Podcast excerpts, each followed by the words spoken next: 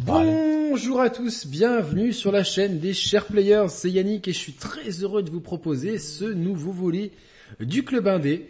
Le troisième volet, alors Mehdi n'est pas là ce soir, mais on le salue puisqu'il est à l'origine de, cette émission. Mais plus tard, nous allons être rejoints par Vince euh, d'ici une petite heure à peu près, un membre que vous ne connaissez pas, mais qui euh, partage cet amour du jeu indé avec nous. Et ce soir, ben, j'ai comme d'habitude hein, les piliers du jeu indé de la chaîne, Doud et François. Salut Doud, comment ça va? Je fais pas ordre d'apparition sur Skype tout à l'heure, il fallait être en avance. Hein. Oulala, salut tout le monde. Eh ben écoute, euh, ça va super bien. Ça fait plaisir de reprendre euh, de reprendre l'émission. On avait fait une petite pause, mais euh, on va avoir plein de choses à dire aujourd'hui. Ouais, ouais. Alors on a on a chacun trois jeux en fait dont on va parler. C'est c'est au moins c'est aussi simple que ça. Des jeux qui font l'actu, d'autres peut-être un peu plus anciens sur lesquels on aurait pu passer puisque la, la scène indé est vraiment très riche. Et j'ai François, petit chocobo. Comment vas-tu mon petit François? Écoute, ça va. coucou à tous. Ouais, je suis je suis ravi aussi qu'on qu'on reprenne ce rendez-vous euh, parce que euh, bah mine de rien ça a manqué donc c'est cool ça va être sympa de, de, parler indé. Ça a manqué ça a manqué mais c'est vrai que l'actu euh, entre guillemets plus classique était assez intense et forcément euh, il fallait aussi qu'on soit tous dispo donc donc voilà voilà j'espère que que, bah, que ça va vous plaire. Hein. Donc euh, la quatrième case va bientôt être remplie. Euh, je vous demanderai à tous, bon vous n'êtes pas beaucoup ce soir, forcément euh, il, est, tôt et puis et puis ça on sait que ça n'échaîne pas les foules les jeux indés malheureusement. C'est vrai que si on avait mis quatre secrets incroyables sur la PS5, on aurait eu genre 60 fois plus de personnes, mais on n'est pas on mange pas de ce pain là. Pas encore en tout cas. Euh, juste, je vais vous dire, les gars, euh, j'ai pris des extraits des 9 jeux dont, 1, 2, 3, des 12 jeux dont on a, dont, on va, dont on va parler. Et euh, vous nous direz dans le chat si je lance une vidéo si ça a fait bugger le son des autres parce que bon je sais pas si ça vient d'OBS de la connexion c'est encore un peu nébuleux tout ça on est encore peut-être dans une dans un âge vous vous rappelez quand on était sur QuickTime Play real-time player et compagnie, tu sais, c'est c'est oh balbutiement de l'internet où en fait où ça marchait mais quand ça voulait comme ce là c'est un peu pareil pour le streaming je trouve quoi. Bon même si ça va mieux peut-être peut-être ça va être sur Mac aussi quoi donc euh... Hmm. Donc voilà, ouais, je, je, prends ma petite tisane d'après repas comme d'habitude. Euh, bon, j'espère que le chat va bien. Franchement, j'espère que tout le monde est content. On... Est-ce est qu'on fait un petit point sur l'actu? Parce que moi, je suis, j'ai pas. Est-ce que François, t'as fait un point sur l'actu ou Moi, euh, j'ai pas suivi à fond euh, l'actu. L'actu, déjà l'actu indé, c'est, c'est la folie. Tant ça va, ça va vite. C'est trop large. Euh, il y a un nombre de jeux. Ouais, non mais c'est ça. Il y en a, il y en a énormément. Euh, je suis un peu euh, la chaîne YouTube d'ailleurs du. J'oublie à chaque fois le site. IndieMag, je crois. Ouais qui lui fait des super points parfois indé et quand tu vois le nombre de jeux qu'il y a, c'est c'est c'est la folie dans un mois quoi. Donc euh, donc non, je pense qu'on va on va en parler euh, on va en parler peut-être en en discutant des jeux qu'on qu'on aura qu'on aura fait et qui peut-être ont marqué euh, certains ont peut-être marqué l'actu dans les euh, trois 4 quatre mois ou l'ont pas marqué mais nous ils nous ont marqué ce qui est déjà ce qui sera déjà pas mal. Ouais. Et, euh, et voilà quoi. Je sais pas qu'est-ce qu'il y a eu de vraiment marquant là en sortie euh, il y a un jeu si il y a un jeu qui a, qui a un peu marqué mais dont on va parler d'où je crois. Peut-être moi je ah oui, Curse of the Dead Gods, qui est quand même qui a, qui a, été quand même une grosse sortie indé malgré tout. Attends, est-ce que je l'ai, est-ce que je l'ai euh, noté celle-là oui. ouais. C'est quoi Curse of the Dead Gods. Ah, je l'ai pas Curse noté. of the Dead Gods. Tu l'as pas noté Bah non, la dernière liste de doutes que j'avais. Ah mais tu l'as peut-être pas mis, doute. Je l'ai pas mis. Attends. Ah si si c'est moi, c'est ma faute. Si, c'est le seul que ah, j'ai ouais, pas. Ça m'étonnait, ça m'étonnait. Ah, quand même. je sais pas si je vais, je sais pas si je vais réussir à le télécharger sans sans heure en même temps quoi donc. Euh... Non, oui, il y a eu quelques grosses sorties comme ça quand même. Il y a eu, bon, il y a eu, moi je vais en parler, mais il y a, il y a eu Fantasian quand même qui pour moi rentre dans l'indé et, euh, et fait partie des grosses sorties. Et, euh, et on va en oublier forcément. Et de toute façon, le chat va nous le dire. Dire, oh, vous n'avez pas parlé de ça. Ouais, mais en plus, le but de l'émission, c'est pas d'être euh, exhaustif du tout. Hein, c'est le but, c'est vraiment de, de dire, de, de parler de, des jeux qu'on a fait, qui sortent de, qui sont dans l'actu ou non, hein, tout simplement. Et euh, si on a kiffé ou si on n'a pas kiffé, euh, c'est aussi simple que ça. De toute façon, il y a des, des, des, des sites spécialisés, des youtubeurs spécialisés là-dedans. Donc ça sert à rien de de, Ouais. de, de- voilà de, paniquer ou quoi. De, de- si on suit pas l'actu au mot, au mot pour mot, c'est pas grave quoi. Le, le but c'est vraiment partager nos coups de cœur indé. C'était vraiment le but de cette émission à la base. C'est c'est vraiment euh, c'est vraiment ça quoi. C'est vraiment partager nos coups de cœur. euh, voilà quoi, tranquillement. Tranquillement, tranquillement. Alors attendez, parce que j'ai fait une connerie, j'ai lancé un mauvais logiciel. Hop. Est-ce que j'ai tout sur mon... Dites-nous le chat si tout le monde va bien déjà. Euh, quoi, parce que je crois que 1, 2, 3, 4, 5... Ouais, j'en ai oublié. J'en ai oublié forcément. Forcément, j'avais oublié ça. Et euh, voilà, j'en ai, j'en ai oublié deux. Alors, hop, désolé, hein, on est un petit peu... euh, c'est toujours un petit peu la, la foire. Hello. Hop, voilà, c'est bon. J'ai réussi à, à faire du damage control. Euh, alors, qui veut, qui veut commencer? Doud, est-ce que tu veux commencer? Hello. je lance le bal. Est-ce que tu veux, avec quoi? Eh ben, est-ce que tu veux commencer avec Year of the, Je- of the... Curse of the Dead Gods, les Ouais, voilà. malédictions des quoi? On des- le voit à l'écran là. Dites-nous si vous nous entendez bien. Juste le chat, dites-nous si pendant qu'il y a le, pendant que- qu'il y a les images du jeu, vous entendez bien Doud. Ok, alors on va essayer d'aller vite parce qu'on a quand même pas mal de jeux à couvrir. Euh, Curse of the Dead Gods, c'est fait par des petits Français d'un studio qui s'appelle Pastec Games, qui se sont fait racheter suite au succès du jeu par Nacon. D'accord. Rien que ça. manette, hein, euh, C'est ça. Bon, c'est un, Entre c'est quoi, autres, c'est une branche de. Big Ben, je crois. accessoiriste. Peu importe. Euh, c'est un roguelike On dirait Hades un peu dans la DA là. hein. Bah, la façon le plus simple de le décrire, même si c'est pas du tout ça, c'est un, en gros, ça serait un mélange entre euh, Hades et au niveau, je pense, de, de, de l'exigence, même si moi je l'ai pas fait, donc c'est toujours facile de, de comparer, euh, euh, plus du côté de, des Souls-like, je pense. D'accord, donc C'est un jeu qui est vraiment, un- tu vois là où Hades, c'est très, euh, c'est très orienté action, euh, combo, machin, ce que tu veux. Là, c'est très orienté euh, contrôle de tes mouvements et euh, timing par rapport aux attaques des ennemis. Ouais, les euh, spacing, Donc c'est un peu plus- un peu euh, plus voilà. exigeant. C'est c'est- c'est punitif de- ou pas? Euh, ouais, pff, oui et non. Alors, écoute, je te dirais, il y a quand même, euh, il y a quand même une bonne marge de progression. C'est, en fait, moi là où j'ai du mal, c'est que c'est extrêmement compliqué d'en venir à bout. Euh, moi, j'ai pas été jusqu'au bout. Il y a vraiment, c'est vraiment pour les puristes si tu veux venir jusqu'au bout. N'est pas allé moyen. jusqu'au bout, ça veut dire que le, euh, le jeu doit être dur. extrêmement difficile. Quoi. En fait, je pense que c'est pas un jeu euh, qu'il faut acheter en se disant euh, j'arrête quand je suis venu au bout et sinon je suis frustré. C'est un jeu sur lequel tu peux t'amuser. Il y a une bonne marge de progression. Les premières runs et les premiers euh, contenus sont accessibles à énormément de monde. Et en fait, euh, il y a quand même pas mal de choses qui vont se débloquer. Le système de jeu est très sympa. C'est vraiment euh, donc c'est tout est basé sur un système de malédiction. Plus tu avances dans ta run, plus tu passes de niveau. Plus tu vas avoir euh, de force via des actions ou via des bonus, tu vas récupérer un bonus ou tu passes une porte, peu importe, tu vas euh, accumuler une jauge de malus, de malédiction, et tu vas devoir composer en fait euh, ta façon de jouer tes builds par rapport à ces malédictions. Ça peut être, euh, bah finalement t'as plus de lumière, tu vois plus rien, ou finalement chaque fois que tu ouvres un coffre tu perds des HP, ou C'est un peu, c'est un peu comme quand tu te mets des malus dans Hades en fait. ouais mais c'est, ouais mais c'est plus, euh, c'est plus vicieux. En fait quand non tu mais j'essaie des jeux, tu vois, de vulgariser par rapport à, un peu maître étalon euh, pour, un que peu les gens comprennent quoi. C'est un peu l'idée, sauf que tu ne maîtrises pas euh, les malus que tu vas avoir Oui, et qu'il faut absolument que tu gères, il faut absolument que tu gères euh, ta jauge de malus parce que si tu arrives jusqu'au malus numéro 5, le malus numéro 5 c'est l'enfer, ta barre de vie, c'est lui il est fixe, ta barre de vie elle descend toute seule tout le temps. Alors, parce que là, En on gros, a les images à l'écran, la, la barre de malus, c'est celle qui est en bas C'est la à barre droite. violette, hein. C'est ça, c'est la barre violette en bas à droite et tu vois t'as cinq petits icônes avec euh, trois petits carrés. Ouais. C'est un logo en fait et chaque fois que t'as un malus, tu une, une malédiction, t'as un truc, t'as des moyens de les enlever, t'as des moyens de faire descendre cette barre. Donc en fait, tu composes énormément entre ta façon de jouer et la façon de gérer ton malus au fur et à mesure de ta run. Et je trouve que c'est très intelligent dans le sens où t'es pas euh, juste en train de bourrer euh, pour avancer dans le jeu. Ouais, T'as c'est aussi pas cette Diablo, de non, c'est ça, c'est pas du tout Diablo. Et t'es vraiment en train de composer avec euh, le jeu me veut du mal. Le jeu me veut du mal, mais c'est pas le jeu me veut du mal en mode euh, le moindre truc je me fais tuer. Tu peux te prendre des baffes, euh, les boss te permettent de te prendre des claques pour comprendre comment il faut les battre, les patterns, etc., etc. T'es pas, tu vas pas te faire tuer en deux coups. Par contre, dès que tu commences à avancer assez loin dans le jeu, c'est vraiment dur. C'est vraiment dur et je trouve que Il y a, au bout d'un pas- moment, il y a une courbe de progression qui est un peu abrupte, c'est ça? Ouais, peut-être, peut-être, ouais. Après, il y a différents, euh, il y a différents biomes, ça apporte de la variété, il y a différents types d'armes, il y a différents types de bonus, il y a du contenu à débloquer. Le jeu est vraiment généreux. Euh, clairement, après, passer après Hades, c'est dur parce que le niveau de polish est pas le même à, à pas mal de niveaux. Pourtant, veut je- pas dire je- que euh, vraiment, attends, je te permets de Ouais, de t'interrompre un peu. Hein, c'est juste, euh, je trouve que les animations sont super stylées. C'est super euh, cool.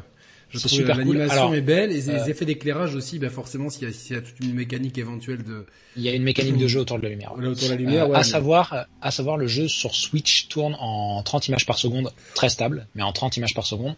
Sur PC, évidemment, il n'y a pas, je pense qu'il n'y a pas besoin d'une énorme config, mais ça tourne à 60 sans problème.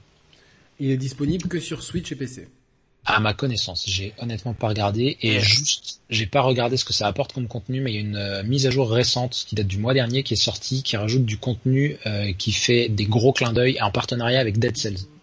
Ah d'accord. Donc c'est des, armes en plus, euh, c'est des choses comme ça.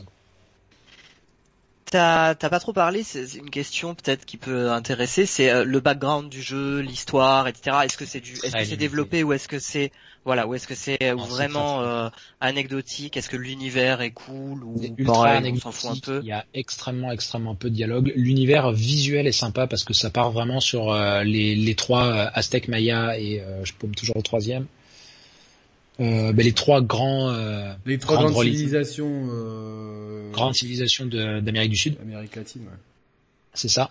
C'est très euh, honnêtement c'est très cool visuellement. Il y a Aztec un Maya background, Inca peut-être. Aztec Maya Inca, c'est ça. Il y a les euh, il y a du texte, il y a du il y a un peu comme un, euh, un compendium, tu sais les, les petites encyclopédies qui t'en donnent plus sur euh, les les, euh, les ennemis, les choses comme ça, mais c'est ultra limité, il y a pas de Ah narration, ouais. il y a très très peu d'histoire. c'est- plutôt Ouais. cool en plus comme background à côté de ça, parce que c'est pas un truc qu'on voit si souvent. Ça aurait pu être euh, ça aurait pu être plus creusé, mais déjà juste que visuellement ils se mettent là-dessus, je trouve que ça ça change. C'est déjà cool. C'est pas mal, à part Shadow of the Tomb Raider, on n'a pas eu grand chose, sauf sympa. Excusez-. Excusez-moi de citer des bouses. Euh, Est-ce que c'est procédural au niveau des niveaux?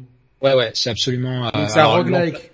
Ouais, c'est un roguelike. L'emplacement des salles, même s'ils se ressemblent beaucoup, euh, est procédural. La position, enfin, les ennemis que tu vas rencontrer sont procédurales. Et alors, c'est pareil à chaque, c'est un peu comme Hades, si tu veux, à chaque fin de salle, t'as un choix entre différentes prochaines salles et le- la récompense que la prochaine salle va te donner. Est-ce que tu veux plutôt une arme? Est-ce que tu veux plutôt de l'or? Est-ce que tu veux plutôt euh, Bah, ça c'est un peu une comme récompense Hades. de ski?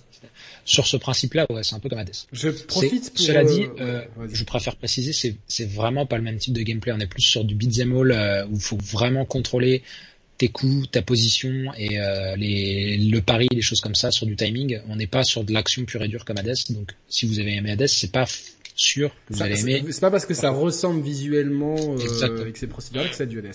Je profite pour saluer Mehdi qui est dans le chat. On l'embrasse. Mehdi euh, qui euh, donc euh, euh, sera là en tant que spectateur, mais on pense très très fort à lui.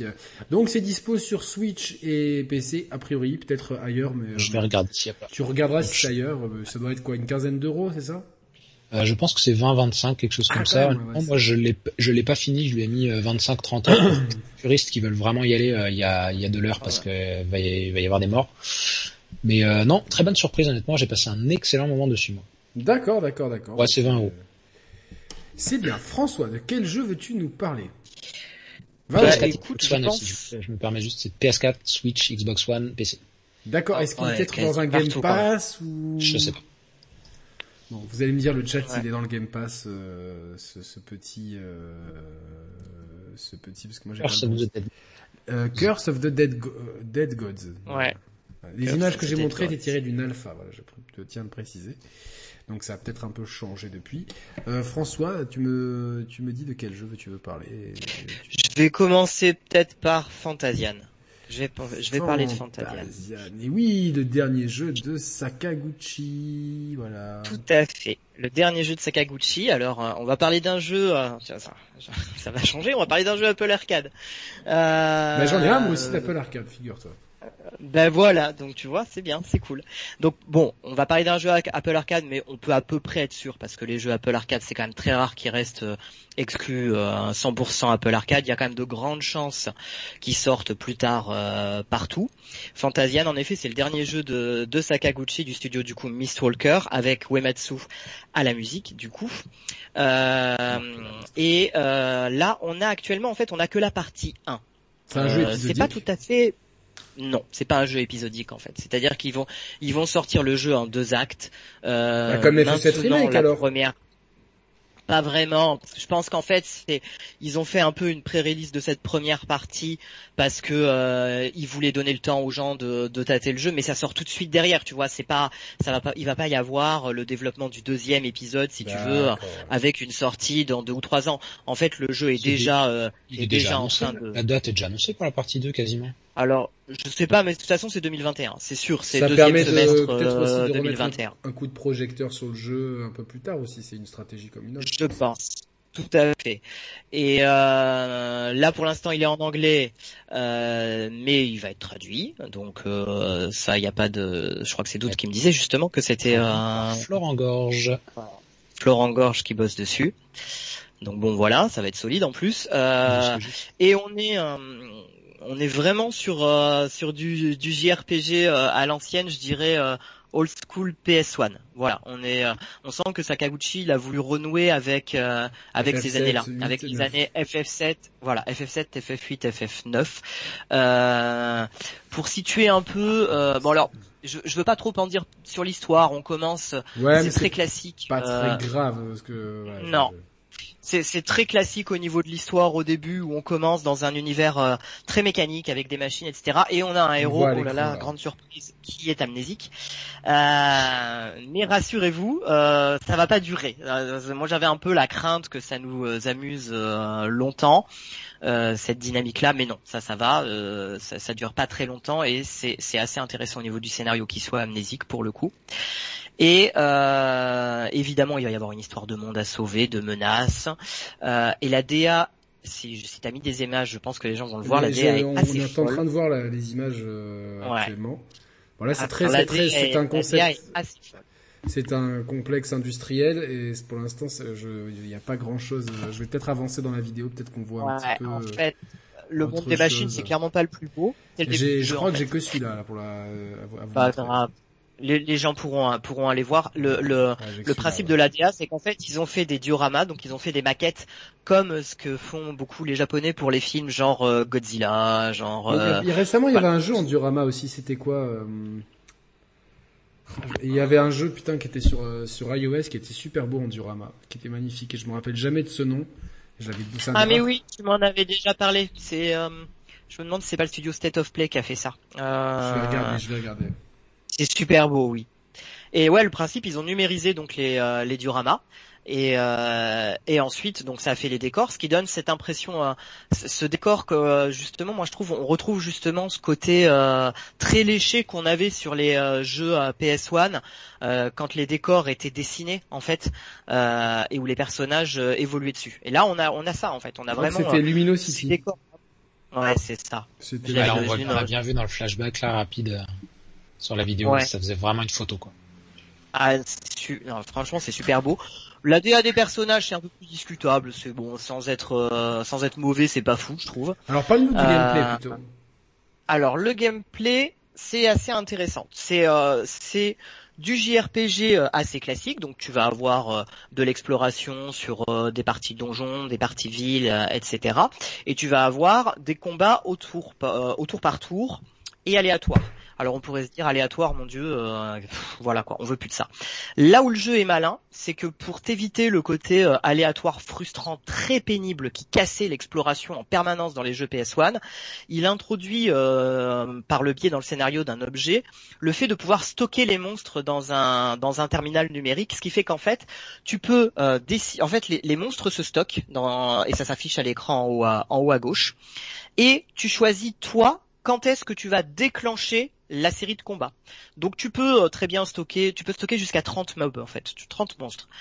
Tu choisis si au bout de 15 monstres, au bout de 16 monstres, au bout de 17 monstres, tu veux euh, lancer le combat, tu appuies sur une touche, tu passes en phase combat, et là, tu vas combattre tous les ennemis d'un coup.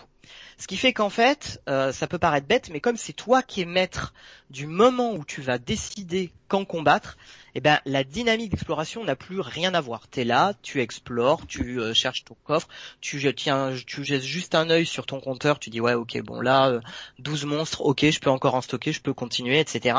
Ah ils étaient un peu forts les monstres, je suis à 22, va peut-être pas falloir non plus que je m'énerve, tu vois, et tu lances les combats. Donc ça déjà c'est une dynamique super sympa pour l'exploration.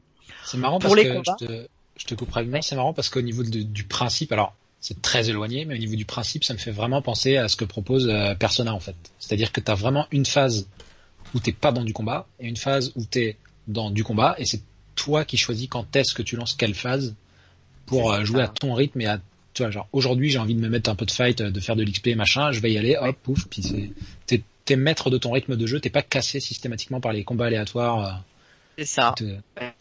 Et ça, ça change tout. Dans un, dans un JRPG, ça, ça, ça, change tout. Et tu peux même les. Oui, vas-y, oui, pardon. Vas non, non, non, je faisais juste euh, de, la, que... domotique chez moi. Et euh, donc ouais, ça c'est cool. Euh, même si d'ailleurs, même si t'as fini le donjon et que t'as stocké des monstres, tu es en ville, t'as encore, euh, t'as encore les monstres dans ton, euh, dans ton, dans ton truc. Même en ville, tu et du coup, tu peux. Alors en ville, moi je les ai jamais lancés, honnêtement. Donc je pense que tu peux les lancer que en, qu'en donjon. Ah qu'en donjon, ok. Non, je, pense qu'en donjon. Mais donc d'un donjon à l'autre, ils peuvent se conserver, ou d'un donjon à une zone d'exploration entre ville et donjon, par exemple. Complètement. C'est ça. Tant que, tant que ton truc n'est pas plein, tu fais ce que tu veux en fait. Et la mécanique de combat, c'est du, du, tour par tour euh, JRPG classique. Euh, ouais. Euh... Ce qui est rigolo, je trouve, c'est que c'est Sakaguchi et euh, c'est du tour par tour mais c'est pas de la c'est pas de la TB c'est pas de l'active time battle. Il n'y a pas du tout de, de compteur comme ça euh, et on retrouve en fait euh, un système que je trouve moi génial qui est le système de Final Fantasy X c'est-à-dire un système de tours. Donc tu as en bas à droite je ouais, on voit là, images pareil à un moment des vous, vous reverrez. En bas à droite vous avez les tours qui s'affichent. Vous avez les tours des euh, de tes persos en fait et les tours des mobs. Ce qui fait que tu vois en fait quand est-ce que tu vas attaquer et la vague de monstres qui va attaquer. Donc ça te permet de, euh, vraiment construire ton jeu par rapport à ça, en te disant bon là euh, je suis un peu limite en soins, je vais peut-être me soigner parce que derrière euh, le mob il va il va il va s'énerver. Donc tu gères comme ça. Ensuite tu as on va dire tu vas avoir tes attaques classiques, tes magies, tes skills. Et une autre dynamique qui est assez cool, je trouve, dans les combats, c'est que notamment pour pas mal d'attaques, euh, soit euh, physiques, même magiques, tu as le principe de d'orienter euh, la forme des attaques. C'est-à-dire que en fait, tu as des attaques qui peuvent partir en courbe. Et en fait, avec le stick, toi, tu courbes l'attaque pour essayer de choper le plus de mobs possible. T'as des attaques qui vont partir en ligne, et qui vont pouvoir aller jusqu'au fond. Et t'as des attaques aussi qui vont se courber, où par exemple tu vas dire bah tiens là les mobs ils sont placés là et j'aimerais bien choper les trois derrière.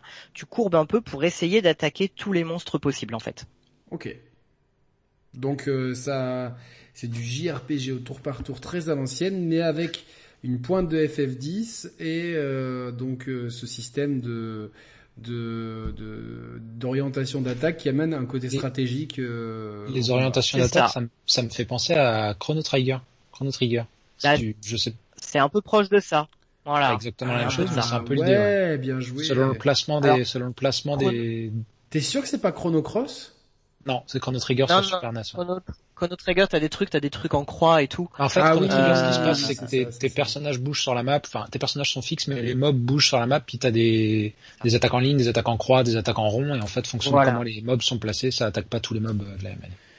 C'est, alors là, t'as ça, sauf qu'en plus, tu peux, euh, tu peux, jouer un peu là-dessus.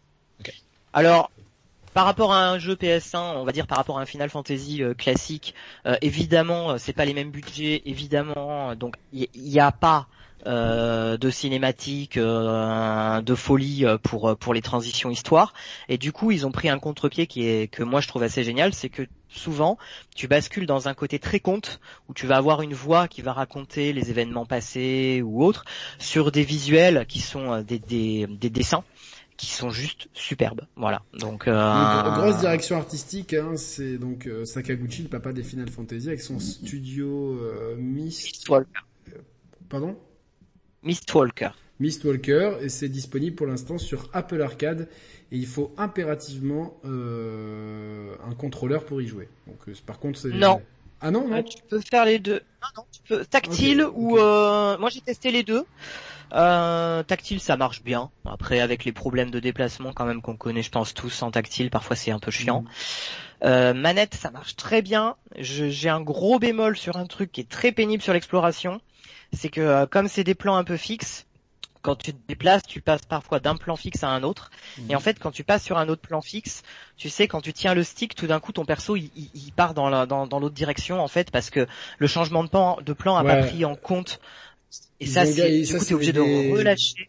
Des défauts des années 90 qui, ah, qui, qui, reviennent. Euh, c'est les défauts des premiers jeux PlayStation où tu avais des Tomb Raider et des, ah, Resident Evil où en fait pour avancer, peu importe la caméra, c'était le stick vers le haut et tu te retrouvais à faire des créneaux dans les couloirs avec ton perso parce que tu pouvais pas. Euh, Je n'arrive plus à jouer au vieux RE à cause de ces trucs là quoi. C'est horrible. Oh, mais RE en plus c'était c'est vraiment particulier quoi en plus ouais. Ah, euh, bah voilà.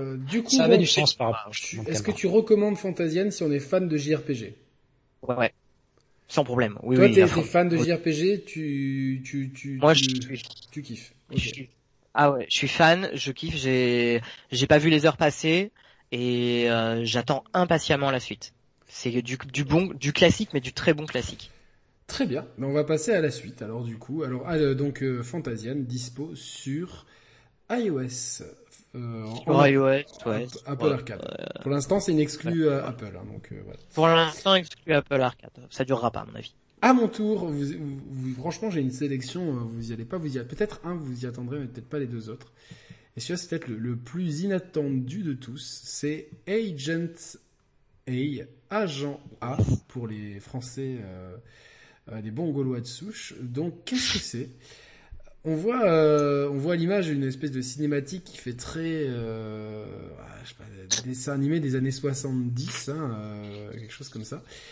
Et en fait, qu'est-ce que j'essaie d'avancer sur le gameplay Qu'est-ce que c'est? C'est un point and click à l'ancienne, tout simplement. Donc vraiment point and click à l'ancienne. Vous avez des décors fixes dans lesquels vous avancez. Tiens, il y a il y a un truc là, euh, j'ai un tournevis, est-ce que je vais pouvoir, ah ben tiens, ah je pousse le pot de fleurs, il y a une clé sous le pot de fleurs, avec cette clé je vais pouvoir ouvrir ça. Et en fait, euh, je trouve excellent, j'ai vraiment eu un mal fou à, arrêter. Je l'avais pris sur Switch à la base, parce qu'il était à 99 centimes je crois. Et en fait, euh, je me suis rendu compte qu'il était aussi dispo sur iOS, donc je l'ai pris sur iOS au même prix. Parce que franchement, je recommande de jouer sur téléphone ou sur tablette plutôt que sur console parce que le tactile est vachement plus. Euh, ouais. Euh, Moi, je l'ai fait euh, sur Switch et je l'ai fait entièrement en tactile au final. Ça m'a saoulé là. Ah bon, on est trois là, on est ah. trois à l'avoir fait du coup là. Ouais.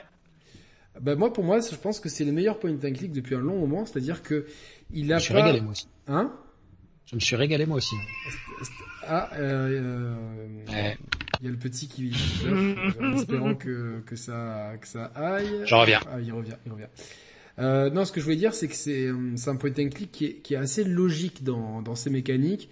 C'est-à-dire que pour ceux qui ont fait les point and click Lucas euh, Art des années 90, vous vous rappelez que c'était souvent ultra tiré par les cheveux, quoi. Des fois, il y a des fois, si tu savais pas un truc, c'était le pif ou, rien. Tu vois ce que tu, tu vois ce que je veux dire, François? C'était vraiment complète, ah, mais complètement. Là, il y a, y, a y a, une vraie logique, il y a une vraie réflexion. C'est, je trouve que la progression, elle est, elle est, elle est assez intéressante dans le sens où il n'y a pas de pic de difficulté. On est toujours dans un truc et globalement, ça va être euh, il va falloir explorer une maison. Je vais rien spoiler sur le scénario, peut-être aussi parce que je me rappelle plus très bien, mais globalement, là, c'est une histoire d'agent secret dans des années, euh, dans les années 70 avec, voyez, regardez cette console là qu'on voit, etc., qui fait vraiment machinerie euh, pseudo-futuriste des années 70 avec des oscilloscopes et compagnie. J'ai bah. réussi à placer le mot oscilloscope dans une émission, j'ai réussi ma vie, je pense. Et euh, non, parce que je sais pas, tu te rappelles en cours de, de moi, je sais pas le peu de, le peu que j'ai eu de cours de, de, de, physique ou de de je sais pas quoi, on, de c'est quoi? Enfin, je sais plus quel cours, on utilisait des oscilloscopes et jamais compris à quoi ça servait. Pourquoi ils faisaient apprendre ça à l'école, quoi Donc euh, c'est vrai. Euh, et du coup, en fait, il va falloir, bon, évidemment, observer nos environnements, mais comme euh, la direction artistique et la, la, disposition des salles fait que notre œil il est souvent attiré vers les bonnes choses. Il n'y a aucun moment où je me suis retrouvé bloqué, il n'y a aucune énigme qui m'a foncièrement euh, stoppé. Par contre, il y a quand même plein de fois où j'ai dû vraiment euh, réfléchir, me dire bon ça ça va là, ça ça va là. C'est vraiment un jeu qui demande de la concentration et c'est super cool parce que ça ça euh, il n'y a jamais une répétitivité dans les dans les énigmes. C'est toujours euh, il y a une espèce de, un espèce de renouvellement qui est assez intéressant. Je vais bouger le logo de la chaîne, hop, comme ça vous voyez qu'on a un inventaire là sur la droite. Et euh, donc, ce qui est bien, c'est qu'on visite toute une la maison de Ruby, hein, qui est notre, qui est l'antagoniste du jeu, une autre agent secret. une, est-ce qu'on dit une agente secrète ou je sais pas comment je mis ça. Ouais, c'est pas juste. On, devrait, on devrait pouvoir bah, féminiser, on devrait. Tous les, on devrait féminiser tous les mots, quoi. Donc, euh, j'invente. C'est une agente secrète. Voilà, si vous n'êtes pas content. Voilà, ce qu'on veut. Ruby est une agente secrète euh, qui, euh, donc, et donc, on doit infiltrer sa maison euh, et son complexe pour. Euh, et donc, on, des, ce qui est bien, c'est que même vers la fin du jeu, il y a des fois des trucs qui vont nous, nous permettre de débloquer des des, des, des, des, des, trucs qui étaient au tout début du jeu. Parce qu'on va se dire, ah mais ouais, mais ça c'était là.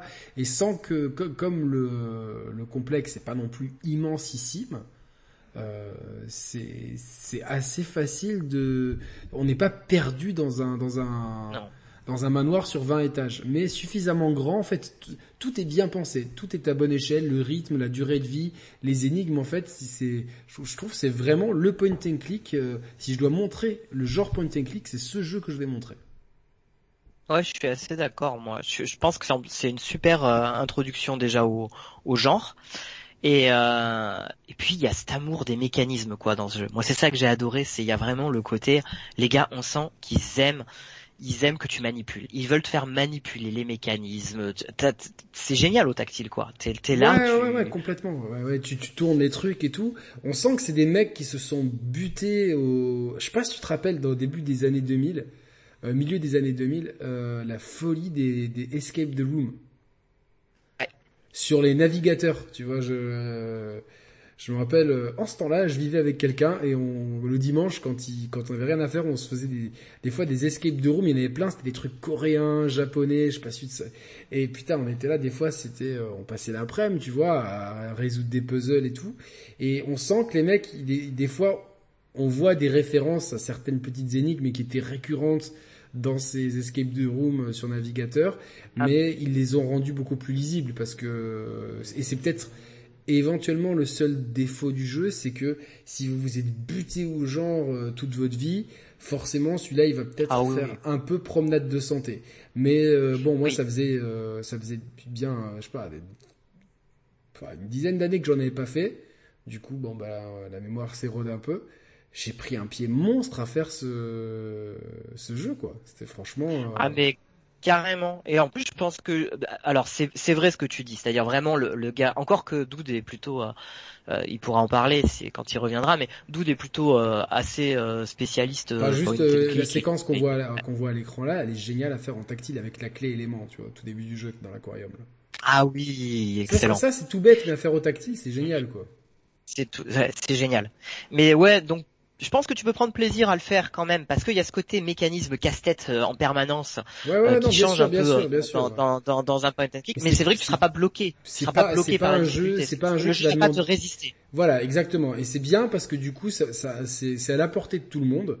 Euh, mais c'est vrai que c'est que ceux qui cherchent un énorme challenge et, euh, et des trucs complètement euh, what the fuck à la à la Day of the Tentacle pour euh, ou à la Monkey Island pour euh, pour ceux qui, se rappellent de ces deux chefs-d'œuvre euh, euh que j'avais fait que j'avais fait quand j'étais petit. Euh, c'est pas là, c'est pas du tout le même état d'esprit. Là, on est dans quelque chose de rationnel, avec toujours cette direction artistique très pop art des années 70. Tu vois, c'est vraiment. Ça, ça fait un peu penser, tu sais, aux Indestructibles. Je sais pas si tu l'as vu. Je l'ai. Pixar. Est-ce que je l'ai vu ou pas? Putain, j'ai un, un, doute. Je crois que je l'ai vu avec ma nièce d'ailleurs que j'embrasse. Ouais.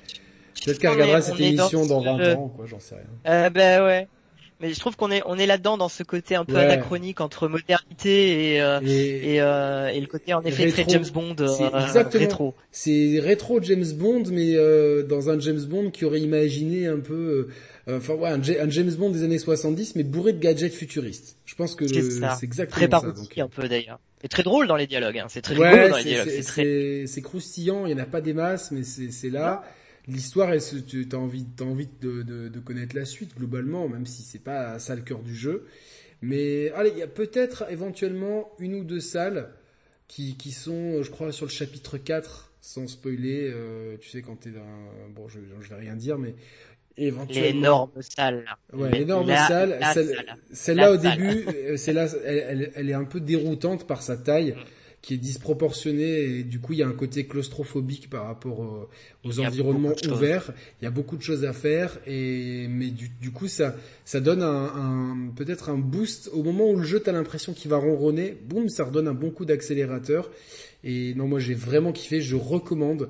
C'est dispo sur Switch euh, et sur euh, iOS. Je vais regarder les plateformes dispo. Euh, je vais regarder ça tout de suite. euh, mais je crois que c'est dispo euh, aussi sous Android. Je sais pas. Oh, je pense, non. Et c'est souvent en promo, iOS. en plus, si ça vous intéresse. iOS et Android. Et donc Switch, euh, du coup, aussi maintenant. Euh, et c'est développé par Yak and Co.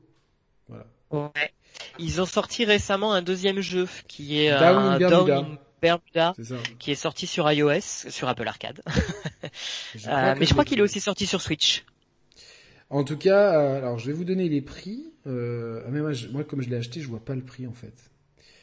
Je vois pas le. Ah non, il est à 19 euros là en ce moment sur Switch. Attendez qu'il soit en promo. Enfin même, même si 19 euros, c'est un bon investissement. Hein, vous regretterez pas. Mais c'est vrai que moi je l'avais chopé à 99 centimes ou à 1,99€, quelque chose de vraiment euh, vraiment low cost quoi dans dans, dans l'idée quoi. Donc euh, Ah Ça- oui, non, non, et, et je crois qu'il est assez souvent quand même dans des grosses promos, donc faut ouais, bien le noter, ouais, quoi. ouais, ouais, rien- Mais, mais, mais vraiment à, à choisir euh, télé- euh, tablette en priorité, téléphone et Switch. Moi, dans cet ordre-là, je mettrais de, de, de préférence pour y jouer. C'est un jeu aussi, franchement, je l'ai montré à ma maman et ça lui a plu. Et c'est un jeu, je pense, qui, euh, qui vous, que vous pouvez de, acheter à votre maman, à votre copain ou copine euh, qui ne joue pas. Euh, à votre papa Oui. aussi, à votre beau-père, à votre frère, enfin aux gens qui n'ont pas trop l'habitude des jeux vidéo, mais qui ont une tablette et qui, euh, lorsque leurs euh, compagnons euh, regardent Colanta et qu'ils n'ont pas vraiment envie de se faire, faire ça toute la soirée et qu'ils en ont ras-le-bol de jouer à Candy Crush ou d'aller regarder les posts du tonton raciste sur Facebook, eh ben c'est peut-être le moment de leur servir Agent A, Agent A, vraiment un super point and click parce que c'est vraiment à la portée de tout le monde une fois qu'on montre les, mécaniques de jeu, je pense que c'est facile et c'est assez captivant. Et dans le pire des cas, je me suis retrouvé bloqué une fois pour être honnête.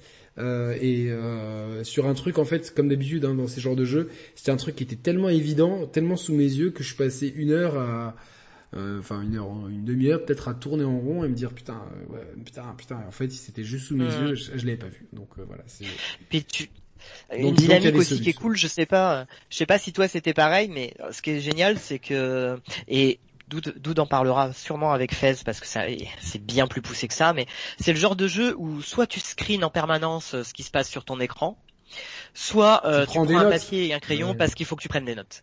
Et parce que on te- tu as une info euh, justement sur une ligne, tu te dis oh là là là là, attends là, on et me l'info donne elle est ça, pas elle est tu pas, le elle est pas stockée en fait donc t'es obligé de Non.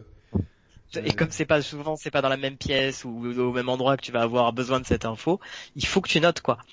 Exactement Et ça, Non, ça, je trouve que c'est assez cool. J'avais fait une, une, une note sur mon iPhone justement. Je jouais sur l'iPad et je faisais les notes sur l'iPhone euh, pour euh, voilà pour pour jouer à ça quoi. Donc euh, c'est cool. A priori, euh, bon mais on, on ouvre l'horizon des gens donc euh, c'est sympa avec ce club indé. Donc ça c'est Agent A, Agent A. euh, Prononcez-le comme vous voulez. C'est moi. cool. J'ai envie de prononcer Agent A. Moi, je suis un petit peu un petit peu franchouillard ce soir. Point and click dispo sur iOS, Android et Switch. Je, sais pas si c'est dispo sur PC. Ça arrivera peut-être. sur- Ah, oh, attends, on va regarder hein. On regarde ça, mais a priori sur le Wikipédia, en tout cas, il y avait même pas la Switch. Donc, euh, Il y avait même pas la Switch, ah ouais. donc ils sont pas. Après, ça fait un moment qu'il est qu'il est sorti, hein, donc. Euh... Euh, exactement. Si si si si si si si, il y est, Sur il PC. y est, il y est sur PC, tout à fait. Voilà. Il y est Salut sur à Pierre P PC dans le chat. euh, et sur Mac. PC, PC Mac, et Mac. aussi. Eh ben, Dude arrive à point pour nous donner un Et peu d'ailleurs- son... Ouais. Il est à 4 euros Ah, en ce moment. à 4 euros Voilà. sur, sur Sur PC, Steam. sur Steam, PC et Steam Mac. Donc Voilà. euh, foncez si vous avez éventuellement un PC. euh, Vraiment, pour moi, c'est le point and click vitrine auquel tout le monde peut jouer, joueur expérimenté comme joueur débutant, voire non joueur du tout. Dude, qu'est-ce que t'en as pensé de ce agent Eh ben, tu vois, moi, j'y suis allé euh, très réticent parce que jamais entendu parler, puis je sais pas, ça me bottait pas plus que ça, puis je me suis dit, euh, François me le conseille, ça coûte 1 ou 2 euros, je prends pas de risque. Ouais, 19 sur euh, Switch en ce moment quand même. Hein, mais, euh. Ouais, non, mais parce qu'il est en promo régulièrement. Ouais, ouais, ouais promo, promo, promo, promo constante. Ouais. C'est ça. Et franchement, excellente surprise. J'ai adoré, j'ai passé un super moment du ah, début à la fin. Je l'ai bouffé en, je l'ai bouffé en deux trois jours et euh, je l'ai acheté à ma mère. Voilà. Ah ben moi je pense que je vais, je, vais lui offrir pour la fête des mères en bonus, tu vois, genre. Euh. Ouais, moi je pense qu'elle ira pas jusqu'au bout, mais euh, c'est, enfin franchement c'est super accessible euh, dans le gameplay. Les énigmes sont quand même pas toutes si simples que ça, faut réfléchir un peu, mais c'est non franchement excellente surprise. J'ai adoré l'ambiance, j'ai adoré le jeu. Je vais pas euh, refaire un quart d'heure dessus, mais non, non, non, moi je, je recommande Quelques chaudement. Quelques énigmes un peu tirées par les cheveux. Le Deponia, c'est quoi Deponia? Deponia, c'est une tri ouais, quadrilogie de point and click qui sont excellents. D'accord. Mais là, on est plus euh, dans du point and click euh, à la LucasArts avec des dialogues, avec des, euh, ah ouais, non, non, des items, des machins. C'est, c'est pas, c'est, c'est pas le Là, c'est le point and click le plus épuré possible, hein, vraiment. Euh... Non, non, je pense que je vais l'acheter pour la fête des mères, comme ça, je jouerai avec son copain, euh, avec son compagnon, ils joueront tous les deux ils se prendront la tête. Et c'est bien, je pense, pour faire découvrir aussi le, jeu vidéo à des non-joueurs. Euh, et aussi, non, même pour nous joueurs, ça nous fait une coupure avec autre chose. Et c'est drôle de voir des mécaniques de jeu. Merci à euh, Lemony Snickets pour les frangins et Nicoman, même s'il n'est pas là. Merci beaucoup. Eh ben oui, on lui transmettra le message.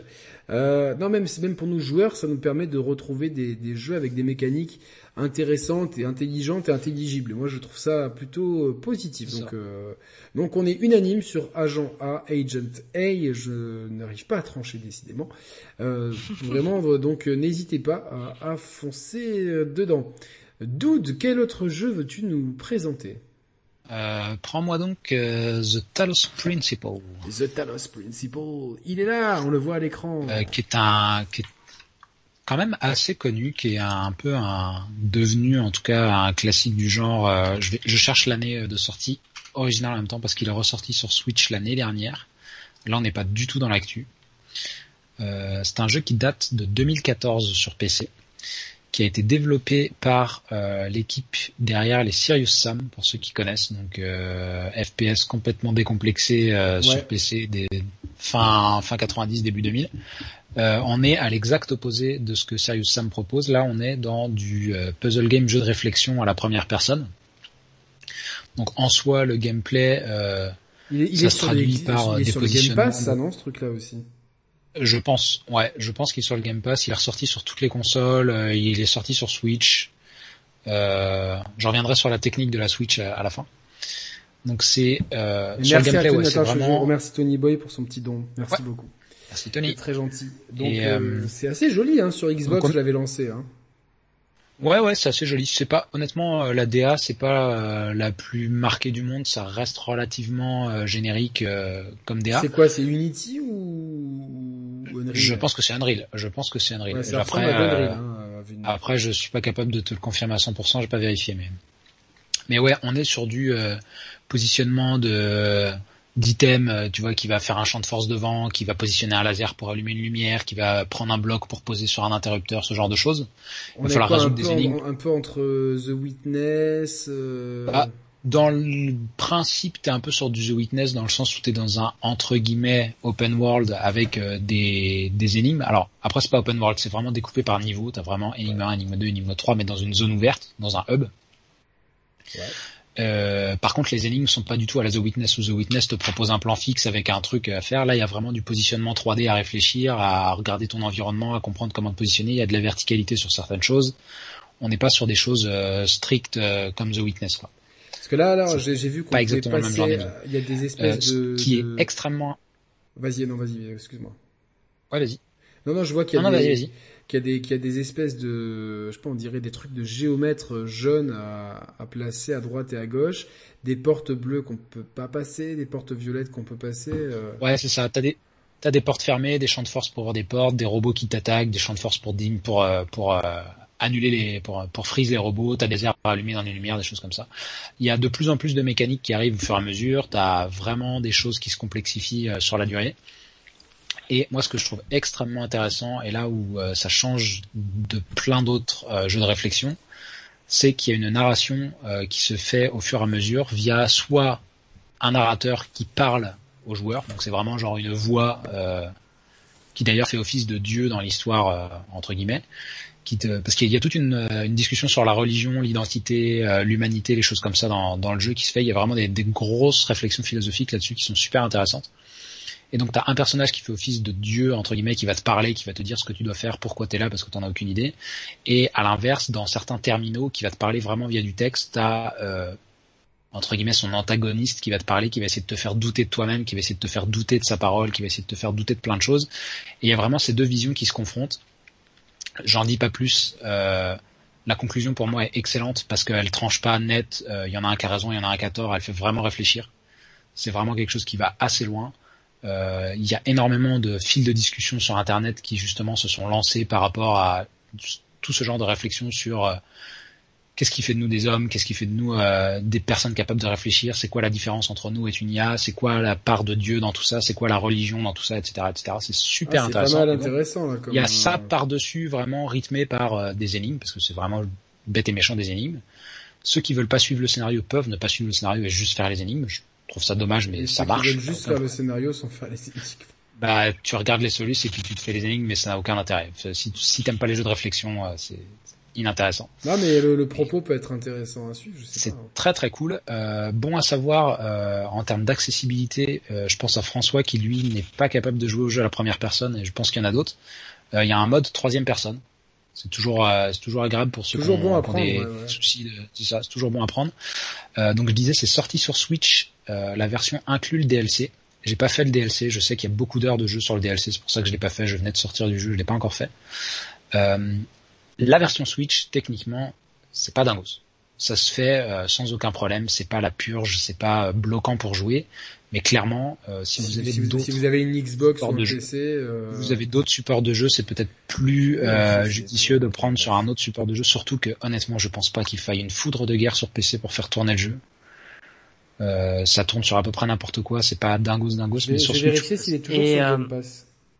Et sur mobile, tout ça, t'as as eu des retours sur mobile et tablette? Parce que je sais qu'il est dispo. Donc ah, c'est dispo. Ah, j'en ai aucune idée. Je savais même pas que c'était. Et il est pas cher en plus, tu vois. Je, je vois sur iOS, il est à 5,50€, tu vois. Bah, je pense que c'est un truc, par contre. Méga bien noté. Quoi. En fait, tu vois, ce que je pense, ce que je pense, le problème, c'est qu'en tactile, t'as quand même certaines énigmes qui demandent. Alors, c'est pas non plus de la dextérité, hein, mais t'as certaines énigmes qui demandent à ce que tu fasses. Euh, un minimum attention à tes mouvements, que tu ailles un petit peu vite entre guillemets. C'est très accessible, c'est vraiment pas dur dans les manips, mais au tactile, je suis pas garanti que ce soit agréable. C'est faisable, c'est sûr. Non, mais, même à la manette, même, à, la manette, par avec contre, un... à la manette par contre carrément. Moi, je, enfin, je vois tout à fait ça sur un iPad euh, ou sur une tablette Android euh, à la manette, parce que le si fait ça que prend ce en charge la manette, parce que pas tous les jeux. Ouais. Euh...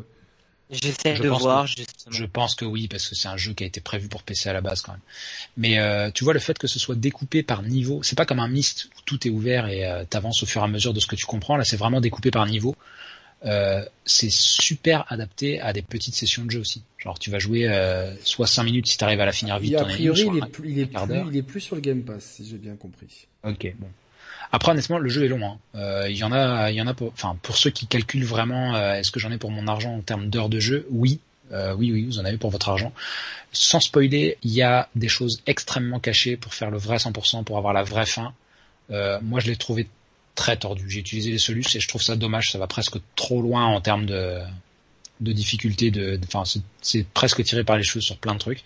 Cela dit, euh, ne soyez pas déçus pour ceux qui ne le font pas ou qui veulent pas regarder les solutions. La dernière fin débloquée avec ce truc n'apporte rien. Juste le plaisir de dire j'ai eu le vrai truc, mais ça n'apporte rien au scénario. Euh, tout le Il est à reste, 49 c'est euros là. sur Xbox, donc c'est un peu euh, l'édition est un peu un peu 49 salée. c'est un peu cher. Moi je trouve que T'imagines, car- t'imagines le Delta? 49 sur Xbox, 5,50 sur iOS, quoi. c'est ça. Honnêtement, moi je trouve que tu vois, je l'ai payé 40 euros sur euh, Switch. J'ai pas l'impression de m'être fait voler. Je sens, je pense qu'il est en promo régulièrement à 25, euh, 20, 25. C'est un excellent prix. Pour moi, à 30, 40, c'est correct. 50, ça commence à être un peu, euh, surtout pour un jeu de 2014, quoi, tu vois. Je l'avais lancé sur euh, sur Xbox parce que je crois que c'était un jeu qui était optimisé pour euh, pour Series X, euh, je- enfin pour One X à l'époque. Et, et du coup, euh, je me dis ah, je vais me le faire et tout. Et le gros truc, le gros problème de ces de ces de ces offres là, c'est que les jeux ben ils, ils disparaissent quoi. Donc euh, enfin Ouais. ils, ils ont supprimé les services. euh, C'est ça.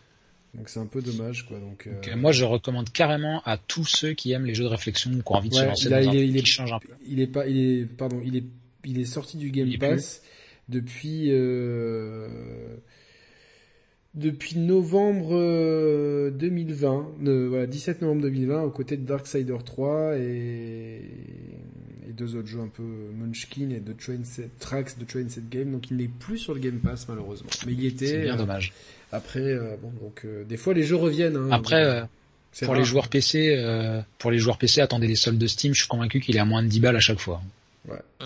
c'est- sûr et certain. Ouais, et regardez aussi maintenant sur le, des fois aussi sur PS4, il peut être euh, euh, C'est possible aussi. parce qu'il y a tellement de promotions régulières sur le Il y en a beaucoup, hein. Ouais, c'est peut-être euh, c'est là où Xbox, bon, euh, comme ils ont le Game Pass, ils font peut-être moins de promos quoi. Est-ce que le jeu est difficile, Dude?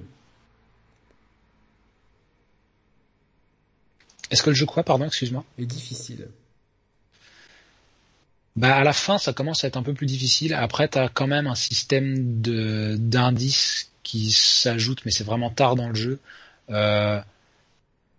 Ouais, c'est pas évident, évident, mais c'est beaucoup moins dur qu'un The Witness, je trouve. Ça reste, euh, si tu prends le temps de te dire, ok, bah des fois je vais devoir réfléchir un peu, des fois je vais galérer un peu, je reviendrai plus tard. T'es pas obligé non plus de tout faire pour avoir la première fin. Mm. Euh, non, je pense que ça reste accessible. On- À qui veut bien se donner la peine de réfléchir un peu, c'est pas, euh, c'est pas hors de portée du tout. J'ai deux, j'ai deux questions, une du chat très pertinente. À quand un retour de Medal of Honor? Je trouve que c'est très pertinent dans cette émission. C'est pas bon. En plus, c'est bien. On est bien spécialisé, nous, avec Doud, on va, on va bien pouvoir. Ouais, Dom Pedro, je, maîtrise. Dom Pedro, je, bon, je, je rigole évidemment, hein, mais c'est vrai que c'est pas vraiment le sujet du soir ni de l'émission. Toutefois, je, je pense que pour l'instant, euh, Electronic Arts vont se concentrer sur Battlefield, hein, de, de ce que j'ai compris. Euh, deuxième question, je vois beaucoup de textes hein, quand même dans le jeu euh, sur les espèces de QR codes que tu peux lire ou dans un terminal, là, Ouais. comme on voit à l'écran. Est-ce qu'il est traduit en français? Oui, oui, c'est euh, entièrement en français. Ah, bonne, bonne, bonne C'est entièrement en français, oui. Donc The Talos Principle, un jeu, euh, comment on peut, un, jeu d'énigmes à la C'est première, un jeu de réflexion. Jeu ouais. de réflexion. Énigme réflexion. À la première personne, mais on, jouable aussi à la troisième personne avec D'accord. un, un gros gros message euh, sur sur le endgame entre euh, Dieu, le bien, Pas le tout mal. le long, en fait, tout le long du jeu, t'as de la grosse réflexion sur euh, Mais quand sur, on finit euh, le jeu, l'humanité, la réflexion. que- on a envie d'aller sur les forums pour en discuter. C'est le genre, ce genre d'histoire là, quoi. Bah, c'est, en fait, c'est, je trouve que c'est ce qui est très bien, c'est que c'est un jeu qui t'ouvre à la réflexion. C'est pas un jeu qui te dit, voilà, on avait un message à porter, c'est celui-ci, puis euh, prends-toi ça dans la face. C'est un jeu qui pousse à réfléchir sur le sujet et à te dire, ok, mais les choses sont pas noires et blanches. Les choses sont bien plus compliquées que ça. Sur la nuance. Et il y a le matière- sur et la il y a matière à nuance. discussion. Oui, sur euh, sur euh, la vie, l'humanité, euh, tout ce qui y touche. Très bien. Bon bah écoute. Donc, euh, ex- excellent, franchement. euh, puis bah, regardez les critiques sur le net, c'est plus ou moins unanime quand même. euh. Hmm. Oui, oui, oui, je voyais, c'est, Le jeu a fait mouche à sa sortie. Et, euh, ouais. ouais, non, c'est. c'est incroyable, même les critiques sont. Autre question du chat. Et il y a, alors, si, quand même, dernière chose, il y a un 2 qui est dans les tuyaux. J'ai aucune idée de la date, mais il y a un 2 qui est dans les tuyaux pour, euh, je sais pas, 2022, 2023, je pense. Euh... Toc toc toc. Pourquoi vous ne parlez pas de code et FIFA Je, ben euh, ouais, ça... sortez-nous des versions indé de, de code et FIFA, et puis on en Ouais, parlera, quoi. Euh, alors, je sais pas quand est-ce que Vince va, va arriver. Euh, bon, il nous préviendra de toute façon, donc on espère qu'il pourra, venir. Euh, du coup, on passe à ton deuxième jeu, François. Ouais. Alors, mes, mes prochains jeux sont des jeux courts, c'est des expériences très courtes. C'est, je, je vais parler peut-être de When the Past Was Around. Hop, je lance les images. Voilà. Alors c'est un jeu du studio euh, Mojiken, Mojiken Studio, qui est un studio euh, indé indonésien. Euh, ouais, c'est, je le souligne parce que c'est pas, c'est pas si fréquent. Et euh, c'est du point and click aussi, en fait. Mais euh, c'est du point and click sans texte. C'est du narratif sans texte. C'est du narratif. euh, purement euh, imagé et sonore en fait. Euh, et euh, le le jeu, alors c'est très difficile de pas spoiler parce que comme c'est une expérience courte, c'est très difficile de pas spoiler. Mais euh, on va parler de la thématique. La thématique, Là, il y a c'est les sur images de l'amour. toute façon, quoi. donc, Ouais, ben voilà. Donc on va, c'est sur, c'est sur l'amour, euh, c'est sur la perte, euh, c'est sur, euh, c'est sur l'acceptation de cette perte. Et en fait, euh, dans When the Past Was On, va, on va naviguer sur des tableaux euh, avec euh, avec notre héroïne, euh, qui va revivre certains moments euh, de sa relation avec ce personnage un peu un peu étrange qu'on qu'on qu'on a dû voir là. Une ombre. Euh, ouais, on voit, on voit qu'une ombre au début. C'est pour ça que je, je veux pas spoiler, je dis pas non plus. Mais euh, tout est très, euh, tout est très euh, tout est très, euh, tout est, tout est vraiment dans la nuance et dans la douceur. Et c'est pas, enfin, ça va parler à, à beaucoup de gens. hein. Euh, Quand, quand vous allez y jouer, ça va vous parler parce que soit, ça parle de la perte et cette perte, elle peut ne pas être euh, une histoire d'amour. Et, euh, et ça se présente sous forme d'énigmes en fait sur des tableaux où on va avoir à, à- à résoudre euh, une énigme principale dans chaque tableau. C'est jamais très difficile parce que le but là aussi c'est pas c'est raconter une histoire pas- par des mécaniques voilà. de gameplay, c'est pas de bloquer les joueurs, c'est ça. Non, pas du tout. C'est que à chaque fois c'est malin, mais ça reste du point and click vraiment narratif. Voilà, c'est pas euh, sur du quel point and click. euh, Je sais pas si tu l'as mentionné. euh, Oui, je l'ai pas mentionné, c'est sur Steam, donc je pense que ça doit être Windows et Mac au moins, et c'est sur Switch. Pas d'iOS? Pas d'iOS. Ah dommage je crois parce pas. que Je c'est vais vérifier. Et Mac, je suis pas sûr parce que tu sais, il a- pas tous les jeux qui sont dispo. euh, Non, c'est vrai. Il n'y a pas tous les jeux. Il y en a quand même de plus en plus. Et sur ce genre d'expérience, euh, il y en a quand même pas mal. Non, When the Past Was On, il y est pas. D'ailleurs, il aurait très bien pu y être. En effet, ça aurait été, euh, ça aurait été parfait. Et est-ce qu'il y est sur Steam Mac? On va vérifier. When the Past was around. D'ailleurs, voilà, bon, l'avantage, il est là sur Steam, il est à 6,50€, ça reste un, prix euh, raisonnable. Il est sur Mac. Windows et Mac, 6,60€ là. Et euh, ça dure une heure, une heure et demie. Euh, c'est musicalement hyper cool parce qu'il y a toute une dynamique en fait autour de la musique puisque le personnage euh, un peu énigmatique est musicien et donc euh, il y a souvent une histoire de notes à récupérer, à aller chercher. Il y a pas mal d'énigmes notamment aussi autour des notes de musique. Euh, la DA est très originale. C'est vraiment pas euh, le style de choses qu'on a l'habitude de voir au niveau du dessin. Moi, je le conseille vraiment si vous cherchez quelque chose ça- tu sais que quoi, vous allez un ça petit peu consommer me comme un film. Ça ou, me euh, rappelle un autre jeu euh, que tu m'avais conseillé. Euh, C'était peut-être Florence. Ouais, mais c'est Florent. Alors voilà, j'allais te dire, si on devait le rapprocher d'une expérience, Ah ouais, ouais, on pourrait le ça. rapprocher. Si on devait le rapprocher d'une expérience euh, que tu vas vivre et du propos, même si Florence c'est différent parce que le propos qu'on pense au début n'est peut-être pas euh, celui, euh, le réel propos quand on arrive à la fin du jeu. beaucoup aimé ce, ce- cette petite expérience de Florence, franchement. Ouais. Bah, pour moi, voilà, pour moi, on est tout à fait là-dedans. On est vraiment dans une expérience narrative où tu vas te poser, tu vas vivre un truc pendant une heure, une heure et demie, euh, et tu vas terminer ça comme tu auras terminé euh, Florence, comme tu auras terminé euh, un film interactif, en fait, qui va t'avoir raconté quelque chose, alors que comme dans Florence, il n'aura pas utilisé un seul mot.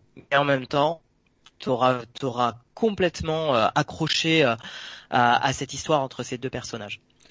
Donc euh, je le conseille vraiment. Je vais faire une petite parenthèse parce que te, Fatalucci va nous, nous, nous rejoindre mais d'ici 10, 15 minutes, donc euh, enfin 5-10 minutes, on- donc on a le temps pour pas qu'il, pour pas qu'il ait lui à faire tous ces jeux d'un coup. C'est une petite réflexion, dire que ce jeu arrive à nous raconter une histoire sans qu'il y ait un seul mot décrit, c'est ça?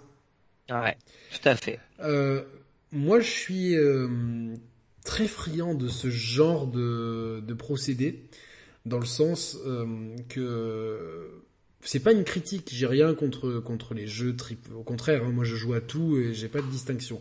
Mais c'est vrai que au fond de moi, il y a parfois une petite voix qui me dit est-ce que le jeu vidéo euh, n'a pas loupé quelque chose en devant absolument devoir euh, devoir avoir recours, enfin avoir recours, pardon, à, la cinématique et donc dans cinématique euh, il y a la terminologie cinéma, le mec qui fait du, du, français. Non mais voilà, vous voyez ce que je veux dire en fait de devoir avoir de devoir utiliser des des codes d'un autre média euh, même de deux autres médias, que ce soit les, des cinématiques ou du texte, donc la littérature ou le cinéma, pour pouvoir raconter une histoire. Là où euh, le cinéma n'a jamais emprunté à la littérature, euh, enfin, à part le texte déroulant au début de Star Wars, des trucs comme ça, c'est après l'œuvre elle-même qui, par ses propres codes, raconte quelque chose. Il n'y a pas des images dans un livre, ou, enfin, ou alors dans ces cas-là, c'est une bande dessinée, c'est autre chose, c'est, c'est un autre art. Et du coup, notre notre média à nous, euh, je trouve que c'est beau quand on arrive à raconter une histoire sans qu'il y ait un texte, sans qu'il y ait des, des cinématiques. Donc raconter une histoire par le gameplay. Je vais toujours utiliser cet exemple euh, de Brothers de Joseph Fares, hein, qui, qui, qui, le réussissait très bien. Et là, ce qu'on voit à l'écran, moi, ce qui me plaît, c'est qu'il y a, c'est vraiment euh, j'ai l'impression que c'est vraiment en jouant que je vais découvrir mon histoire. Donc c'est vraiment là euh, le, gameplay au service de la narration. Totalement. Voilà. C'est le gameplay au service de la narration. Il y a, on peut pas dire mieux. Alors, ce qui est génial en plus, c'est que c'est presque du gameplay minimaliste et ça arrive à servir la narration. Donc c'est vraiment, c'est là où ça, ça, touche le truc. J'ai vu un truc très très drôle euh, dans le chat, mais je peux pas le dire. Ah. Euh, c'est pas, c'est pas je crois que j'ai vu. Ah. mais euh, euh, ça me fait beaucoup rire. non mais c'est c'est c'est enfin c'est c'est de l'humour quoi c'est un peu raillant quoi et effectivement non mais j'adore ah parce que le chat est en forme ce soir les gens me disent ouais le jeu il a l'air chouette parce qu'il y a une espèce de... le mec il a une tête de hibou quoi, donc euh... ouais oui. donc euh, ouais ça va je valide moi ça. Mais euh, voilà non mais je, l'aurais fait cette blague. je, je sais pas enfin c'est pas c'est fait une petite parenthèse au milieu de, pour laisser le temps à Fatalucci d'arriver. Vous êtes d'accord avec ça ou vous pensez que fatalement on est obligé de d'utiliser du texte et de, et de la cinématique pour pour raconter une histoire dans un jeu vidéo? Vas-y, Doud, je, je parlerai après si tu veux. Ah, moi, je, voilà, tu me prends un peu, euh, tu me prends un peu. Ouais, j'ai pas le temps de travailler la question, mais, mais c'est pas une question je pense. C'est une question de parler avec le cœur, tu sais un peu. Ouais. Non, non, je pense qu'il y a, je pense qu'il faut pas, euh... je pense qu'il faut pas se fermer de porte en disant c'est dommage ceux qui vont trop vers de la cinématique et du, et du code de cinéma et, euh... et au contraire, comme tu dis, euh, mettre plus en avant ceux qui, ceux qui essayent de s'approprier un peu plus les codes du jeu vidéo, enfin les, les codes qui font qu'il y a que dans le jeu vidéo que tu peux faire ce genre de choses. Et comme tu disais, Brothers, c'est un exemple vraiment euh, vraiment parfait pour ce pour, décrire ce que tu es en train de dire.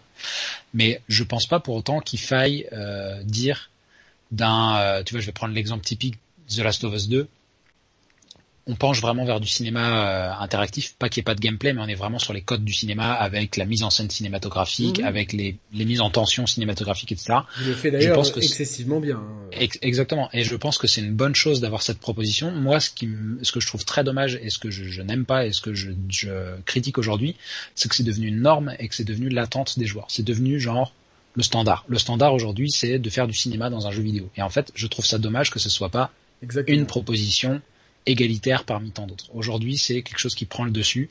Et effectivement, c'est dommage de devoir mettre en avant des jeux comme Brothers, des jeux comme euh, Florence, des jeux comme euh, comme euh, j'ai pas d'exemple en tête là, mais tu vois, ça pourrait être ça pourrait être Fez aussi. On en parlera tout à l'heure, mais qui vont utiliser les codes du jeu vidéo pour raconter différemment. Pas pour raconter forcément autre chose, parce qu'il y a des films qui en ont parlé, il y a des livres qui en ont parlé, mais pour raconter différemment et euh, c'est dommage qu'on ait besoin de les mettre en avant parce qu'en fait, euh, c'est des jeux qui de facto se retrouvent euh, sur du marché de niche parce que ça parle pas assez, parce que c'est pas assez mis en avant parce que c'est pas assez travaillé par des gros studios parce, qu'il n'y a pas de triple A qui représente ça. Est-ce que c'est pas parce que c'est pas euh, trailer YouTube waouh incroyable euh, Je pense pas. Je pense que c'est un tout. Je pense que faudra revenir en arrière voir quand est-ce que ça a vraiment flanché. Mais je pense que c'est tu vois, genre, c'est des choses qui n'existaient pas euh, sur les époques 8 bits, 16 bits et dans une certaine mesure 32 bits. Avec l'arrivée de la 3D et la possibilité de s'approcher du cinéma, on a voulu utiliser les capacités technologiques pour faire et regarder.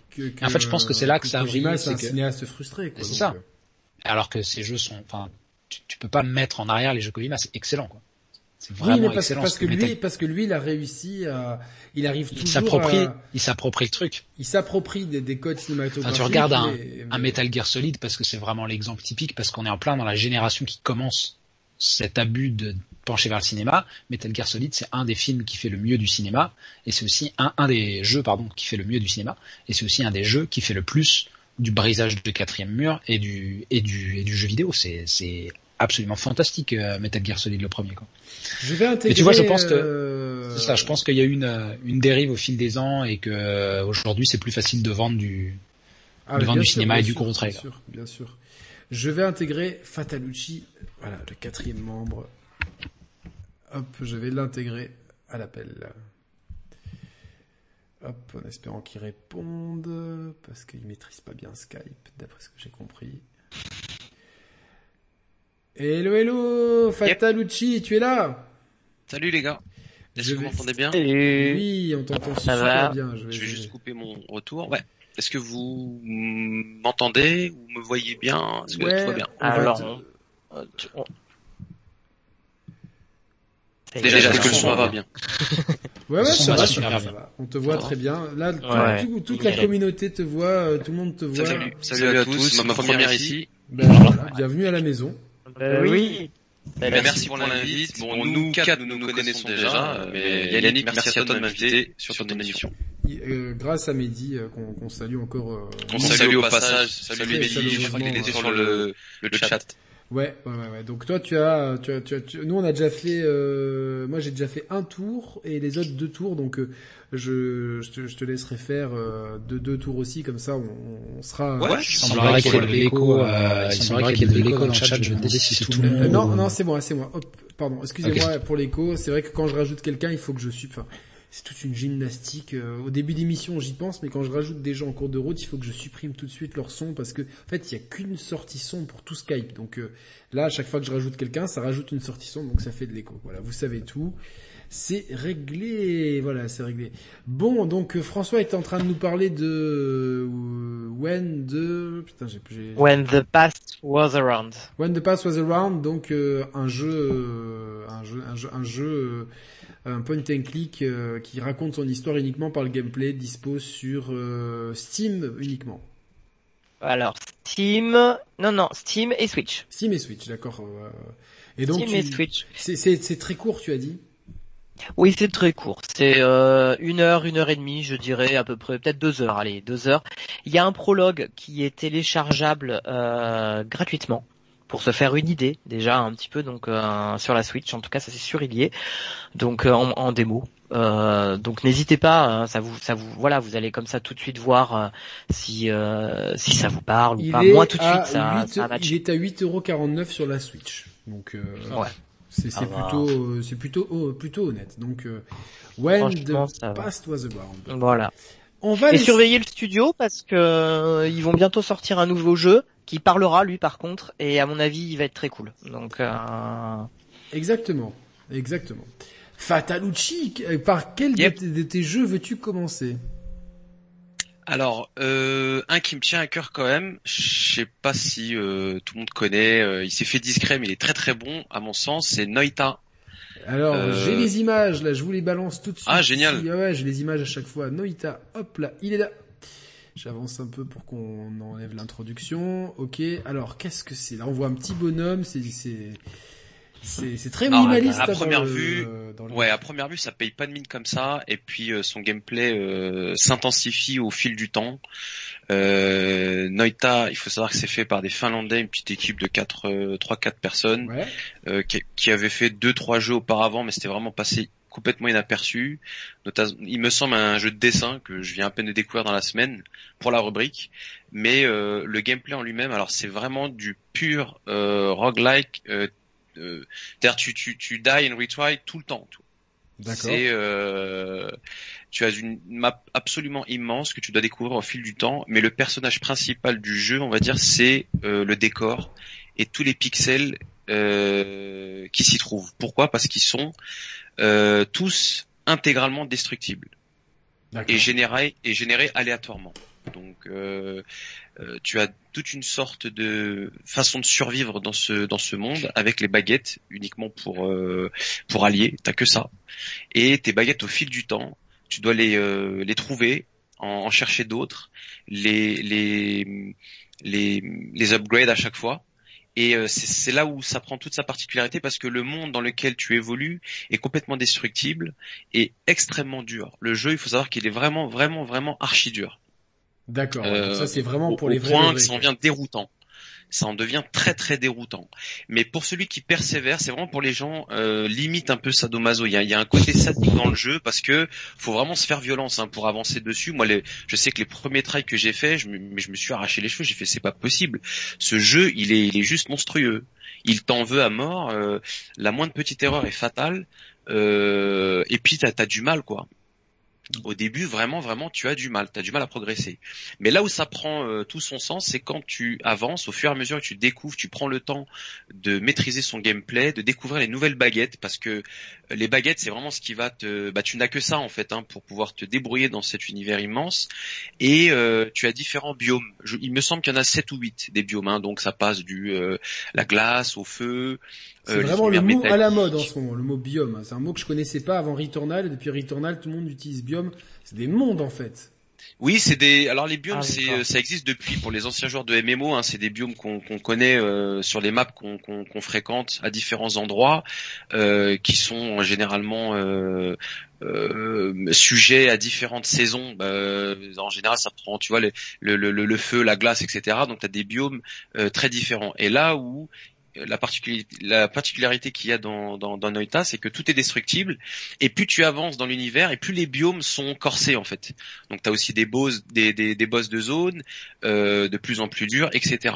La baguette en elle-même, au début, celle que tu vas looter, elle, elle paye pas de mine, donc t'as pas grand chose hein, pour t'en sortir, mais euh, au fur et à mesure tu peux euh, les collectionner les modifier et plus tu vas avancer, tu vas gagner donc des points en fait qui vont te permettre euh, de, de, la modifier et d'acheter de nouvelles compétences à cette à cette baguette. Donc on va dire qu'en gros tu as une baguette de base avec euh, un temps de rechargement sur la mana, avec plus ou moins de, de, DPS à distance, etc. Il y a des baguettes qui vont juste uniquement être là pour te protéger, des baguettes qui vont être uniquement là pour euh, exploser autour de toi.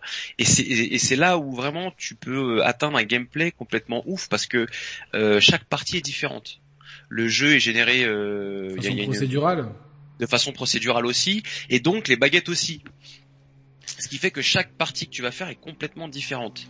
Et donc, quand tu t'amuses à streamer ou à regarder des streamers euh, qui, qui, le font, euh, et ben à chaque fois tu vas découvrir des nouvelles baguettes.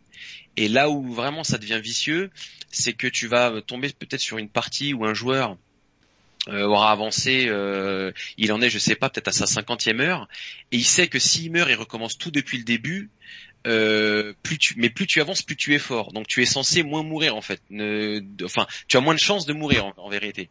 Euh, donc c'est, c'est, vraiment très intéressant. Et là où je dis que le, le truc est vraiment fort, c'est que euh, d'un point de vue pixel art, c'est vraiment du, du, du, c'est du grand art. Vraiment là, euh, ça paye pas trop hein, ce que tu, ce que tu, ce, ce, qu'il y a à l'écran, c'est pas vraiment ce qu'il y a. Mais euh, vraiment si on avait le petit teaser, je sais pas si tu t'as la possibilité de mettre un, un moment où ça. J'ai que ça à mettre à mettre en avant, mais déjà déjà moi je trouve que les les effets euh, de particules d'eau et de flammes sont sont super beaux. Par, on le voit à l'écran là, c'est vraiment magnifique. Et surtout quand ça explose. Ouais. Voilà, là le déluge le déluge de, de cette petite lave là qu'il y a, celle-là elle te transforme en, en monstre. Et euh, c'est soit en fait euh, soit tu vas en profiter soit ça va être un bonus positif ou soit un malus tu vois. Ça ça dépend sur quoi tu tombes. Le sang il est là pour te régénérer etc tu peux creuser euh, comme là comme on voit dans la vidéo tu peux creuser en fait bah, la terre etc enfin c'est vraiment tu dois jouer avec le décor constamment.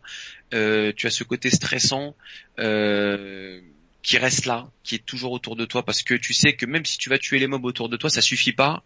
Il suffit que le mob ait jeté une bombe euh, et puis que la bombe atterrit, euh, même si elle atterrit pas euh, près de toi, elle va exploser un endroit du décor qui lui-même va rebondir sur quelque chose d'autre et ça aura une répercussion sur toi. Et c'est là que tu vas mourir. Donc, t'es toujours en alerte t'es toujours en alerte dans ce jeu, t'es, t'es, tu te sens vraiment pas, euh, euh, t'es jamais reposé. jamais safe, jamais sûr. T'es jamais, jamais safe. Même un endroit, euh, il y a des endroits quand tu passes un palier, tu passes des portails pour passer à un niveau différent. Euh, en fait, tu descends de plus en plus. Euh, en fait, dans le, dans le, dans ce, dans cet univers, tu descends de plus en plus dans les grottes. Et il y a un moment où tu arrives à un niveau où tu peux changer tes baguettes, acheter de nouvelles compétences et donc les modifier. Et eh bien même là, la première fois que tu arrives, tu te dis c'est bon, je vais faire une petite pause. Et eh ben non, euh, il y a un monstre qui, il y a un boss de zone qui apparaît, qui peut apparaître aléatoirement et qui va te destroy complètement cette cette cette étape. Donc s'il arrive à ce moment-là et que t'as pas fait tes changements, eh ben tant pis c'est fini, euh, pas de répit, ouais. T'as jamais de, de, répit. Donc, donc ce jeu, euh, pour résumer, Fatalucci, euh, c'est un jeu difficile qui que tu extrêmement difficile. que tu recommandes que tu recommandes vraiment aux, hardcore gamers j'aime pas trop ce terme mais il faut bien faut bien l'employer et aux gens qui sont vraiment patients et, et persévérants alors, euh, je dirais que le mot hardcore gamer par rapport à ça, alors c'est sûr qu'à un moment donné il faut du skill, mais je dirais que moi qui ne me considère pas comme euh, tel joueur, il y a un moment donné où tu arrives quand même si tu persévères. Je, par, je plutôt de la, persévérance, que, que, que, le skill. Quoi. Ok, d'accord. Tout à fait, parce qu'il y a un moment donné où ça va payer. Tu vois, là on arrive sur une phase, voilà, la phase exacte où je te parle, où tu arrives à une étape où tu peux changer tes compétences, acheter de nouveaux types d'armes, des armes qui vont faire du dégât de zone, des armes qui vont te faire, il y a des armes qui vont te projeter euh, en fait en arrière et ça va te permettre, les joueurs ils l'utilisent uniquement pour se déplacer dans les airs et atteindre, parce qu'à un moment donné il y a une phase où tu sors euh, de cette grotte et tu peux voilà te, te, projeter uniquement avec ta avec ta baguette. Donc t'as quatre euh, t'as quatre baguettes différentes que tu peux porter sur toi et à chaque fois tu peux modifier euh, les compétences de celle-ci et vérifier en fait ce que tu veux mettre à l'avant, à l'arrière, etc. enfin c'est infini en fait, les possibilités sont complètement infinies. Donc euh, si tu trouves les bonnes euh, les bonnes perks sur tes sur tes baguettes, eh ben ça le fait, ça le fait. Et puis là, dans ces cas-là, tu vas tu vas gagner un peu plus confiance en toi. Et puis non, franchement, c'est faisable, mais il faut persévérer faut vraiment persévérer. Il y a un petit truc que je voulais juste ajouter par rapport à ce jeu, c'est qu'ils ont implémenté un petit côté euh, streamer euh, pour les viewers.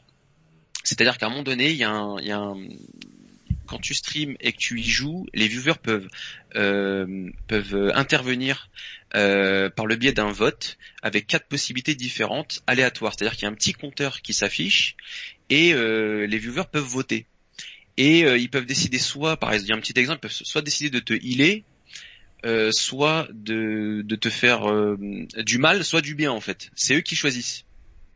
Et là aussi, euh, ça prend c'est très C'est sympa. C'est le vrai jeu des streamers, quoi. C'est le vrai jeu des streamers. Alors ouais. Il y a un petit ah, côté, il y a un petit côté où ils ont pensé à ça.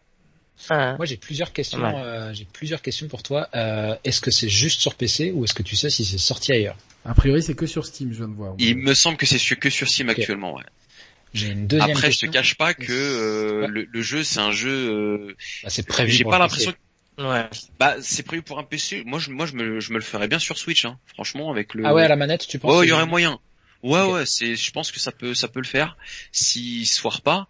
Euh, mais est-ce que le jeu s'est bien vendu? Est-ce que le public a répondu présent? Parce que ça reste quand même un jeu de niche quelque part. Parce que euh, la persévérance aujourd'hui, c'est en 2021, c'est un peu dur. Hein, tu vois, on veut, on veut du, on veut du facile. rien sortir ton jeu, euh, sortir ton jeu sur une console, c'est tout de suite beaucoup plus de budget que sortir ton jeu sur Steam en fait. Exactement. c'est euh, c'est un peu compliqué pour les studios. Euh, est-ce que tu parlais de plus tu progresses, plus t'es fort, plus tu progresses, plus t'es fort. Est-ce qu'il y a une fin au run ou est-ce que c'est absolument infini puis le but c'est juste de, de, te faire plaisir et d'aller euh, jusqu'à ce que toi t'en aies marre? Non, il y a, y a une fin au run que je ne spoilerai pas bien évidemment. Il y a même plusieurs joueurs que je connais. moi, je me balade sur les forums et puis surtout sur les sur les lives. Il y a même des speedrunners qui il y a un concours de speedrunning qui, qui ah. va démarrer même ce week-end il me semble. Mais dis la, euh, euh, les oreilles dressées. et, euh, et du coup il y a des gars qui te le speedrun quoi. Tu vois donc euh, pour te dire comme quoi avec la une grosse persévérance on peut on peut y arriver. Et alors quand tu meurs tu repars de 0-0 ou de 0, 0. tu débloques du contenu avec des nouvelles choses à débloquer ou c'est vraiment euh, comme si tu venais de réinstaller le jeu quoi? C'est tu viens de réinstaller le jeu. Après il y a des modes hein, sur Steam euh, euh, sur Steam tu as tous les modes donc forcément moi je te cache pas qu'au début je m'arrachais tellement les jeux au bout d'une cinquantaine d'heures quand tu vois que t'arrêtes pas de crever que tu trouver la super baguette que t'attends depuis je sais pas combien de temps. Comme c'est aléatoire tu retomberas jamais dessus tu vois. Donc tu te dis non je suis mort pour rien. Euh, j'ai installé un mode qui me permet juste de revenir à zéro avec la baguette euh, que j'ai que je venais d'avoir parce que je voulais absolument pas la perdre.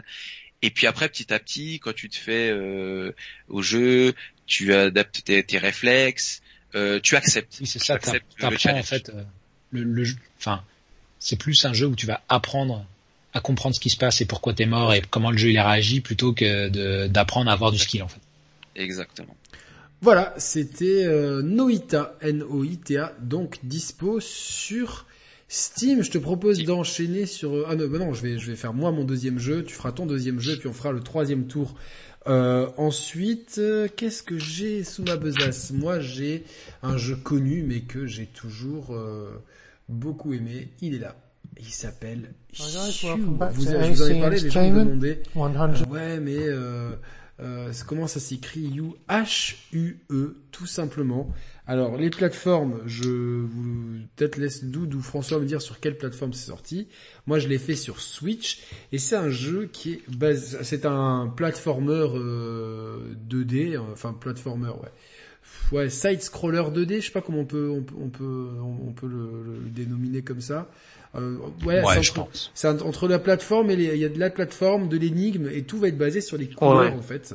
Plus énigme que plateforme. Ouais, plus énigme que plateforme. mais il y a de la Ouais, c'est léger, ouais. c'est léger, ouais, la plateforme est, légère, il y en a légèrement. C'est un jeu donc en, 2D, donc euh, où on joue un petit personnage, euh, voilà, qu'on voit ici à l'écran, euh, ce qui est, monochrome, et tout va se baser sur les couleurs. Donc vous commencez le jeu, il n'y aura pas de couleurs, et vous allez récupérer en fait une teinte de couleurs que vous allez pouvoir utiliser pour résoudre des énigmes. Et vous allez pouvoir l'utiliser dans une roue des couleurs. Donc là, là pour l'instant, c'est pas vraiment le. Je vais essayer d'avancer sur, le bon passage. Et en fait, voilà, voilà, la roue des couleurs, vous la voyez. Et selon la couleur que vous choisissez, si, si elle se mêle au fond, euh, au, fond, là par exemple, voilà, on a choisi. Euh, euh, quand, on, quand, on a, quand on choisit une couleur à l'écran, elle disparaît de l'écran, en fait.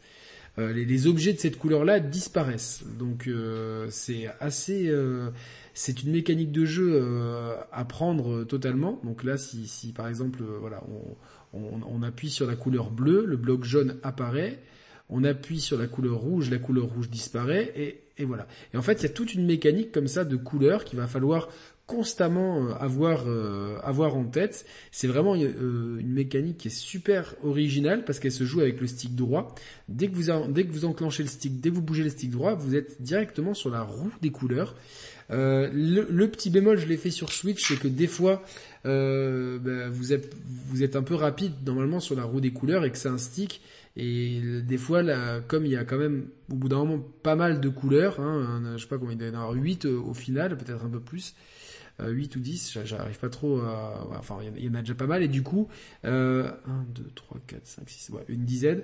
Euh, souvent, en fait, vous allez appuyer sur la mauvaise euh, la mauvaise teinte parce qu'en fait vous êtes sur la bonne teinte et en enlevant votre pouce, vous voyez ce que je veux dire le la, course du stick fait que euh, vous allez bouger de couleur. Donc ça c'est juste un petit souci d'ergonomie qui, qui m'a fait rager plusieurs fois mais c'est pas très grave parce qu'en fait globalement, c'est ultra satisfaisant. Et là, je suis bien content de vous montrer ce passage-là parce qu'on voit vraiment l'utilité des couleurs. C'est un jeu, il faut constamment réfléchir.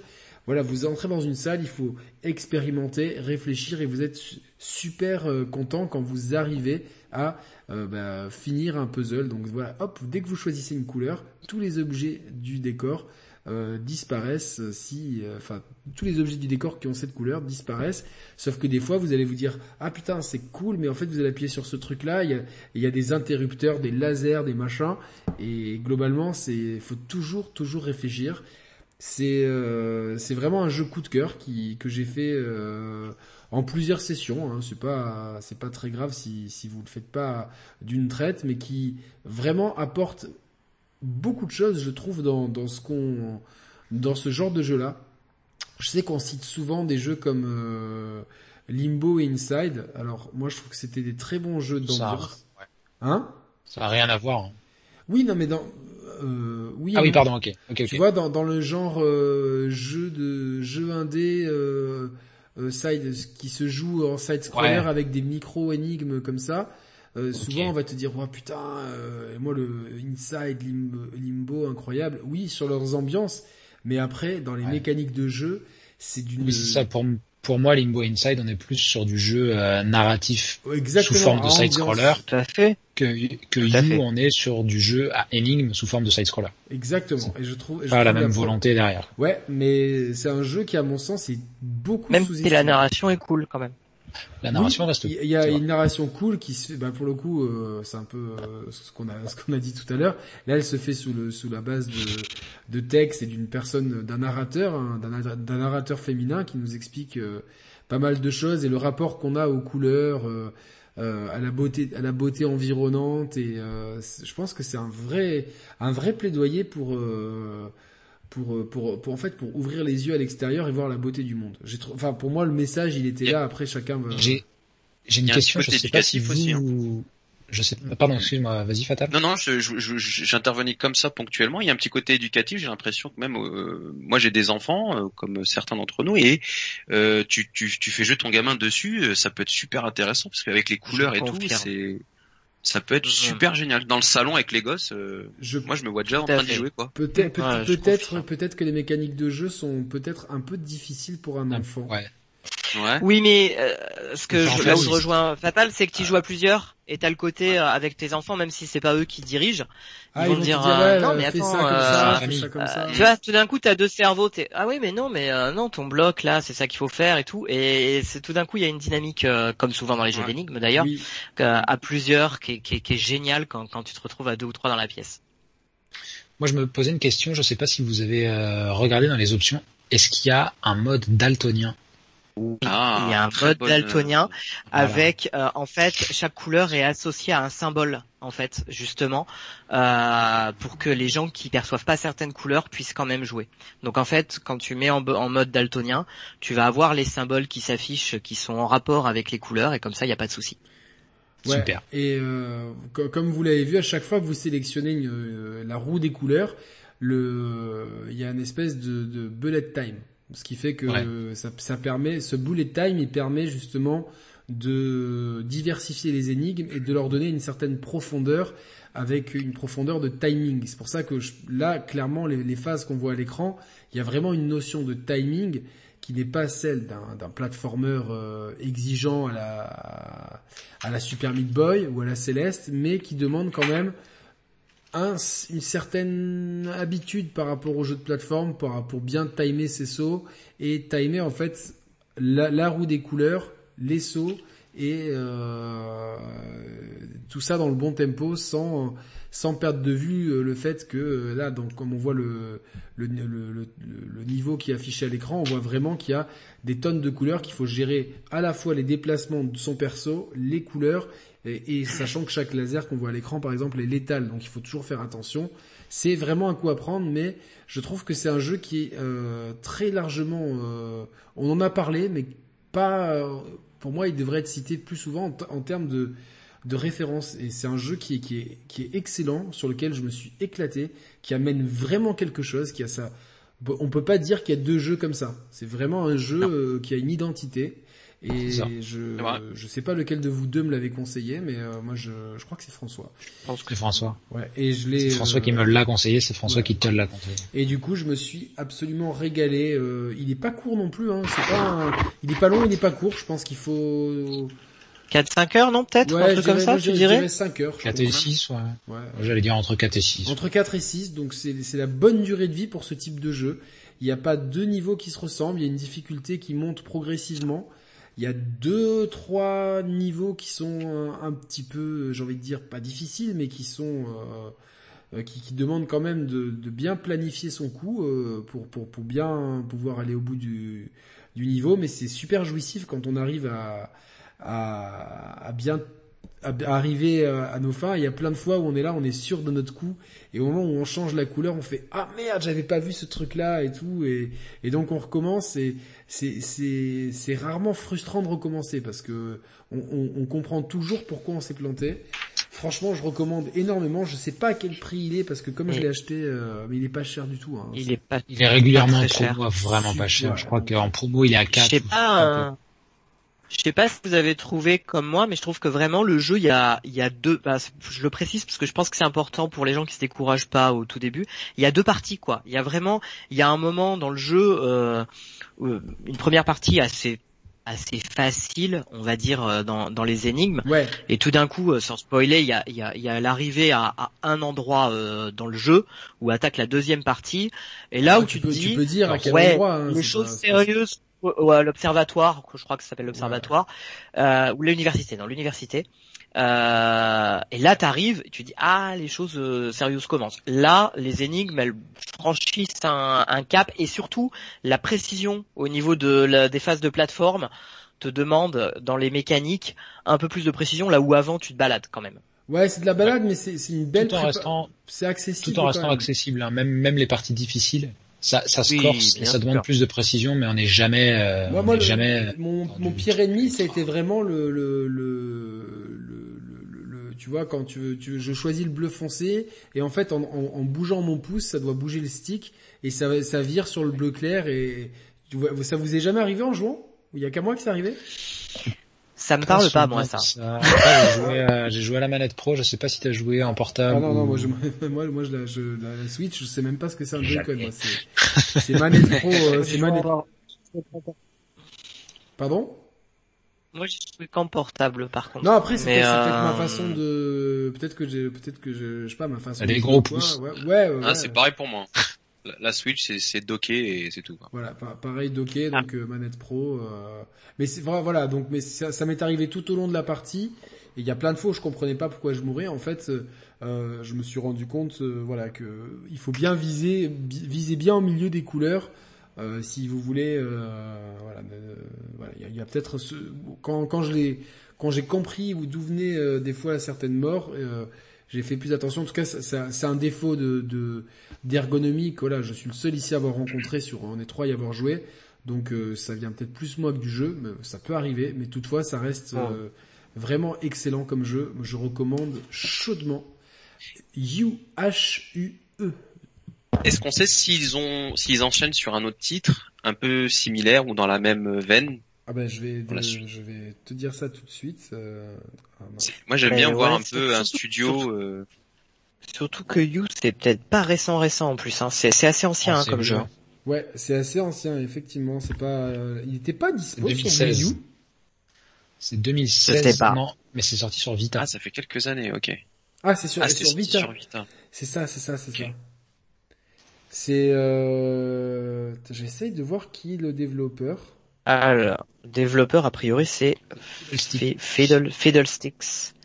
Mais il est sur PC, PS4, Xbox One, Vita et Switch. Donc, euh, vous avez le choix, quoi. D'accord. Vous avez le choix. Il a 4... le prix public conseillé, c'est 14,99€. Moi, je l'ai chopé à 3 ou 4 euros. Donc, euh... donc voilà. Ouais. Voilà. Mais en tout cas, c'est, ça te donne envie, toi, Fatalucci, qui a pas joué? Ouais, complètement. Oh, à l'aise. Avec les couleurs et tout. Euh, moi, je me vois bien dans le salon, euh, avec les gauches, je t'ai dit, euh, tout seul sur mon PC, non. euh, pourquoi pas, mais je me verrais, je me verrais vraiment avec les gosses et jouer avec les couleurs avec eux et tout. C'est vrai que j'ai vu des phases, de, des petites phases, c'est un peu plus ric-rac. Et là, ça confirmait en fait ce que tu disais, où c'est quand même peut-être pas forcément a priori que pour les gosses, mais si tu les assistes, euh, ça passe crème. Hein. Franchement, ça doit le faire. Certainement. Enfin, moi, je, sais pas, ma, chienne n'a pas trop aimé, donc je sais pas trop. Mais, euh, mais voilà, non, non mais, mais, franchement, en plus, c'est le genre de jeu entre deux sessions d'un jeu, euh, tu sais, prenant, euh, intense ou quoi. Par exemple, ceux qui font, euh, ceux qui sont sur Returnal en ce moment, entre deux runs de Returnal, vous mettez ça. Noita. ou de Noita aussi, très très très bien. Fatalucci, euh, je, vais te demander d'enchaîner sur ton deuxième jeu, comme ça on sera, tout le monde aura, aura, aura, parlé de deux jeux. Vas-y. D'accord. Alors euh, là, je vais parler d'un petit jeu français euh, qui nous vient de Nice. Je sais pas si dans le chat il y a des gens de Nice. Ah, moi, je suis, je suis, à côté, moi je suis à Monaco, donc je suis vraiment à côté de. Eh moi j'ai vécu à Nice. Ah, t'as vécu à Nice. Je savais même pas qu'il y avait des, des, des, Niçois qui faisaient des jeux. Alors là, ça, ça me. Ouais, c'est plus les inviter ce soir. Hein petite équipe qu'on a découverte. Euh, enfin, franchement, moi, je me baladais par hasard sur Twitch et je voyais euh, des mecs. Euh, je vois plusieurs milliers de viewers sur un jeu pas du tout connu que j'avais jamais entendu parler. Et c'est Slormancer. Donc c'est un action RPG qui est sorti sur Steam récemment, il y a peut-être un mois. Est-ce que c'est ce jeu-là Hop, je sais pas si t'as le retour. Exactement. Ouais. Dommage qu'on n'ait pas le son. Dommage qu'on n'ait pas le son. Je vous invite tous à aller regarder au moins la bande son. Ce jeu, il a, il a aussi percuté. Je peux mettre, je peux mettre le son, mais euh, ça, ah, si tu peux mettre le son, ce serait génial. Je vais essayer de, de, de faire un mix. De... Si c'est trop fort ou pas assez fort euh, en fond euh, pour avoir un fond sonore. Pierre, mais le pas longtemps, quoi. Ouais, attends, je vais juste ouais. mettre deux secondes. Voilà. J'entends pas, moi, par contre, le retour du son. Mais, alors, en fait, Slormite Studio, euh, c'est un, c'est une équipe de deux personnes, donc euh, euh Aurélien Chavois, hein, j'ai sous, sous, les yeux, et Jérémy Samarcelli, euh, qui sont les développeurs du jeu. Il y a le composeur qui est avec eux, qui s'appelle Aurélien Pouda et qui vit au Japon. et donc, à trois, ils ont réussi à nous concocter ce petit jeu action RPG euh, vraiment dans la ça pure frénétique à fond quoi là. Complètement, complètement. Alors ça c'est vraiment mon délire, euh, à savoir. Ça à Diablo, j'ai envie de jouer tout de suite quoi. C'est du gros Diablo-like, mais pas que mais pas que. Il y a un petit scénario qui paye pas de mine, mais bon, qui est intéressant à faire. Euh, c'est vraiment du loot, du loot, du loot, de l'upgrade, euh, et puis tout un système d'upgrade de pur RPG. Hein, euh, avec, mais ils ont vraiment poussé le truc super loin. Euh, au niveau des dégâts, des défenses. Enfin là, si on rentre dans, les, détails, ils sont deux à avoir fait ça. C'est ça qui est génial. Les animations, les effets et tout, c'est, on dirait que, enfin moi j'aurais, j'aurais dit, c'est un jeu qui a, qui a au moins monopolisé 10 personnes. Après, quand on voit qu'ils sont que 60 à avoir fait Returnal, on se dit tout, tout est possible. Hein, mais euh, tout est possible. Je pense que quand t'es passionné par un truc et que tu euh, t'as déjà une idée en tête et que t'arrives juste à le reproduire et puis la détermination tu peux faire de ah grandes choses. Euh, combien de temps euh, Là, et toujours aussi euh, combien de temps ils ont mis, tu sais pas quoi. On sait pas, ils sont que deux, savoir si vraiment ils ont mis tout leur temps dedans ou si c'est juste en, part-time, va savoir. Mais le truc c'est que ce, jeu il a vraiment percuté parce que par la qualité qu'il dégage, quand tu vois que derrière il y a que deux personnes plus le compositeur, en plus, la, bande son, elle est juste énorme, quoi. Elle a, elle a, vraiment, elle est très très frénétique. Elle est dans le ton. Euh, il y a un côté Harry Potter, il y a un côté avec les films de Tim Burton. Je sais pas si vous vous rappelez un peu. Il y a tout cet univers qui est complètement mélangé à, ton personnage et à l'histoire que qu'il te propose. Et puis toi, tu, tu upgrades là-dedans dans ces dans ces petites maps. Alors, ce sont des maps instanciées, pas très très grandes et qui se répètent très très souvent. Mais le jeu est encore en early access. C'est procédural, mais c'est uniquement les petites maps que tu euh, que tu fais lorsque tu pars, on va dire euh, euh, en, vadrouille quoi. Lorsque tu sors de, du village, le village que tu intègres au début, ah, c'est une sorte de hub. Comme Diablo 2 quoi. Tous les PNJ et puis dès que tu sors, t'es dans un, un truc instancié où là tu vas looter à foison. Et tu vas pouvoir permettre de Exactement comme Diablo 2, ta ville elle est fixe, mais tout le reste c'est procédural ils prennent vraiment leur euh, leur euh, leur euh, leur inspiration là-dedans. Il y a un petit côté. alors, ce qui, ce qui est bien, c'est que tu as des armes uniques en fait qui que tu peux que tu vas looter au fur et à mesure de ton épopée, et puis que tu vas tu vas pouvoir les les, les les, les, crafter, les changer, etc.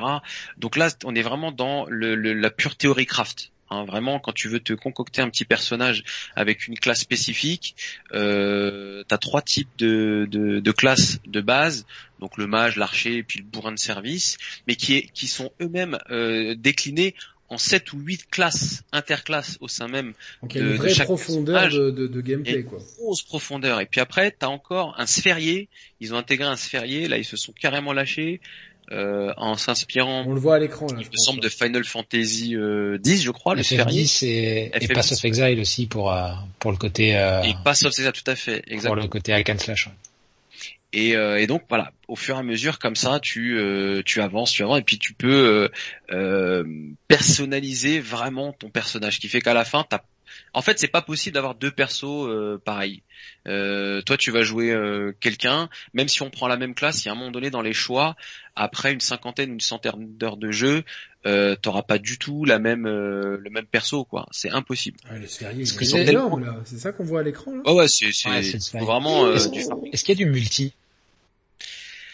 Euh, pas encore, mais il y a des petites fonctions en fait. Bah on, est, on espère parce qu'il y a des petites choses qui sont cachées euh, dans le jeu lorsque tu cliques sur certaines choses. Il y a des choses qui sont cachées. Tu te dis ouais c'est pas encore prêt, ça c'est pas encore prêt. Et euh, j'en discutais avec euh, deux trois potes et on se disait franchement s'ils veulent vraiment cartonner, il faudrait qu'ils intègrent un coop à 4 quoi. Ouais, ouais, bah, ça. moi, tu vois, je, enfin, moi, je vois ça là. Tu m'as clairement vendu le jeu parce que j'ai, euh, j'ai mon côté euh, grand geek du pixel euh, qui voit des pixels, j'ai les yeux qui brillent et à la fois, je vois toutes les heures que j'ai passées sur Diablo 2 quand j'étais ado et je me dis mais, mais je veux ce jeu, mais sur Switch quoi.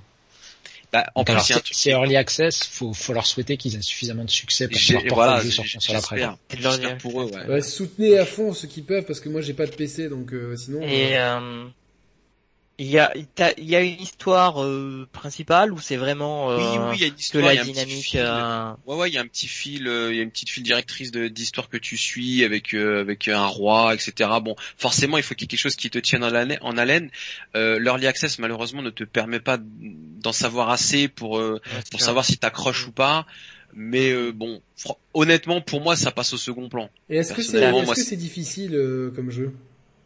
Bah à un moment donné oui parce que les mobs sont de plus en plus violents, t'as des étapes en fait euh, qui démarrent à l'étape 1, 2, 3 puis ça va jusqu'à l'étape 13 où là tu euh, euh, c'est de plus en plus difficile, t'as de plus en plus de mobs qui te qui te fondent dessus. Et puis si t'es pas prêt, bah tu dois redescendre en fait. Moi, il m'est arrivé en early access d'arriver jusqu'à l'étape 4. Je pouvais pas aller au-dessus. Même à l'étape 4, franchement, euh, j'en pouvais plus. C'était pas possible d'aller au-dessus. Euh, donc je redescendais faut, faut en quand 3. Même avoir l'habitude des, des Diablo-like quand même. Tu conseilles pour, euh, avant de se lancer dedans ou quelqu'un qui est moi, c'est pas du tout mon genre de jeu, mais c'est accessible quand même. C'est bien expliqué. Euh... Oui, c'est très très bien expliqué. Euh, tout est intégralement euh, traduit, bien évidemment.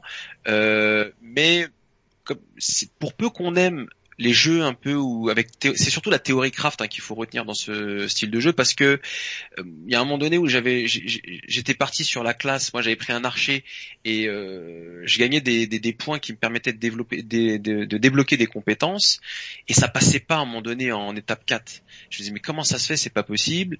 Euh, je voyais avec des amis qui avaient le jeu. Eux ça passait tout seul. Donc il y avait forcément des, des points que j'avais mis dans, mes, dans mon sphérié qui allaient pas ou des compétences que j'avais débloquées qui, qui ne correspondaient pas au mob. Donc du coup, tu reviens, tu revois ta copie, tu revois différemment ton style de jeu, et puis euh, là, ça passe tout seul, tu vois. Donc euh, il faut, euh, il faut ça bien potasser le truc. Quand même, Faut, faut, faut lire, faut lire, faut beaucoup lire tout ce qui est théorie craft sur le jeu, il faut lire. Ok. Moi, j'ai un peu une question, en effet, pareil sur le, le la, la, capacité de d'accéder à ce genre de jeu quand, quand tu connais pas. Euh, moi, je vois toujours ça de mon œil de néophyte, ce type de jeu, et je vois beaucoup d'informations. Je sais pas si Yannick il a, il, a ce côté. Je vois les menus. Euh, voilà, moi j'ai l'impression, je vois les menus, les, les, icônes en bas, tu vois, et euh, c'est le genre de jeu où je tout de suite ça me rebute. Je me dis, tu vois, j'ai ce côté où je me dis, le jeu va me perdre dans ces menus, ces sous-menus. Ouais, mais non, ça c'est pas, c'est. Je rigole, je rigole. Oui, mais le MMO, le MMO, c'est ultra, ultra ultra progressif dans dans ce qui dans ce qui t'amène. Et d'ailleurs quand c'est pas le cas, c'est moi ça me noie pareil. Je je genre tu vois même euh, euh même un MMO qui qui te dit maintenant votre perso vous pouvez l'attaquer au niveau 60 et qui te donne tous tes skills, je déteste ça quoi. C'est vas-y débrouille-toi. Non, quelle horreur. Donc voilà, ma question c'est ça, c'est est-ce que c'est assez bien expliqué, tu vois, pour quelqu'un qui rentre dans cet univers, euh, il se sent pas trop perdu quoi. Ou est-ce qu'il faut quand même avoir cette sensibilité sur euh, sur ce type de d'interface et de jeu très euh, très euh, très PC quand même quoi. Voilà. C'est sûr qu'à la base je dirais qu'il faut avoir les goûts pour ça, c'est-à-dire que le, mot qui revient souvent c'est la théorie craft. Si t'aimes pas la théorie craft à la base, le jeu ne peut pas te, te plaire, tu vois, parce que vraiment il va falloir que tu potasses le truc si tu veux progresser euh, comme tu le souhaites dans le jeu. Le but euh, de ce type de jeu, c'est de tout défourailler à un moment donné, d'être euh, le super le super joueur qui écrase tout sur son passage. Et le but, c'est de rouler sur tous les mobs, tu vois. Et pour y arriver, les développeurs, ils ont vraiment fait en sorte que tu puisses pas y arriver comme ça. Il va falloir vraiment que tu potasses ton, ton sujet et donc que tu te concentres sur ce que ton personnage et ta classe a besoin pour progresser. Et donc il va falloir passer par une phase de farming, mais pas que. Euh, il va falloir aussi placer tes points là où il faut, choisir comme il faut tes compétences, voir si elles correspondent au mob que tu vas rencontrer, et puis être patient parce qu'il va falloir en farmer, en bouffer du mob et en looter euh, énormément. Donc c'est sûr que tous ces petits points-là peuvent rebuter, mais dans ces cas-là, je dirais que soit on est type de joueur, soit on ne l'est pas, tu vois. Et mhm. du coup, euh, pour le coup, moi, ça me plaît euh, vachement, quoi. Et surtout quand je reviens, je vois que c'est deux, deux gars qui ont hein, fait ce truc-là. Euh, je me dis les mecs qui t'ont fait un truc de fou quoi. Surtout que ah ça, ça vient juste visuellement, ça. Moi tu m'as grave. c'est très attirant je connaissais pas, tu m'as grave vendu le jeu, j'ai tellement envie d'avoir un PC et puis de passer 200 heures dessus. Mais le truc d'où en fait, c'est que moi là où je suis super confiant pour le mode multi, c'est que euh, je me dis mais attends, ils t'ont créé des classes tellement spécifiques et tellement aléatoires que à un moment donné, tu peux pas créer, par exemple, tu peux te faire un pur tank dans le jeu. Vraiment un gars, un, tu peux te faire un perso qui, qui encaisse des dégâts mais de fou. À quoi ça sert si t'es tout seul? Bah ouais, ça. sert à quoi si t'es tout seul? Donc forcément, euh, il va falloir que tu sortes avec tes copains, avec ton archer et puis avec ton ton mage, tu vois. Je sais pas, tout à l'heure dans les images que j'ai montrées, il y avait une espèce de roadmap, donc j'ai pas j'ai pas fait gaffe si voilà, de Royal Est-ce qu'ils ont déjà annoncé le multi dans les roadmaps Je vais mettre sur pause là-dessus sur la roadmap. Euh... Tac tac tac. Euh. Je vais, je vais regarder, vas-y, continue à parler, mais. Euh... Ouais. Bah voilà, en fait là actuellement, malheureusement, euh, moi j'ai fait le tour de l'early access parce qu'à un moment donné tu es, euh, t'arrives au taquet, donc euh, si tu peux encore, euh, tu peux encore progresser dans ton personnage, mais j'ai vraiment envie, moi ce qui m'intéresse dans une early access, c'est de voir dans un premier temps ce que les développeurs proposent. ok, je suis en accord avec. Je vois pas de multijoueur de prévu. Hein. Ah non, c'est ah. écrit. Bon, peut-être qu'ils nous peut-être qu'ils nous le sortiront plus tard, espérons. Ça, euh, ça ou ils l'ont pas écrit, mais euh, mais c'est prévu, puis ils le gardent en surprise ou. Et puis peut-être qu'ils attendent d'être euh, plus au point avec les classes, parce que c'est là la grande difficulté de ce type de jeu, c'est d'avoir des classes. L'équilibrage, ouais. L'équilibrage des classes, voilà, tout à fait. Euh, S'il y a un mauvais timing sur ça et que as, tu te retrouves avec un perso qui est complètement cheaté et d'un autre côté une classe de personnage qui est complètement aux F, là on est on est pas bon. Puis faut, enfin, je, je suis pas développeur, mais ça demande de la technologie quand même de développer du netcode pour pouvoir jouer ensemble et tout. Euh. c'est, enfin, c'est peut-être, euh, c'est peut-être aussi ça. Euh. En tout cas, donc c'est, c'est, un jeu qui est disponible en early access. Slormancer, S-L-O-R-M-A-N-C-E-R. Voilà, donc c'est early access. À suivre sur du long terme du coup quoi. Complètement. C'est un jeu, tu vas jouer dans dans dix ans, je pense qu'il y aura toujours des joueurs, tu vois. Euh, et donc c'est un jeu voilà qui vient de, de mon 06 euh, adoré de Nice, donc euh, vraiment Coco vraiment voilà, je, c'est marrant. Si on avait su, on aurait pu inviter les gars pour nous en parler, quoi. Si euh, on, Mais en fait, ils sont super, euh, ils sont super open. Je sais qu'ils m'ont, ils m'ont fait un petit coucou sur mon Twitter euh, parce que j'étais en train de le live et tout et que je, leur ai répondu. Je leur ai dit franchement, votre jeu il déchire les mecs, continuez. on va essayer de le live comme il faut. et puis il y a d'autres gros streamers en fait qui qui, qui, le soutiennent. Donc si tu veux, c'est ah, la... enfin, c'est le genre de gens qui, les petites équipes de dev comme ça sont souvent très accessibles parce qu'en fait ça leur donne de la visibilité même si c'est pas des grosses grosses chaînes tu, vois, à 500 000 abonnés ça leur donne énormément de visibilité et c'est sûrement très facile de discuter avec eux. ça aurait été super intéressant mais même pour une prochaine émission d'avoir un développeur avec nous que lui nous dise à quoi il joue déjà est-ce qu'il joue aux indés est-ce qu'il joue à Last of Us etc et comment après euh, tu vois de, de, décortiquer le, le, la création d'un jeu indé. Donc on, va creuser la piste donc euh, j'espère qu'on va pas nous voler l'idée euh, du coup, euh, on, va, on, va, creuser la piste euh, pour pouvoir avoir, euh, parce qu'en plus ils sont sur Nice. voilà, forcément, il y a une proximité avec le cœur de la chaîne qui se situe à Monaco, donc on est dans, le, dans, dans, dans, ce, dans ce beau sud-est de la France tranquillement. Et non, mais surtout, vraiment, moi, je suis bluffé de, de, du travail réalisé à deux personnes. du beau boulot. C'est du, beau boulot. Donc voilà, bon, si vous avez un PC, n'hésitez pas à soutenir euh, The Slowmancer. Euh, voilà, on a fait tous deux jeux. Maintenant, parti pour le dernier tour. C'est pas mal hein, cette formule finalement. De, je pense qu'on a trouvé notre rythme de croisière à parler de, de, de trois jeux chacun. C'est c'est pas mal. Surtout là, pour l'instant, je sais pas si vous êtes d'accord, mais on a quand même vraiment parlé de trucs ultra différents. Hein. C'est super cool d'avoir. Alors, on est passé, on est passé sur du, du des trucs vraiment diamétralement opposés, ça fait plaisir en fait. Ouais ouais, je suis super content là de.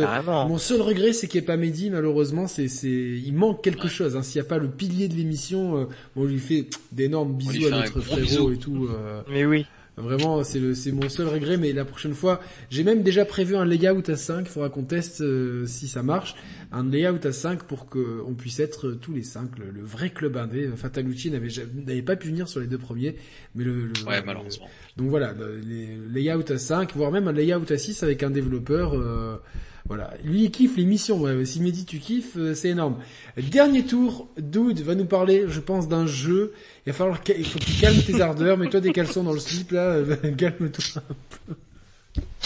Il va nous parler d'un jeu que, que, que, vous avez forcément entendu parler. Mais est-ce que vous y avez ça, joué puis même, euh, même moi, j'en parle à chaque fois. À chaque fois, je fais du name dropping. Je vous dis d'y jouer. C'est, euh, c'est le moment où j'en parle pendant un petit quart d'heure. C'est, je pense, un, de mes plus gros coups de cœur sur les 10 ou 15 dernières années, honnêtement. Euh, enfin, moi, ouais, clairement. Je pense que c'est dans mon top 3 des plus grosses baffes des 15 dernières années de très loin. Euh, ça s'appelle Fez pour ceux qui ne connaissent pas. C'est un jeu qui est sorti, si je me plante pas, en 2012 sur Xbox 360. C'est un grand classique du, jeu indé, hein, ça vraiment. Euh, c'est ça, celui qui fait partie du grand trio euh, Super Meat Boy, Fez, Braid qui, qui, sont sortis sur Xbox. Euh, alors c'était quoi C'était Live Arcade à Ouais, le XBLA, c'était pendant les Summer of Arcade. Il y avait aussi Castle Crashers et, et, Shadow Complex aussi pour Exactement. les cinq, les cinq gros jeux de et c'est un jeu, euh, c'est un jeu qui a une histoire un peu compliquée dans son développement parce qu'en fait, euh, ça a duré des années et des années. Il y a eu beaucoup de retard. Il y a eu euh, le fait aussi que le, le créateur derrière le jeu a, disons-le clairement, une, un caractère de, de gamin pour y gâter, puis un ego un peu surdimensionné qui a, lui a joué des tours avec les joies des communautés des internets qui elles sont toxiques à mourir. C'est Phil Fish Philippe Poisson, un Québécois euh, de son pseudo Phil Fish. Et euh, bah en fait le problème c'est que son ego versus euh, la toxicité des internets ça a fait exploser le truc et le en gros il a annoncé FES 2, il s'est pris tellement de backlash dans la tête qu'il a dit bah vous savez quoi, je me casse de l'industrie et j'arrête tout et j'enterre FES 2 avec moi. C'est une de mes plus grandes tristesses mais bon, c'est comme ça. Je précise qu'il est sorti sur Xbox 360 le 1er mai, le 13 avril 2012 puis il est sorti sur Steam, sur euh, macOS, sur Linux, sur PlayStation 3, PlayStation 4, PlayStation Vita, Nintendo Switch. Donc euh... iOS aussi. Ouais, il est partout. Et il est partout, iOS, euh, peut-être, je le vois pas là-dessus. Honnêtement, il est partout. C'est vraiment pas dur de le trouver. Ah, iOS, euh, de... pardon, 2017. De quoi ça parle et comment ça marche? Euh, Comment ça marche? C'est un petit bonhomme qui s'appelle euh, Gomez. On voit à l'écran et euh, tout le principe de base du jeu, vraiment, c'est ça. Le corps du jeu, c'est vraiment de jouer avec les perspectives. C'est-à-dire que vous êtes dans un monde cubique à quatre facettes, comme vous pouvez voir. Des fois, il y a le, la perspective qui change. Sauf que la physique marche sur un plan 2D. C'est-à-dire que quand le monde bouge, si jamais euh, ça bouge un trop au niveau de la plaque, il n'y a pas de profondeur. Donc tu peux continuer à marcher dessus et tu joues avec la perspective comme ça pour euh, accéder à différents endroits. Donc sur le principe, c'est un platformer jeu d'exploration je mets platformer entre guillemets parce qu'il y a aucun skill de plateforme qui est demandé et quand tu meurs, tu reviens automatiquement avec des vies à l'infini à la dernière plateforme sur laquelle tu étais. Donc c'est pas une histoire de skill de plateforme, c'est une histoire d'exploration et de manipulation de de la perspective pour essayer de trouver euh, différents collectifs, des cubes, des choses comme ça.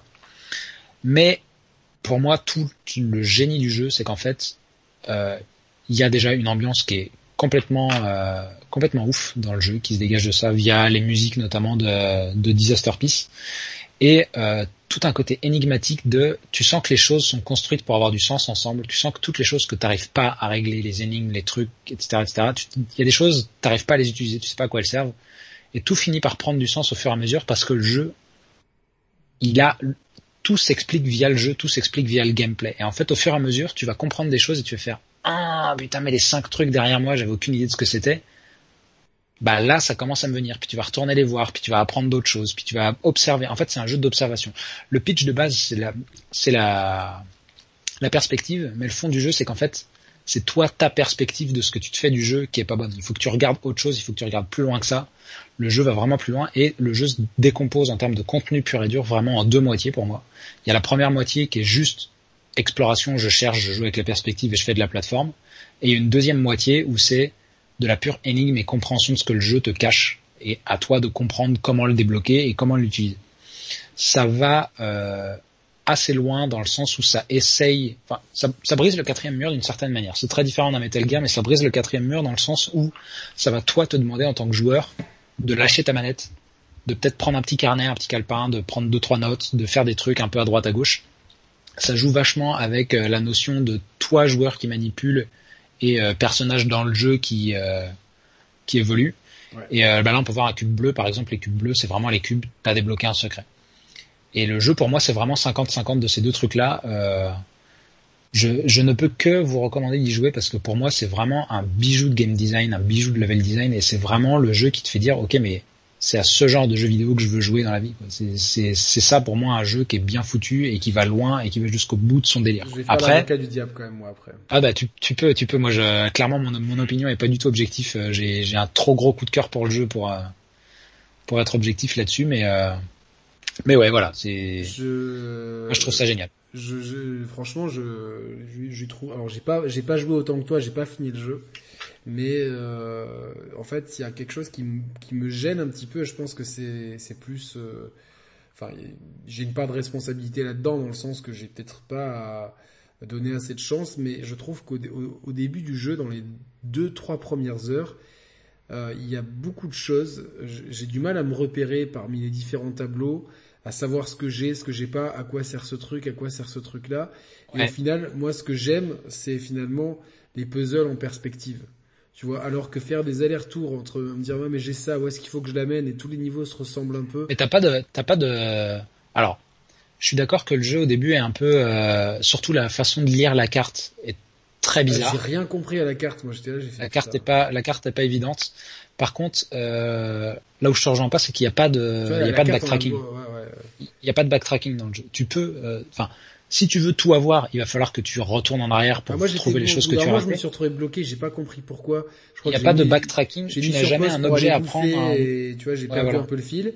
Et j'étais là, je me dis mais où est-ce que et je me suis perdu dans les niveaux, je retrouvais plus. Et moi je pense que tu vois c'est un. Alors je peux comprendre euh, la frustration, je peux comprendre pourquoi t'as pas aimé, mais pour moi c'est un jeu où faut te laisser te perdre parce qu'en fait il y a pas de backtracking et il y a pas de mauvais chemin, il y a juste euh, tu y vas, tu trouves. C'est pas que c'est pas que j'ai pas aimé, c'est que je je, je voilà je. je c'est frustrant. C'est pas frustrant, mais je trouve je trouve qu'au début il y a un côté un peu euh, il y a beaucoup de trucs et tu vois tous ces cubes et tout sur le côté je vois 6 1 tu vois là 6 1 3 1 je dis mais, c'est quoi ces trucs là déjà Et voilà. Eh ben moi tu vois c'est ouais mais euh, ça c'est du ça c'est de la ouais peut-être que t'étais pas vraiment dans le jeu parce que ça c'est vraiment minimaliste c'est l'interface du jeu. Par contre cet aspect du putain mais à quoi ça sert ce truc? Mais qu'est-ce qui se passe ici machin? Moi c'est justement ce que j'ai aimé pas par rapport à l'interface du jeu mais par rapport au contenu du jeu. Moi c'est ce que j'ai aimé parce que c'est vraiment un jeu qui te pousse à décortiquer, à comprendre toi-même ce qui se passe devant tes yeux et ce que. Il y a des endroits, comme est-ce que je suis au bon endroit, est-ce que c'est, est-ce que c'est le bon chemin, tu vois, et, tout, euh... et voilà. Et tu vois, ça pour moi, je comprends la frustration, mais c'est là où le jeu il a gagné parce qu'en fait, moi je me suis posé moi-même la question et en fait, il n'y a pas de bon endroit, il n'y a pas de mauvais endroit. Ce que j'allais dire, le jeu surtout, il explose ça, en fait. C'est-à-dire que il explose ta façon de concevoir le jeu. Mais parce que on a, moi, pas dans le bon état d'esprit peut-être. J'ai fait pareil. Le truc c'est que euh, on a une façon de concevoir un jeu de façon euh, assez claire avec un chemin euh, en effet en effet voilà, le mec à l'écran il revient en arrière. euh, j'ai pas compris pourquoi il revenait en arrière en fait. Est-ce qu'il va en arrière d'ailleurs? Je... sais plus. Parce qu'il n'y a pas d'arrière il n'y a, pas d'avant c'est ça. En fait, il y a des salles à explorer et il n'y a pas d'ordre tant que tu peux accéder aux salles. Euh, tu, tu, je pense qu'il n'y a pas, il y a pas deux parties de Fez qui doivent se ressembler euh, dans le cheminement parce que euh, du coup euh, à partir du moment où, où, tu te lances dans ton exploration bah c'est vrai que tu arrives dans une salle tu te dis ouais ok bon là euh, a priori il y a un truc à faire. Soit ça match soit ça match pas. D'ailleurs moi j'ai eu moi je l'ai vécu comme ça. C'est-à-dire soit dans ma tête euh, ok ça ça c'est clair ou pas du tout. Et, et tu continues en effet tu continues d'explorer tu continues. Et en fait là où je suis assez d'accord c'est qu'il y a des couches de compréhension euh, du jeu.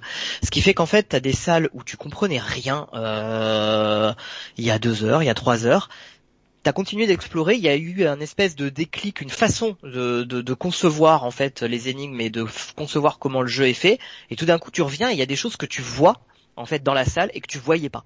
Euh, tout d'un coup, tu te dis ah mais non mais en fait ça euh, c'était une information euh, importante et je le voyais pas.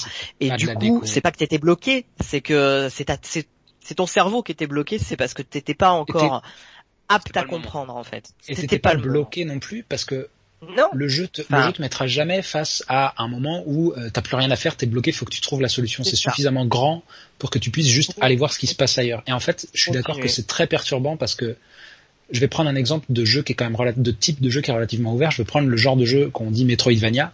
Dans un Metroidvania, t'as quand même un, un, chemin critique entre guillemets. C'est-à-dire que tu vas devoir trouver une upgrade qui va t'ouvrir plusieurs chemins, plusieurs cheminements. Moi, je l'ai pris dans la Metroidvania ce truc-là. Je me dis mais qu'est-ce que j'ai oublié et tout. Euh... Et en fait, pas du tout. Ce qui se passe, c'est que t'as le point de départ et puis euh, t'as un ou deux trucs que tu peux pas ouvrir dès le début, mais que tu pourras ouvrir plus tard euh, via X, Y, Z. Mais il n'y a pas de départ et d'arrivée. Il y a juste des collectibles, un monde à découvrir et à comprendre et un jeu à comprendre. Et comme je te disais, vraiment, pour moi, le mot clé de ce jeu, c'est, enfin, c'est un jeu sur la perspective, mais pas la perspective 2D, 3D. C'est un jeu sur la perspective.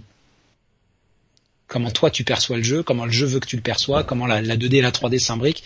Et c'est, pour moi, c'est grandiose. Non, non, non, mais, je, de toute façon, je suis happé moi par le. Je, je, suis resté bloqué sur le truc. Ça ça m'intéresse, ça m'intrigue en fait ce jeu. J'ai envie de le, le tester. moi, le pire, c'est que je crois que je l'avais, le pire, je, crois que je l'avais pris sur 360. Il avait été offert sur. Euh, sur le PSN et je crois que je l'ai repris sur Switch donc je lui ai donné plusieurs fois. C'est pas, la, pas la première L'anecdote, euh, l'anecdote qui va m'enterrer au pays des, des mangeurs de pixels.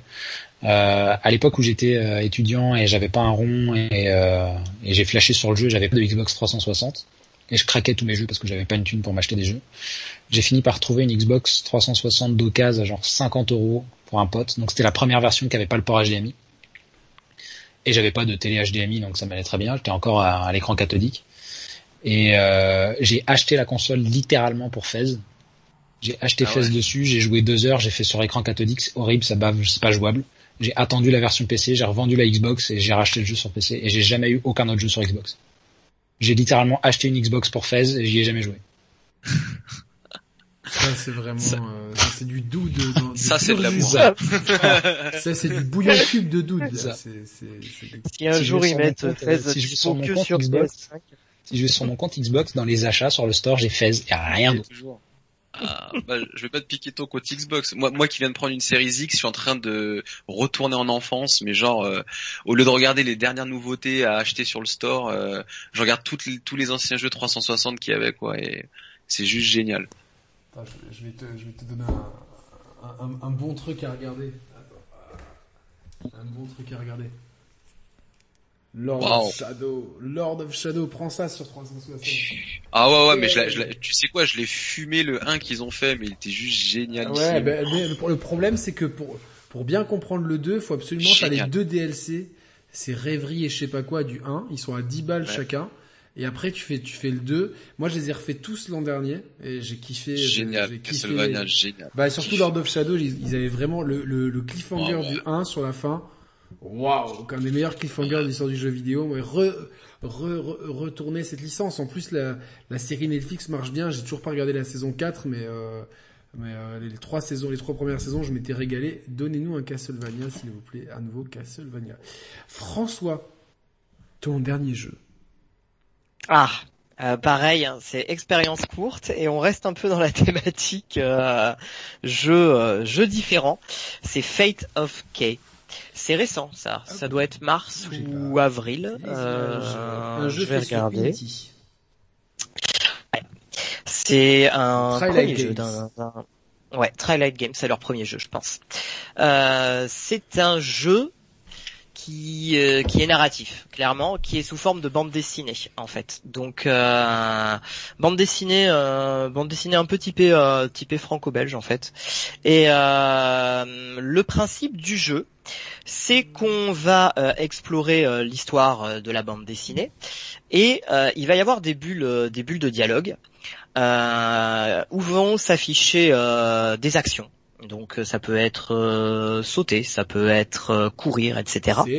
Et en fait, et, ouais, et en fait, ce qu'on fait avec ces bulles, c'est qu'on peut les récupérer euh, quand on avance dans l'histoire. On peut par exemple prendre euh, prendre l'action et euh, par exemple revenir en arrière et changer une action qui était déjà présente. Donc par exemple, je vais prendre un, exemple du tout début. on se retrouve par exemple face à une, une falaise, je crois, et on peut pas la grimper. Et en fait, c'est pas grimper qu'il faut, ça va être sauter au-delà de la rivière, etc. Alors ça évidemment au début, euh, au début c'est euh, c'est comme ça, mais plus ça va aller, plus il va y avoir d'actions qu'on va pouvoir combiner et on va pouvoir en fait modifier l'histoire. Donc en allant en arrière, on modifie l'histoire, on change les actions. Exactement. Et du coup, à partir de là, va se passer d'autres choses qui vont peut-être permettre de débloquer la situation et de continuer l'aventure euh, de ce personnage. C'est assez court. Hein. C'est pareil, ça se vit en en une heure et demie, deux heures, je dirais. Ça fait un peu le livre dont vous êtes le héros, tu vois. Euh, Moi, j'allais dire ça exactement. Un livre dont vous êtes le héros, c'est totalement ça, en version interactive. Euh, je peux pas spoiler, mais par exemple, il y a, il peut y avoir aussi il y a des moments des, des boucles, c'est-à-dire il y a, il y a un moment où il va y avoir une boucle de choses qu'il va falloir faire, refaire pour que se débloque une situation euh, et de continuer l'histoire. L'histoire est, est, très cool, euh, elle est pas euh, elle est pas renversante quoi. C'est très, euh, c'est très justement le jeune héros euh, qui cherche, euh, qui cherche son chemin. Mais il y a, il y a, en fait, derrière il y a un message. Je peux pas dire quoi. Non non bien mais sûr. En fait, il y, a un méchant et derrière en fait il y a, y a, quelque chose que ça raconte en plus que juste le jeune héros qui s'en va à l'aventure et qui va rencontrer des créatures, des créatures à, à, à combattre. Euh, L'ADA, moi je trouve que ça fonctionne super bien. Ça marche bien, on voit à l'écran les euh, images. C'est, Si vous avez euh, un iPad, franchement, alors ah, là, c'est sur iOS. Ouais, c'est alors là sur iOS, iPad. C'est le bonheur. Alors ouais, c'est et, peut-être sur Mac non même ou pas sur Steam? Ah, je sais pas, j'ai pas regardé par. Ah, c'est possible. Est-ce qu'il est dans Apple Arcade? Et non, il est pas dans Apple Arcade. Je l'ai acheté à alors je sais pas combien il est. Je sais pas combien il est sur iOS, mais euh, sur Android il est à 3 euros, donc c'est pas non. Non ouais, je, je, l'ai pas payé cher, ça c'est sûr. Et euh, il est à 3 euros. Sur iPad, il est, il est à, euros 49. Ouais, bon voilà, tu vois. 3,49€ pour une heure et demie, euh, allez, une heure et demie d'aventure. Franchement, sur iPad, en plus, fais-le sur ton iPad. Ouais, je un iPad, sur iPad euh, tranquille, grand, ouais tu as vraiment là, t'es dans la BD quoi. C'est-à-dire t'as as ton iPad en main, t'as ta BD en main, et tout d'un coup, bah, tu navigues dans ta BD et tu et tu la fais prendre vie. Je trouve que le concept est génial et que surtout il pourrait amener à tellement de suites dans un genre euh, en, racontant plein de choses différentes que j'espère qu'ils vont euh, garder ce concept en le développant encore plus. Euh, c'est aussi quand même un jeu, c'est pas que ce soit très dur, mais ça reste un jeu d'énigmes où il faut observer. C'est-à-dire que parfois euh, les actions, euh, certes, elles sont là, mais euh, surtout il faut bien regarder tout ce qui peut être dessiné, parce que dans le dessin il y a des indications claires de ce qu'il va falloir faire. Voilà. Euh, par exemple, il y a un passage dans une forêt où il faut trouver son chemin. Si on n'observe pas un minimum euh, le dessin euh, et, et, les indications qu'on a, eh ben on va tourner en boucle sur une boucle de gameplay où tu vas te retrouver bloqué et où tu vas toujours te retrouver au début de la forêt parce que parce que t'as pas compris ce qu'il fallait faire.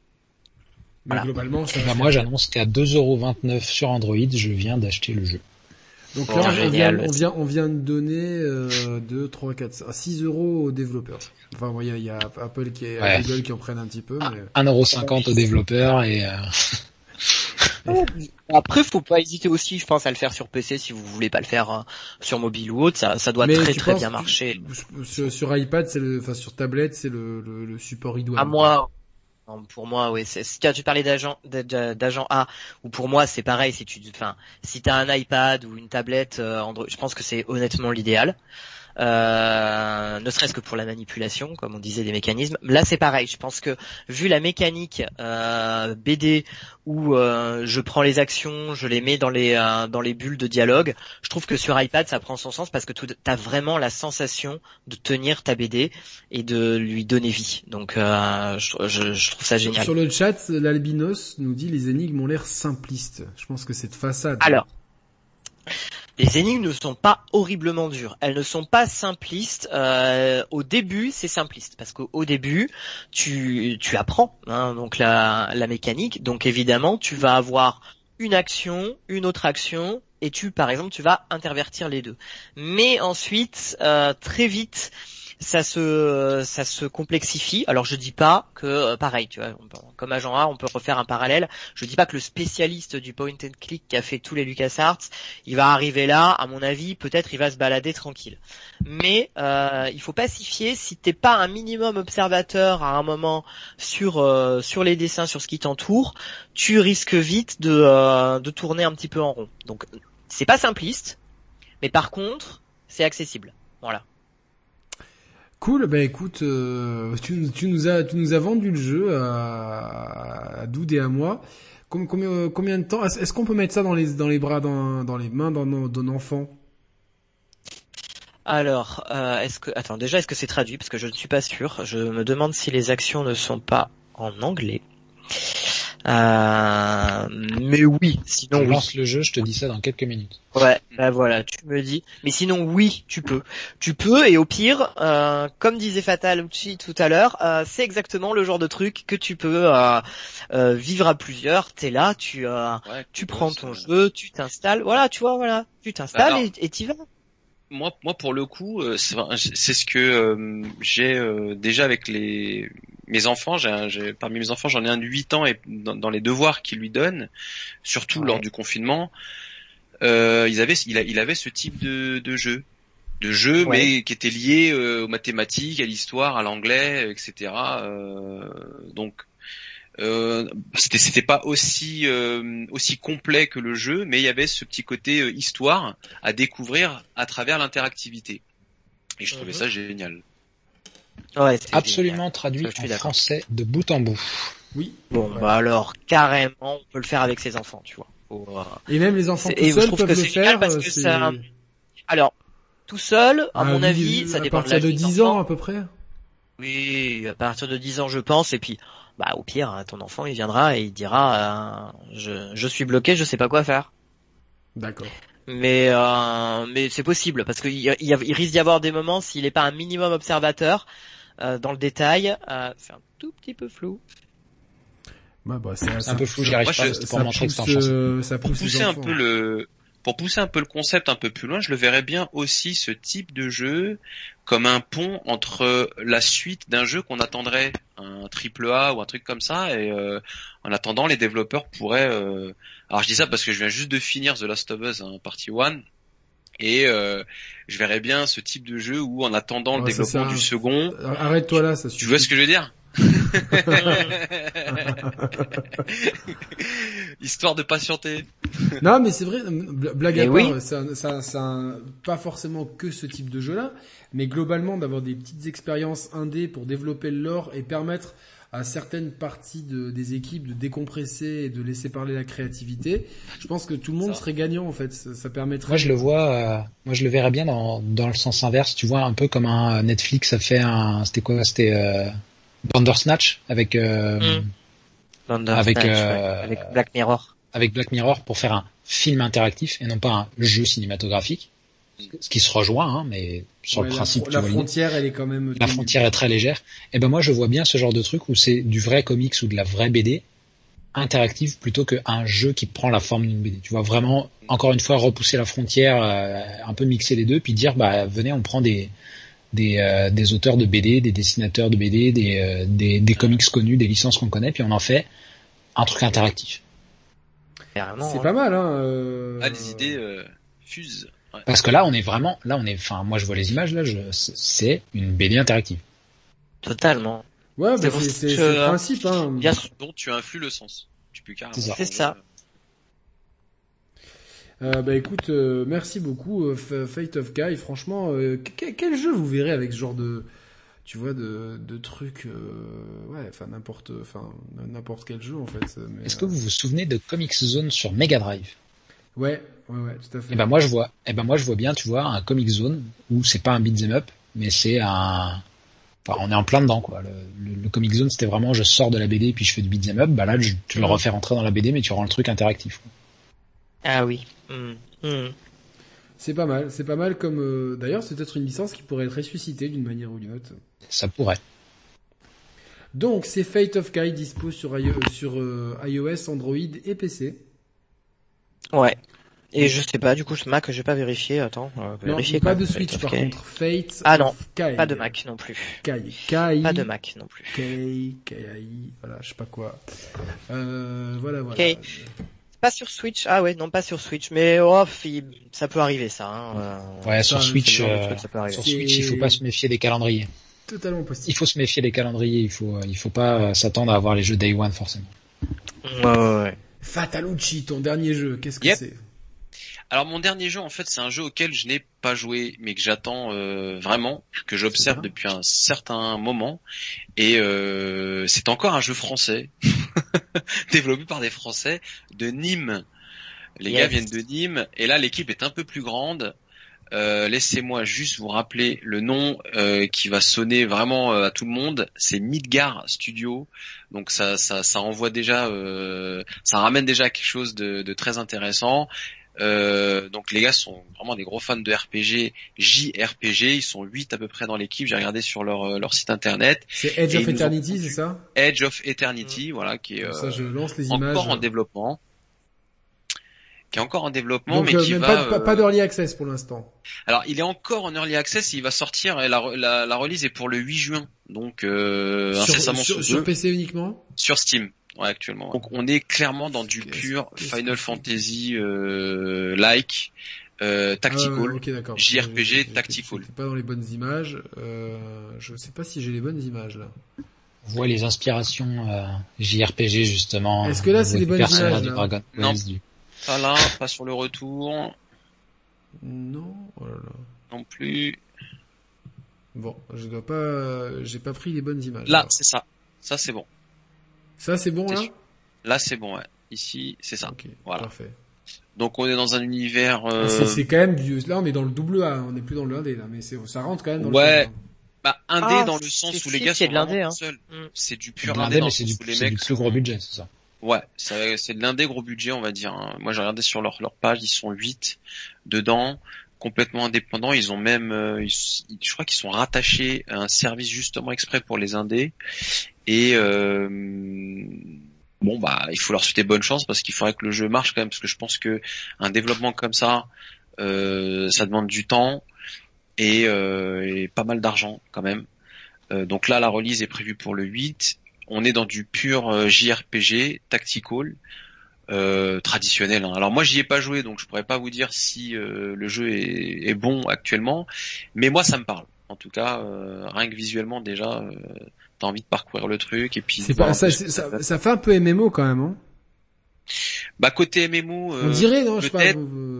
esthétiquement, ça me fait penser à Peut-être parce que tu vois les maps grandes où il y a des mobs euh, qu'il faut farmer. Alors il y, a, forcément le côté farming, je suppose, qu'il doit y avoir une petite partie craft et tout, mais tu sens clairement aussi l'inspiration euh, Final Fantasy. Hein. Ça, euh, les gars s'en cachent pas. Euh, et puis voilà, toutes au niveau des animations, même les les, les les les musiques que tu retrouves en plein combat, t'as l'impression de retrouver un peu ce qui fait ce qui fait un Final Fantasy quoi. Donc moi j'apprécie. Euh, j'ai envie de voir en fait ce que ce que huit Français peuvent faire lorsqu'ils sont inspirés par euh, une licence qui nous a bercé depuis 30 euh, ans, tu vois. et euh, j'ai envie de leur donner leur chance. Donc là, il y avait une promo il y a quelques semaines, je l'ai loupé, elle était, vraiment pas chère, le jeu il était à, peu près 14 euros. Là, il est repassé, il me semble en euros. Euh, moi, j'ai pas les prix en euros. Il, est à 20 en euros. 30 30 euros, je crois. Tu m'avais dit François hier. Ouais. Donc personnellement, je vais quand même rester les pieds sur terre. Je trouve peut-être un peu cher. Je vais pas me justifier de lâcher 30 euros juste pour soutenir. Euh, je, vais, c'est pour ça que je vais attendre la release et euh, voir s'il y a un test qui va pointer et euh, voir si je l'achèterai. Tu vois. Sinon, je l'achèterai lorsqu'il sera un peu moins cher.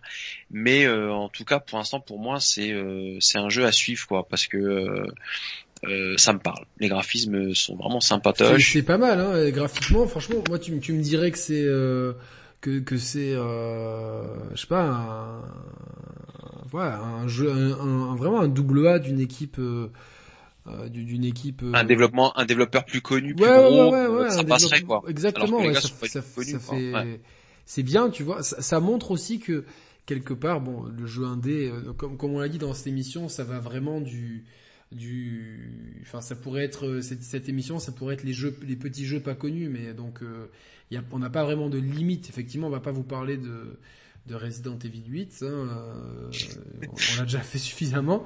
Mais euh, voilà, il n'y a, pas, vraiment de limite.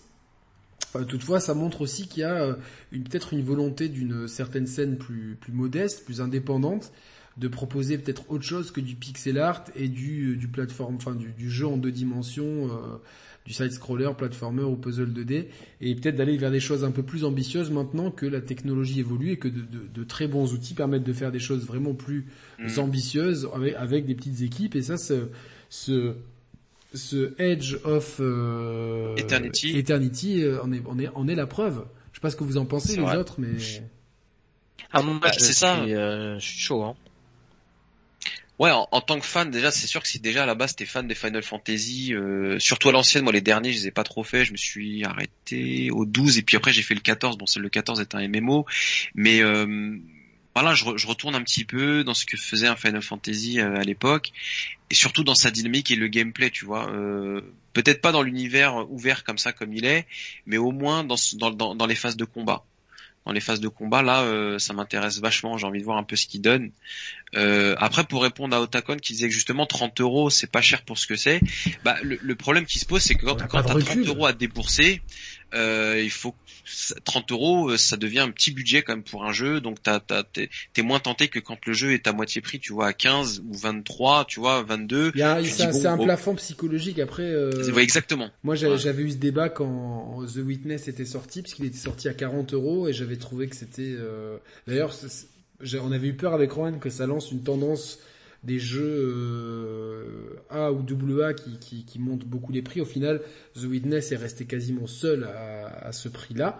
Euh, même si on a eu d'autres jeux un petit peu, moi j'avais beaucoup aimé Rhyme, euh, qui qui qui, qui, qui, qui, lui aussi était dans une dans, cette fourchette de prix là, mais que je, je trouvais après c'est mon point de vue se justifier plus.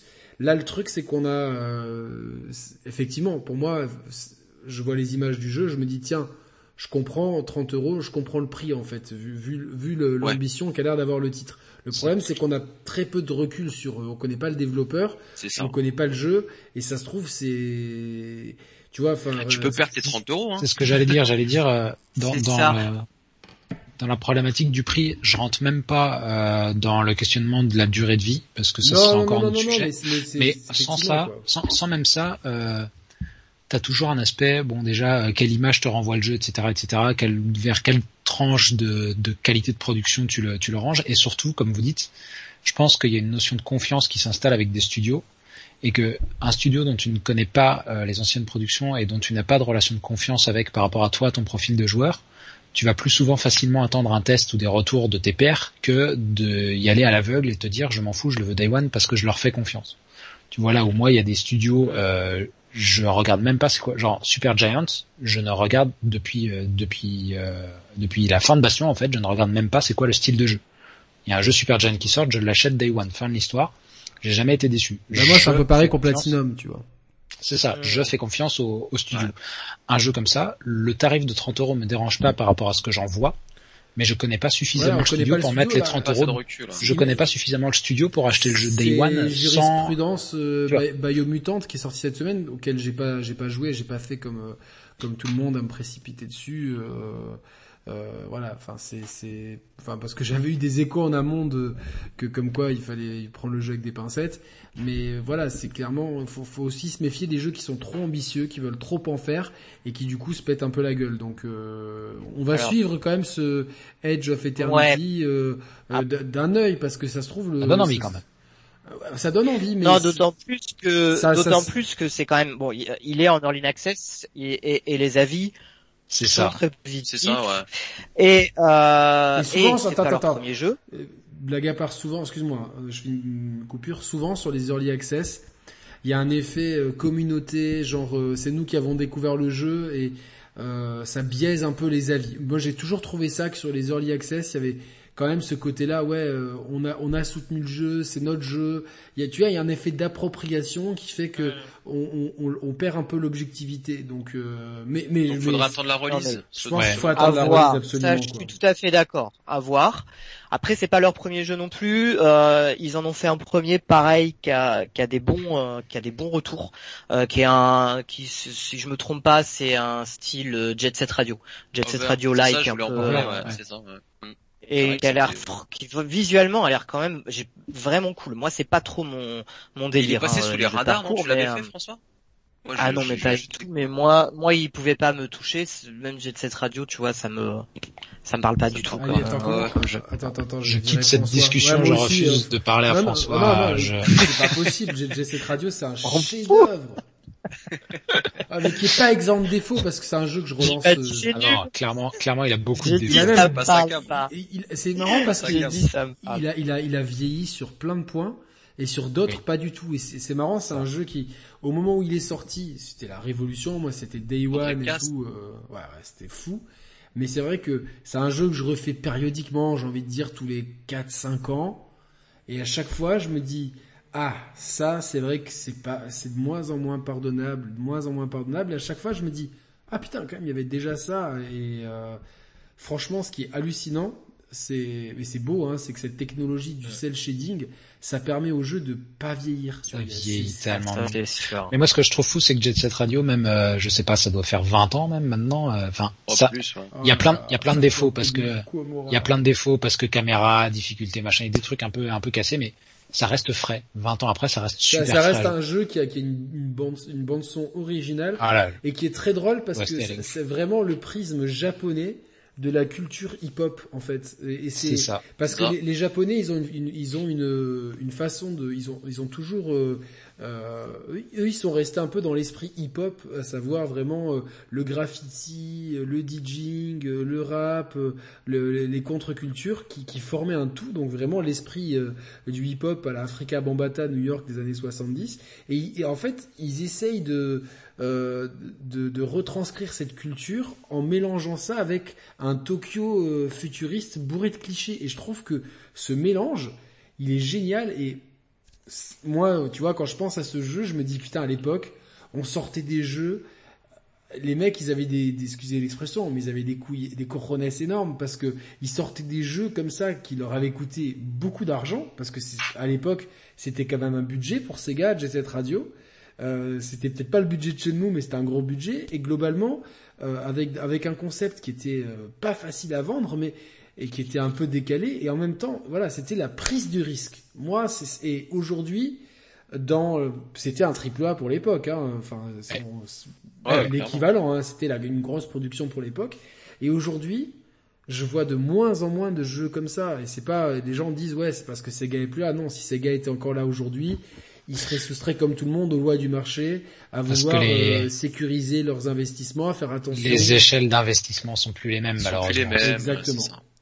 Et le gros problème, c'est que ces échelles d'investissement, plus elles grossissent, plus bah, justement la prise de risque elle est minimisée quoi. C'est c'est le cas d'école, c'est le FIFA qui prend aucun risque et qui met tout mm. dans, dans son jeu de cartes pour avoir des milliards d'argent et on prend aucun risque euh, nulle part. C'est c'est c'est ça. Le prochain GTA ne prendra pas de risque et et voilà parce que malgré parce que dans l'ironie du sort, c'est euh, Red, Red Dead Redemption 2 qui lui prend des risques relatif certes, mais il prend des risques en proposant un jeu lent, euh, vraiment euh, euh, basé limite sur le roleplay, etc., avec un, scénario très profond, avec plein de grilles de lecture et tout. Et il se place quand même parmi les, plus, les jeux les plus vendus de l'histoire, mais aux yeux de Rockstar, c'est un échec. Pourquoi? Parce que derrière, il n'y a pas eu la rentabilité escomptée. Pourquoi? Parce que parce que parce qu'ils n'ont pas pu en faire une, une cash machine avec le online. Et en fait, ça. Avec le online, ils sont foirés hein, sur le. Ouais, mais ils, ils ont beau s'être foirés. Putain, le, tu places ton jeu parmi les, les plus grandes ventes de, de l'histoire. C'est un succès critique et commercial quand même du coup, parce que sinon il serait pas dans ce classement-là. Et derrière, tu tires la tronche parce que c'est parce que t'en veux mmh. plus. Et en fait, moi ça, putain, moi je suis désolé, je vous le dis là dans cette émission-là, mais ça, ça me fait dégueuler parce que c'est vraiment, euh, c'est signer l'arrêt de mort du peu de créativité qui restait quoi. Ah non, bon, on va faire encore moins créatif parce que parce qu'on n'a pas un jeu de cartes qui nous rapporte des milliards ou un online où les gens achètent des skins. Ah, j'ai envie de te dire euh, Ubisoft qui prend la décision de ralentir les les triple A solo pour faire du euh, du free to play. Hein. C'est on est dans un dans un pur move de rentabilité. Le but c'est d'avoir un truc qui, qui, qui rapporte plus d'une moyenne de 60 euros par joueur. C'est juste ça. Mais mais euh, rien d'autre. Le gros truc c'est est-ce que la solution c'est justement euh, de pas faire de, euh, en fait si tu veux de on va mettre Nintendo à part et je, je profite de cette émission, on, est là pour discuter aussi, mais de, de justement que les équipes elles lancent des, des, des, ce qu'on appelle ce qu'on appellerait des, des double A voire des double A ennemis. Ah mais moi je moi si tu me demandes à moi la solution elle est simple, il faut faire des jeux moins chers. Voilà, exactement des jeux moins chers. Il faut faire des jeux moins chers. Je, en fait en fait tu vois genre euh, je prends l'exemple récent. Mais en fait c'est même pas mais c'est même pas moins ambitieux, c'est moins ambitieux graphiquement parce que c'est ça qui coûte extrêmement cher. Bah oui, mais parce que tu vois, genre euh, Resident Evil 8, c'est une baffe technique. Enfin, pour beaucoup de points, ah c'est une baffe technique. C'est magnifique. Tu étais content de le voir tourner sur ta sur ta PlayStation 5. Et encore, tu te dis putain, s'il n'y avait pas eu de version PS4, il serait peut-être encore plus beau et tout. Après, ben on a été, on a fait un gros débat avec Mathieu euh, de Gags que j'embrasse tous les deux et Mehdi qui, qui est dans le chat ici. Et effectivement, on a, on a pointé du doigt qu'il y avait plein de défauts sur Resident Evil 8 et qu'au final, ça, ça c'est un bon jeu, mais c'est loin d'être un grand jeu. Et, oui.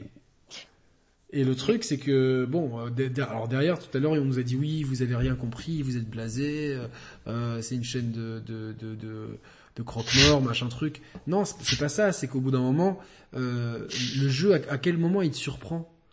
C'est tout est convenu de bout en bout en fait. Il y a, y a ah, mais parce que ça coûte parce que ça coûte trop cher pour prendre des risques. Mais tu vois, moi, moi c'est pas le, la prise de risque du deuxième niveau entre guillemets qui, qui, qui, va sauver l'ensemble, quoi, tu vois. Moi, si tu, si tu me demandes en mode pilier de comptoir, j'y connais rien, je suis pas dans l'industrie, mais je te dirais qu'il faut des très gros jeux comme ça qui sont très beaux et une fois de temps en temps euh, qui font faire de lance graphique et qui sont dans des moules très convenus mais qui marchent parce que c'est pas mauvais comme moule. C'est des moules qui marchent. Non, bien sûr, mais, mais, mais qu'en fait, à la place d'avoir que ça tout le temps, d'en avoir un gros comme ça pour euh, cinq plus petits qui coûtent moins cher et qui peuvent se permettre d'autres choses, qui permettent aux équipes de respirer, de faire des tests, d'être plus euh, d'être plus créatifs, de tester vraiment des choses originales en termes de gameplay, de game design, de tu vois, aller aller sur d'autres territoires un peu en fait. Bah et peut-être trouver la prochaine poule d'or et peut-être trouver la prochaine poule d'or aussi. Surtout qu'en termes de, de, graphisme, il y a un tas de jeux qui nous ont montré qu'il suffisait pas d'avoir des gros graphismes pour euh, cartonner Je pense à des Valheim qui est graphiquement bon, c'est pas un truc de fou, hein, Valheim, Fortnite, enfin c'est justement c'est le gameplay qui a, fait la différence.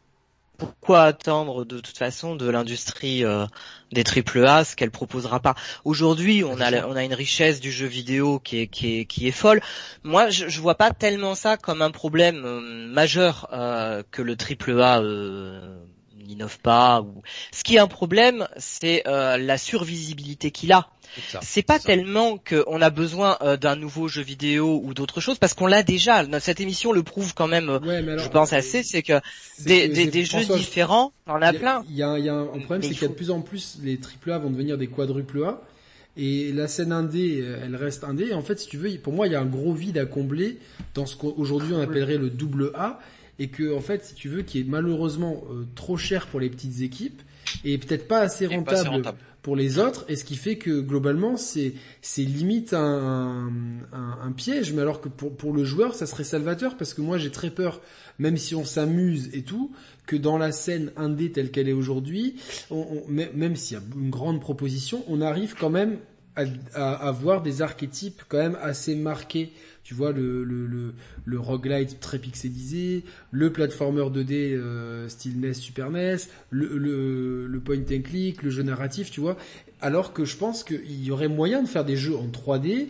Euh, utilisons le, le cel shading, ça vit bien, c'est joli. Euh, voilà. Et ça, ça, mais, mais mais en fait, il y en a pas mal hein, quand même malgré tout euh, des jeux euh, des jeux proposant euh, proposant ces choses. Alors c'est vrai qu'on on les a peut-être pas assez mis encore en, en valeur, mais Fatalucci avec je pense avec Edge of Eternity montre que que aujourd'hui du jeu 3D 1D on en a on en a, euh, on en aura de plus en plus, comme tu le disais d'ailleurs, parce que les non, outils euh, comme sont là dit, le, le, proposer des choses. Le GOTY c'est un double A, je pense qu'il parle d'It Takes Two, et c'est vrai que quand t'as joué It Takes Two, t'es là, tu te dis waouh quoi, putain sur autant d'heures de jeu, proposer autant de choses différentes avec un budget qui doit pas être pharaonique et qui est sûrement plus drôle que la majorité des jeux, et en plus qui t'oblige à partager ça avec quelqu'un, t'oblige dans le bon sens du terme. ce que j'ai trouvé très cool, tu vois, c'est que It Takes Two, quand tu le, enfin, moi je l'ai fini, et en fait tu le finis et tu te dis, c'est pas un jeu parfait, c'est un jeu qui a des défauts, c'est un jeu qui est pas, qui a pas le niveau de finition euh, d'une super production AAA où euh, je vais faire mon fanboy, mais d'un, d'un gros jeu Nintendo. Mais en fait, c'est pas grave parce qu'avec le budget limité qu'il a, il a pas pu avoir les finitions que les autres ont, mais il propose un truc vraiment frais.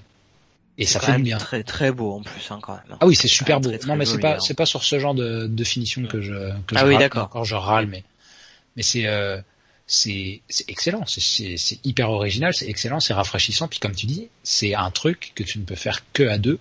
Et c'est pas un truc que tu peux faire que à deux dans le sens où les deux font la même chose comme euh, un million de jeux coop qu'on a pu voir qui sont très bien. Mais là c'est vraiment une expérience sur mesure pour deux quoi. Avec un game design et un level design sur mesure. Mais ça, mais ça, mais franchement, moi, je félicite Joseph, euh, Joseph Fares pour ce qu'il a fait. Je félicite parce que parce que je trouve que il a innové quand même quelque part. Il y a des boucles de gameplay qui, même si, elles, elles, se, elles se renouvellent tout le temps. Il y a de l'humour euh, et finalement reproposer le fait de, réunir deux personnes sur un canapé, que ce soit physiquement ou à distance moi, je trouve ça c'est frais quand même, c'est bien et ça, ça montre que sans avoir un budget pharaonique, on peut, on peut faire un jeu, mais c'est vrai qu'il y a quand même plus de budget que dans, dans un jeu indé et que pas tout le monde ne va prendre le risque, encore une fois. Puis, puis en fait, mine de rien, d'avoir l'appui aussi d'un gros éditeur, euh, ça te permet de te décharger de pas mal l'aspect technique de ton jeu. Hein. Bon alors là en l'occurrence c'était évidemment, c'était Electronic Arts donc euh, c'est pas mal de trucs ratés parce que c'est des nuls mais mais bon. ouais mais bon euh, le online qui plante, les options d'accessibilité pourries, etc., etc. Bon, toi, ça, toi, t'as eu, eu, ça, toi, avec euh, It Takes Two? Ah, moi, j'ai, bah, il y a tout un passage euh, vu de haut avec des skills euh, sur les touches là. Je sais pas si t'as été jusque là. Je sais pas, nous on a fait le. en fait, toutes les 5 minutes, toutes les 5 minutes, ça... ouais, bah c'est avant la neige. Toutes les 5 minutes, ça décrochait. On a, toutes les 5 minutes, ça faisait zéro, décrochage serveur. Zéro problème. Et quand tu regardes, euh, quand tu regardes euh, sur Google, il y a plein de gens qui ont eu des problèmes sur PC, sur PS4, dans tous les sens, parce qu'Electronic Arts, c'est boiteux, c'est vraiment les pires avec Activision. moi, je sais pas, j'ai pas, j'ai pas eu de soucis là-dessus, donc. Euh... Mais c'est Après, j'ai eu j'ai eu quand même une excellente expérience sur le jeu et je le recommande à tout le monde. C'est en plus il y a l'histoire du pass ami, c'est-à-dire qu'en plus ça c'est cool de la Ça c'est très très de d'avoir un seul jeu, tu achètes uniquement le jeu une fois et deux personnes peuvent en et profiter. Tu peux, et tu peux ne pas payer le jeu et faire le chapitre 1 au complet avec quelqu'un pour voir si ça te plaît avant de le payer. Mais ça, ça tu vois, ça, ça c'est excellent. Ça c'est vraiment un truc. de rien, euh, on peut critiquer Electronic Arts sur plein de trucs, mais euh, avec ce double A là, ils ont fait tout ce qu'il fallait. C'est-à-dire qu'ils ont, ils ont, ils en ont parlé en avant, ils ont, ils ont, ils ont, ils en ont envoyé aux bons influenceurs au bon moment. Et, et, derrière, ils ont un modèle économique qui est sain et qui permet, en plus de tester le jeu euh, dans, dans, les bonnes, dans les conditions que tu veux. Donc, on, pour une fois, on va quand même, euh, c'est assez étrange dans le club indé de saluer Electronic Arts mais on va le faire. Non, mais euh, faut, faut, reconnaître aussi ce qu'ils font. Moi, je suis loin de vouloir défendre Electronic Arts. Je pense que c'est majoritairement que les joueurs aussi sont déçus d'eux, mais j'ai l'impression qu'ils ils essayent de faire euh, amende honorable en nous proposant des jeux euh, solo, purement solo. Je reviens sur le dernier Star Wars que moi personnellement j'ai trouvé vraiment magnifique, le Fallen Order. Ils ont compris qu'il fallait pas euh, jouer euh, trop longtemps avec la roulette russe et leur en histoire même temps, de box. euh, ils se font ils se font ils se font des milliards d'euros avec des cartes virtuelles. Donc encore heureux que derrière t'investisses une ce qu'ils investissent pour Jedi Fallen Order ou It Takes Two, c'est c'est peanuts par rapport à ce qu'ils gagnent. Donc je vais être très cynique, mais j'ai peur que des des Star Wars euh, Jedi Fallen Order et des It Takes Two, ce soit du greenwashing de réputation de la part de. Ce soit du, du, marketing éthique, comme on appelle ça. Ouais, bah c'est ça. Konami, Konami fait même pas cet effort-là. Hein. Non mais Konami, ils en ont plus rien à faire. Non, mais Konami, ils en ont plus rien à faire. Ils roulent sur l'or et ils font même pas le greenwashing. Et non, ils roulent pas sur l'or euh, comme Electronic C'est pas les jeux, c'est pas les jeux vidéo qui leur rapportent de l'argent. C'est pour ça qu'ils s'en foutent. Et, je comprends leur position. C'est les, c'est pas les jeux vidéo qui leur rapportent. C'est pas, c'est pas un, un pool d'investissement. Moi, pour moi, Konami, clairement, un jour ou l'autre, ils vont dire à Microsoft au hasard, hein, euh, bon, euh, nous on a Castlevania, on n'en fait rien. Vous, vous avez pas de jeu euh, sur vos machines depuis 20 ans. C'est les Japonais, ils sont très francs, j'imagine le discours. Euh, donc euh, moi, ce qu'on vous propose, c'est on vous, on vous loue la licence Castlevania, et vous, vous nous faites un jeu. Euh, tout le monde. Ouais, mais je pense que, ouais, mais je pense que Konami, c'est tellement des, enfin, en plus, c'est connu pour être quand même assez, euh, assez rapproché de certaines mafias au Japon et choses comme ça. Et je pense qu'en fait, ils veulent tellement protéger leur truc et, et, protéger leur truc et gagner du pognon qu'ils ont sûrement déjà proposé ce genre de deal, mais à des tarifs tellement exorbitants que personne ne veut faire leur jeu, quoi. Bah, bon, après, je sais pas, je sais pas. Là, on, spécule, on spécule un peu n'importe comment, mais. Ouais, ouais, non, mais. mais ça, ça, sent quand même, tu vois, les choses qui, qui peuvent arriver, tu vois, c'est, c'est clair. Yannick avait tu un, un, troisième jeu à nous proposer quand même. Oui, oui, et je, je, je, je vais vous le dire tout de suite. Euh, bougez pas, faut juste que j'avais un petit, petit, truc perso à régler. Euh, mon dernier jeu, bah, c'est un double A, je pense. Je pense qu'on peut le qualifier comme ça qui est sorti très récemment sur Apple Arcade. Alors oui, Yannick qui parle d'un jeu Apple Arcade, euh, enfin franchement c'est c'est top. Et ça s'appelle euh, World of Demons. C'est ah. pourquoi pourquoi j'en parle?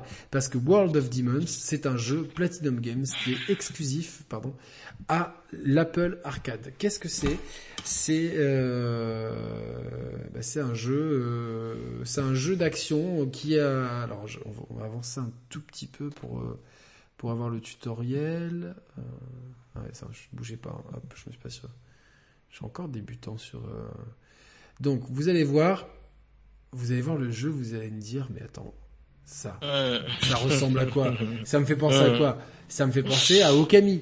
Tout à fait. On est dans un style graphique estampe japonaise, cel shading.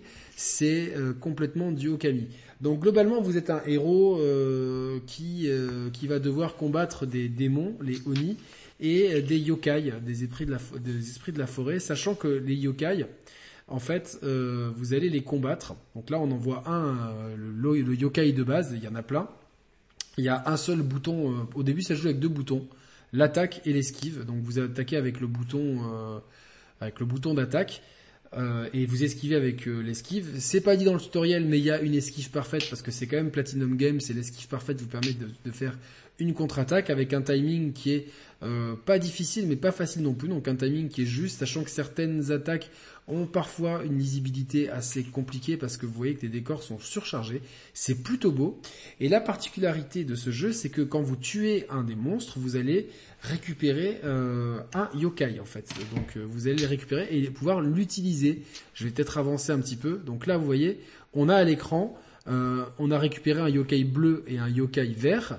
Et donc euh, ça, au début de chaque monde, vous allez choisir euh, deux yokai permanents. Donc ces deux-là, en fait, ils sont permanents parce qu'ils ont une jauge à côté. Vous les utilisez, vous en utilisez un, il y a une jauge qui se remplit. Euh, qui, voilà, une fois que la jauge est remplie, vous pouvez réutiliser ce yokai et vous pouvez évidemment comboter. Vous êtes en train de taper à l'épée, appuyer sur le yokai, ça fait un combo. Ils sont élémentaires. Les bleus sont d'eau, les verts de terre sans, sans mots, et les rouges de feu. Donc c'est, euh, c'est, il y a tout un système élémentaire aussi qui marche avec vos armes. Vous avez des armes de, de glace, des armes de, feu, des armes de terre. Donc c'est vraiment sur euh, tri élémental. Et vous voyez, euh, alors là bon, je vais attendre un petit peu que le, que on, on, a tué un nouveau yokai. Il apparaît dans une espèce de collection qui est sur la droite. Et en fait, ceux-là ils sont jetables. Donc vous en avez deux permanents et une collection de yokai à usage unique. Et quand vous avez par exemple euh, un yokai jetable qui est de la même couleur qu'un des, qui, est exactement le même, pardon, que que qu'un des deux yokai, yokai pardon de permanent, vous allez pouvoir faire une, une voilà ce qu'on va là, une merge art comme ils appellent ça. On le voit à l'écran. Vous allez pouvoir faire une super attaque en utilisant un yokai jetable et un des yokai stables. Donc euh, bon, il y a, y a tout, il y a pas mal de subtilités de gameplay, des montées de niveau, plusieurs personnages euh, débloquables, des, des armes qu'on peut upgrader. On peut upgrader les yokai qu'on a collectés parce qu'au début de chaque partie, parmi tous les yokai qu'on a collectés euh, pendant, la, pendant quand on finit un, un, un, stage, vous pouvez choisir lesquels seront permanents. Voilà. Donc euh, il y en aura uniquement deux. Ils sont upgradables en échange euh, de, de, de les, les, armes en échange d'épée et de monnaie, les yokai en échange d'orbes et de monnaie aussi. Donc voilà, on est sur un système de jeu qui est pas forcément euh, très simpliste. Je recommande de jouer à la manette. J'ai eu, alors je sais pas si ça vient de la connexion entre l'Apple TV et ma manette Xbox One que, j'ai appairé, mais j'ai eu des moments de freeze où voir le personnage il il, continue à courir dans une direction, mais c'était extrêmement rare. Et vous avez comme ça des zones à nettoyer. Et ben, plus vous avancez, plus vous débloquez de, euh, de yokai. Voilà, euh, vous voyez sur, l'écran, on a sur la gauche des, euh, les deux yokai permanents et sur la droite en haut toute une collection de yokai qui sont à usage unique. Et donc toutes, les mécaniques de jeu vont, vont être vous à l'épée. sachant que à partir du niveau suivant, ça c'est le premier niveau que je vous ai mis à, en, vidéo. À partir du niveau d'après, vous avez une furie qui se débloque, qui, qui, qui, se met en qui se met en une mécanique de furie qui, qui se matérialise par une jauge sous la barre de vie, donc vous allez pouvoir balancer très très facilement. Euh, donc voilà, c'est du Platinum Games, donc on voit vraiment, ça se voit dans le gameplay tout de suite, hein, avec euh, des combos, des timings, des esquives, des mécaniques de jeu, des, des armes upgradables, des yokai upgradables, un score, euh, évidemment, on vise tous le S parce qu'on est des vrais. Hein, c'est pas quand on joue à des jeux de Jap, c'est le S qui, compte, c'est pas le A. Euh, donc euh, sur le papier, tout a l'air d'aller bien dans le meilleur des mondes, me direz-vous. Et dans les faits, dans les faits, bah, malheureusement, moi j'ai trouvé, j'ai joué trois heures ce matin au jeu et j'ai trouvé que au bout de deux heures, je commençais déjà à m'ennuyer. Certes, a des boss fights qui sont plutôt intéressantes. Certes, il y, a, un bestiaire. Il y a un petit côté Pokémon aussi. On a envie de collectionner tous les yokai et pouvoir tous les utiliser, voir ce qu'ils font, euh, en avoir deux, euh, un permanent et un euh, jetable pour pouvoir les combiner et faire la super attaque des yokai, etc. Il y a tout ce côté-là qui est intéressant. Toutefois, ça reste du bourrinage à l'épée, de l'esquive et balancer ses yokai. Et pas grand chose d'autre en fait. Il n'y a pas vraiment de. Euh, moi, j'aurais voulu qu'il y ait peut-être une plus grande variété de coups, euh, peut-être un système de, de parade parfaite en plus de l'esquive parfaite, quand, parce que là, il y a juste coup et esquive. Et moi, dans les jeux Platinum, le système de parade avec bullet time contrôlable me manque. Donc, euh, globalement, on voit quand même que c'est une production qui est qui a été faite pour être jouée parce que là c'est je vous ai pris une vidéo hein, j'ai pas pu j'ai pas capturé ma partie je vous ai pris une vidéo. C'est clairement on voit que c'est que c'est pensé aussi pour le tactile c'est jouable au tactile et je pense que c'est le talon d'Achille de ce jeu euh, qui aurait mérité vraiment un vrai port euh, uniquement euh, uniquement console enfin uniquement manette je veux dire est-ce qu'on sait s'il y a un portage de prévu sur console justement ou est-ce que c'est inconnu pour l'instant? Pour l'instant, j'ai pas d'infos. Tu sais, il y a beaucoup de jeux Apple Arcade qui sont cofinancés par Apple. Ouais. Donc euh, euh, euh, quand Apple met des billes, je suis pas sûr que ils aient envie après de voir leur jeu porté à droite à gauche. Alors tout dépend le nombre de ça dépend du timing, je pense. Ça dépend du timing et le nombre de billes qu'ils ont mis. C'est vrai que si, oui, si, si, voilà, là on voit paf, on a vu l'esquive parfaite qui qui engendre automatiquement une contre-attaque.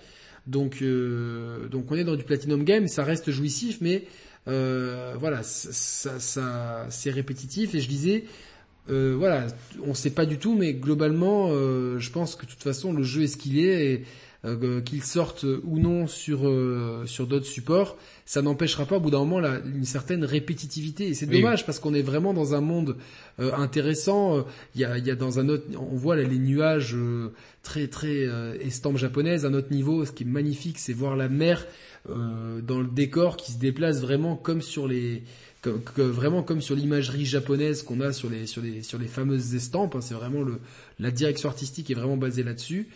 Mais bon, heureusement, il est intégré à Apple Arcade. Donc, si vous avez Apple Arcade, c'est c'est gratuit. Enfin, faut, c'est, vous pouvez le prendre. Inclus dans la bonne. C'est inclus Les décors changent? Légèrement, mais on est quand même. Euh, je vais avancer. C'est très sombre hein, tout le temps. Moi, ça me ça me parle pas trop justement. Euh, J'avance un, je suis un peu, déçu.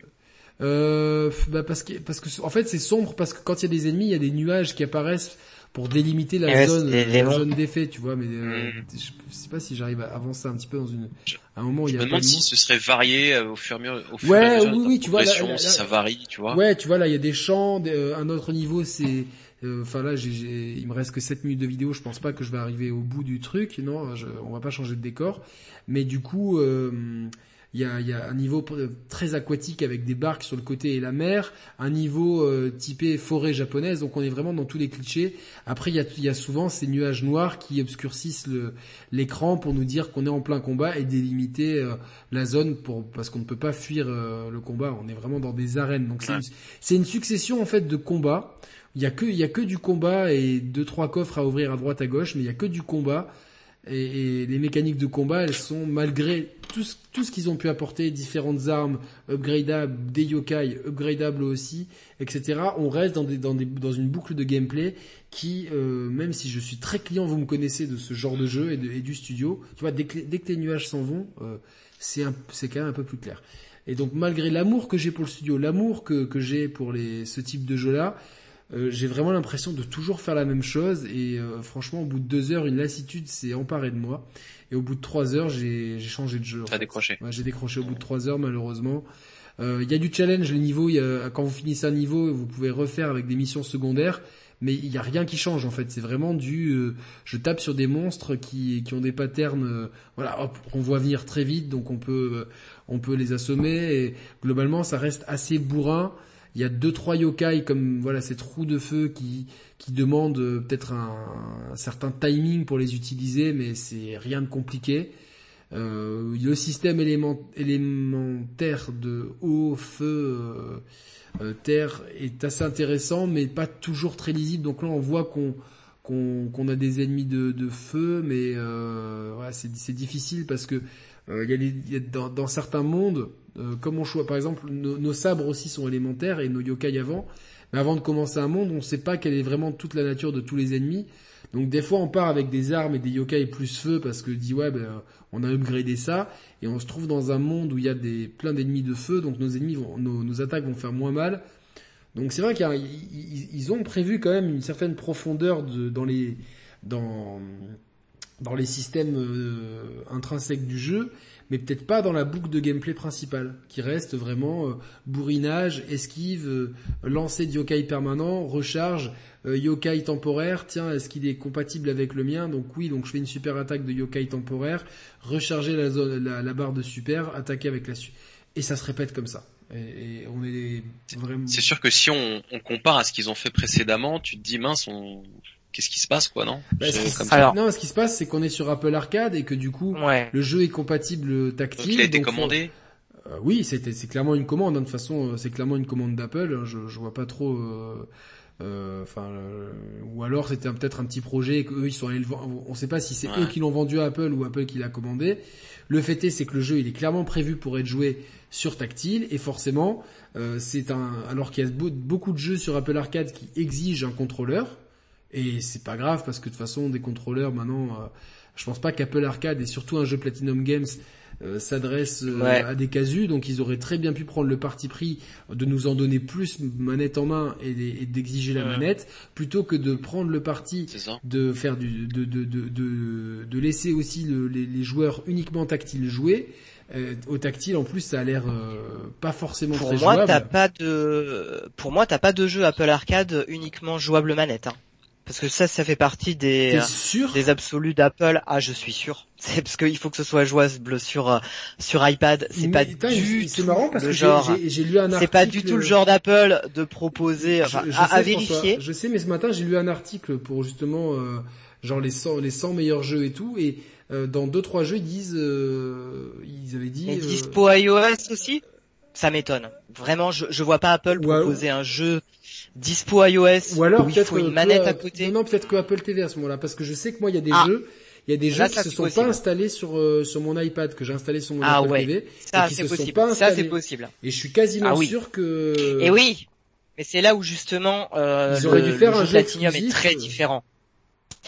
Oui, mais je pense que j'ai fait qu'une heure, donc tu vas me dire si, si, si tu as eu ce ressenti, mais moi en une heure j'ai eu le ressenti que justement le, le jeu, même dans sa construction, il est construit pour le tactile, pas que pour y jouer en tactile, mais aussi pour des sessions qui sont pas très longues, qui sont. Euh, bah, c'est pas le c'est pas le platinium où tu vas te poser euh, deux heures, tu vois, je trouve. C'est plus le platinium où tu te fais un rush de, de mob là.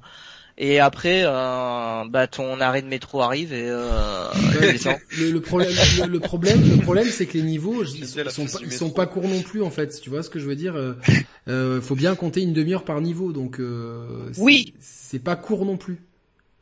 Euh... Faudrait que je regarde. Il y a, y a, un système de sauvegarde dans les niveaux ou pas? J'ai franchement j'ai joué d'une traite donc je peux pas te dire mais je crois que je crois qu'avoir vu un symbole. J'ai joué j'ai joué que d'une traite le, le le, chapitre 1.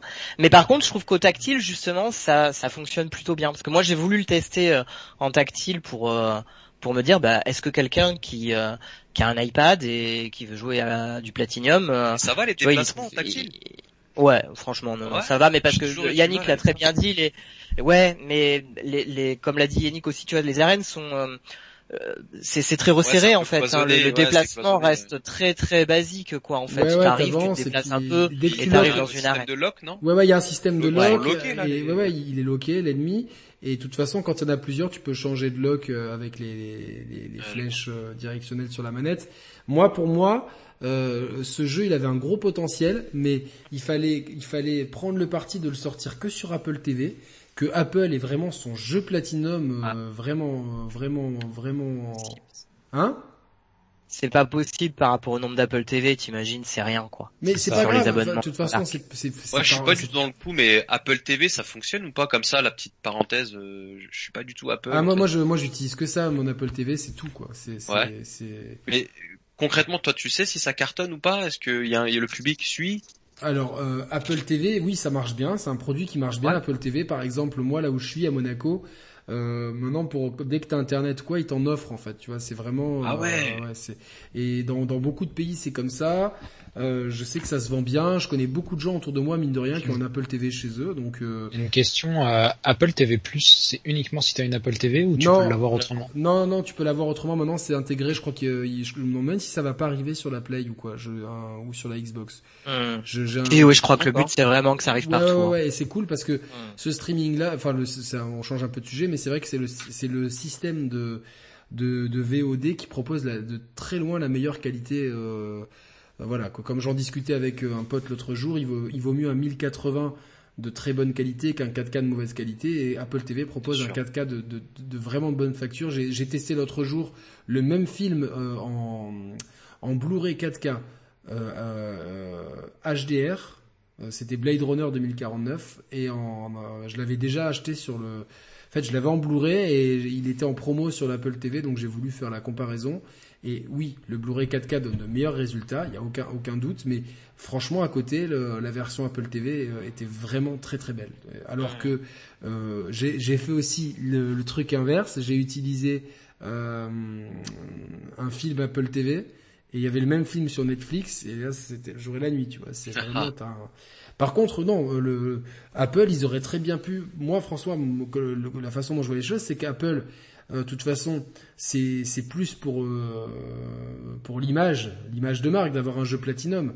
Et peu importe après que tu l'as sur iPad, iPhone, c'est vraiment sur Apple Arcade, il y a un jeu platinum. Après, par contre, c'est que sur Apple. Euh, euh, c'est que sur Apple TV. Ou alors, ils auraient peut-être pu tout simplement être un peu plus flexible et dire c'est un jeu, attention, vous ne pouvez y jouer qu'avec un contrôleur. Et tu connais ouais, ça, ça j'y crois moyen par contre. En effet. Mais oui, mais pour l'Apple Arcade, avant l'achat, euh, pour Apple Arcade sur Apple TV, je peux, je, te rejoins plus. Sur le côté, non, sur le côté, euh, c'est pas, euh, c'est sur iPad, mais c'est avec un contrôleur. C'est, c'est, c'est tellement pas Apple que c'est, non, pas non, mais ça. pourrait. Tu vois, au moment de l'achat, tu dis attention, tu vois, un contrôleur Bluetooth. Ah, mais en fait, tu vois, c'est là où là où je comprends François, c'est que Apple, c'est vraiment les rois pour ça. Il n'y a pas de cas particulier. Quand tu quand achètes un produit Apple et que la règle c'est euh, il se passe ça, bah il se passe ça. Non non mais il y a pas il y a pas un cas particulier. Et c'est dommage parce que comme tu dis, je suis déçu parce que comme comme tu dis un cas un cas particulier ça aurait permis plein de choses mais c'est pas dans la façon de faire. Alors dans ces cas-là, il fallait faire comme d'autres jeux, ne les sortir que sur Apple TV et pouvoir profiter vraiment, enfin laisser le studio, parce que là j'ai vraiment l'impression que c'est les stagiaires de chez Platinum qui ont fait le hein. quoi. Et c'est peut-être un test aussi, c'est peut-être. Euh, ouais, moi j'ai l'impression qu'ils veulent juste prendre la température du truc et se dire ah et au moins il y aura un Platinum sur le service et puis on verra ce que ça donne. Quoi. tu regardes euh, Platinum Games, des jeux ils en sortent en pagaille et il y en a plein c'est des commandes et il y en a plein qui sont pas ouf ouf. Hein. Non, mais des fois tu vois, le jeu de commande par excellence de Platinum qui est sous-estimé et qui est top, c'est Transformers.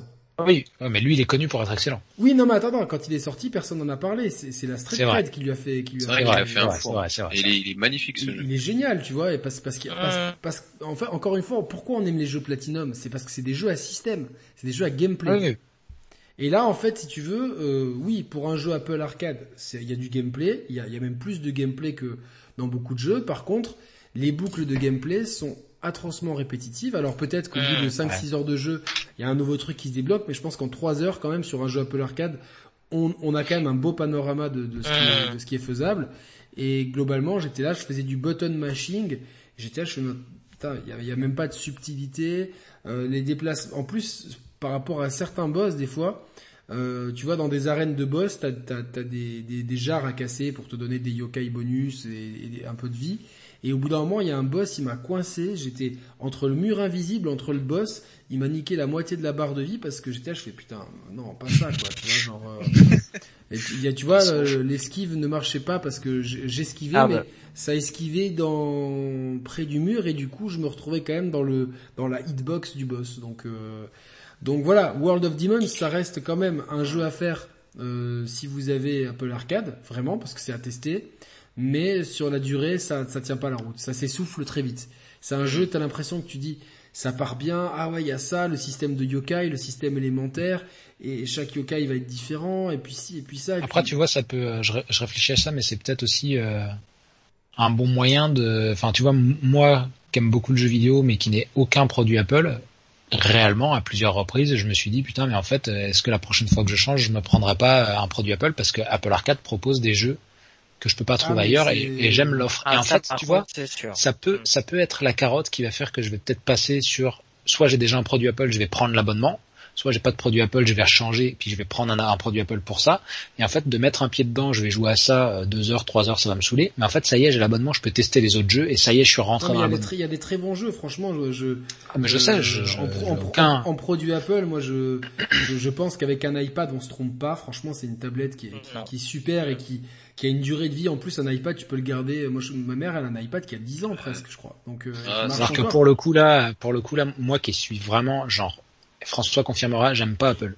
Genre j'aime pas Apple. Ah mais alors s'il y a bien un truc sur lequel il y a aucun choix il y a que Apple qui sait faire c'est les tablettes. Parce que les tablettes Android sont toutes nulles point. Non non mais l'iPad est, un produit moi que j'adore et je le trouve euh, et qui me surprend. Moi j'ai pris un iPad Pro l'an dernier il y a deux trois fois où euh, où j'étais j'étais pas chez moi, j'ai pu faire euh, du montage vidéo de nos émissions sur un ah iPad.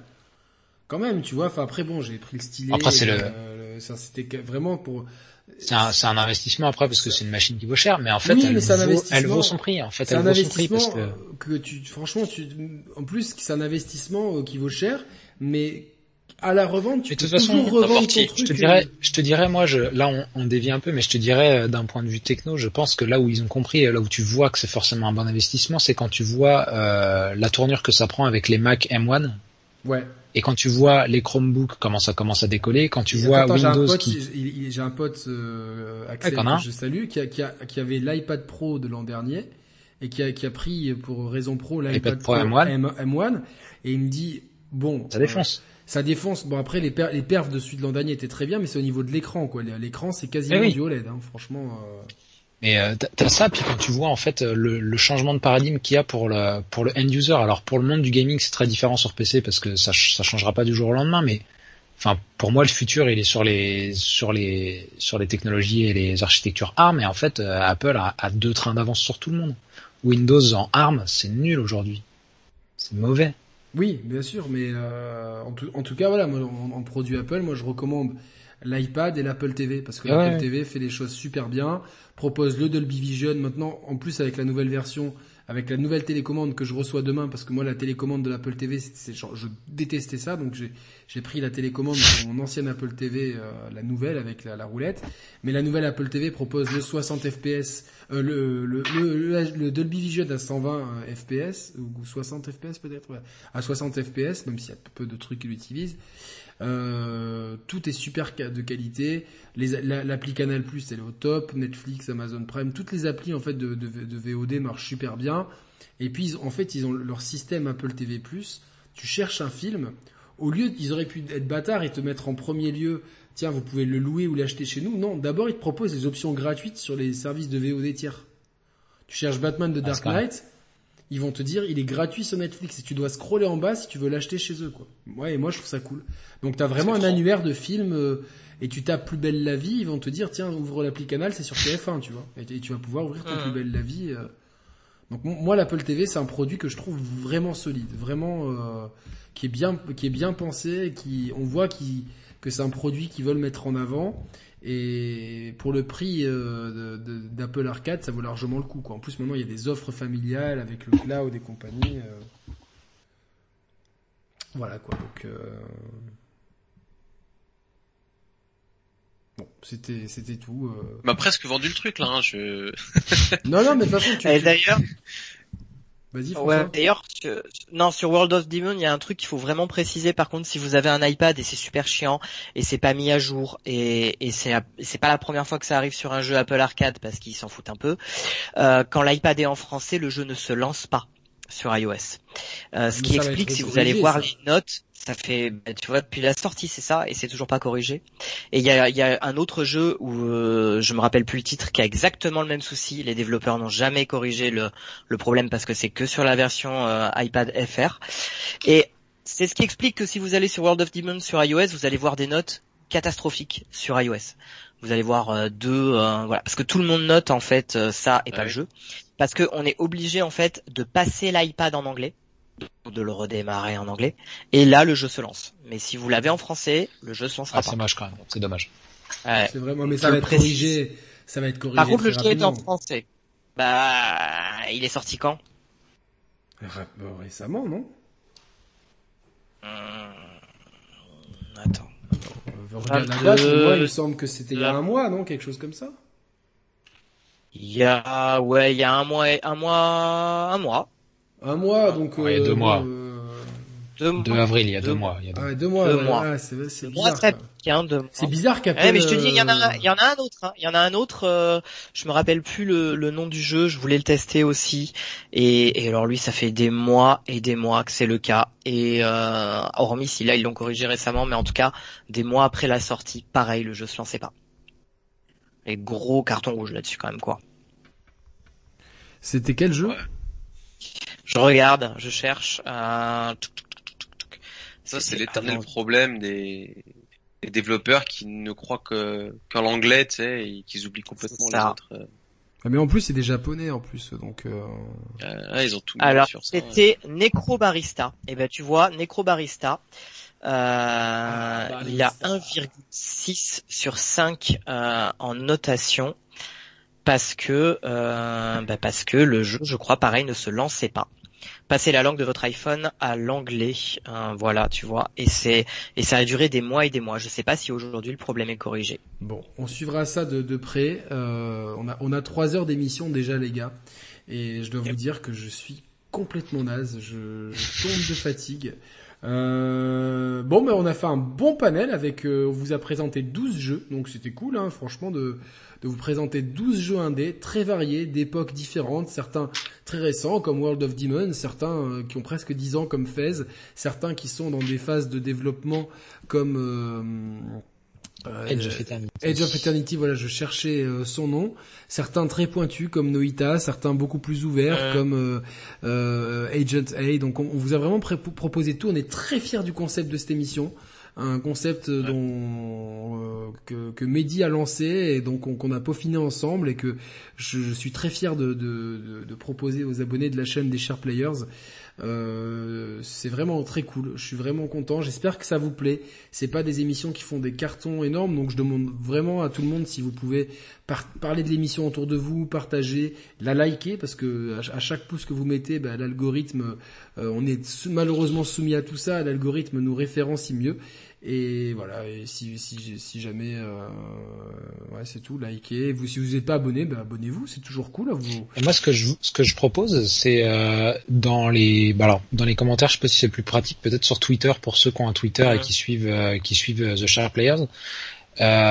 Mettez-nous dans le mois d'ici la prochaine ou peu importe quand en fait, mettez-nous euh, si vous avez craqué pour un des jeux euh, sur lesquels on, sur lesquels on a discuté et, qu'est-ce que vous en pensez en fait. Dites-nous là rapidement dans le chat dans les 2 3 minutes là qui viennent là les quels sont les jeux qui vous ont tapé dans l'œil quoi hein, euh, je, je, je, vais vous redonner la liste par ordre alphabétique, il y a eu Agent A, Age of Eternity, Fantasian, partie 1, Fate of K, Fez, tout était nul. Hugh, Noita, The Stormancer, The Talos Principle, When the Past Was Around, World of Demons et Curse of the Dead Gods. Voilà, c'était les 12 jeux du soir. Ça en fait. Euh, ouais, ça en fait. Et puis en plus, euh, bon, on s'est pas trop concerté. C'est vrai que euh, fidèle à notre réputation, on s'est préparé un peu à la vache. Mais euh, j'ai vite récupéré toutes les vidéos en mangeant comme un comme un lance-pierre. Mais euh, c'était cool en tout cas, euh, c'était cool de, de proposer. Finalement, quand j'ai pris les vidéos, je me suis dit, on a, on a vraiment fait euh, sans se concerter, on avait une, une sélection super variée. Et, et puis en plus, c'est vraiment moi j'ai pris trois jeux qui, enfin deux qui m'ont marqué et un qui m'a un peu déçu, mais au moins je vous ai vraiment euh, proposé, euh, enfin vous a tous proposé des jeux du cœur. donc vous retrouvez la chaîne des chers players une ou deux fois par semaine, il y a des lives.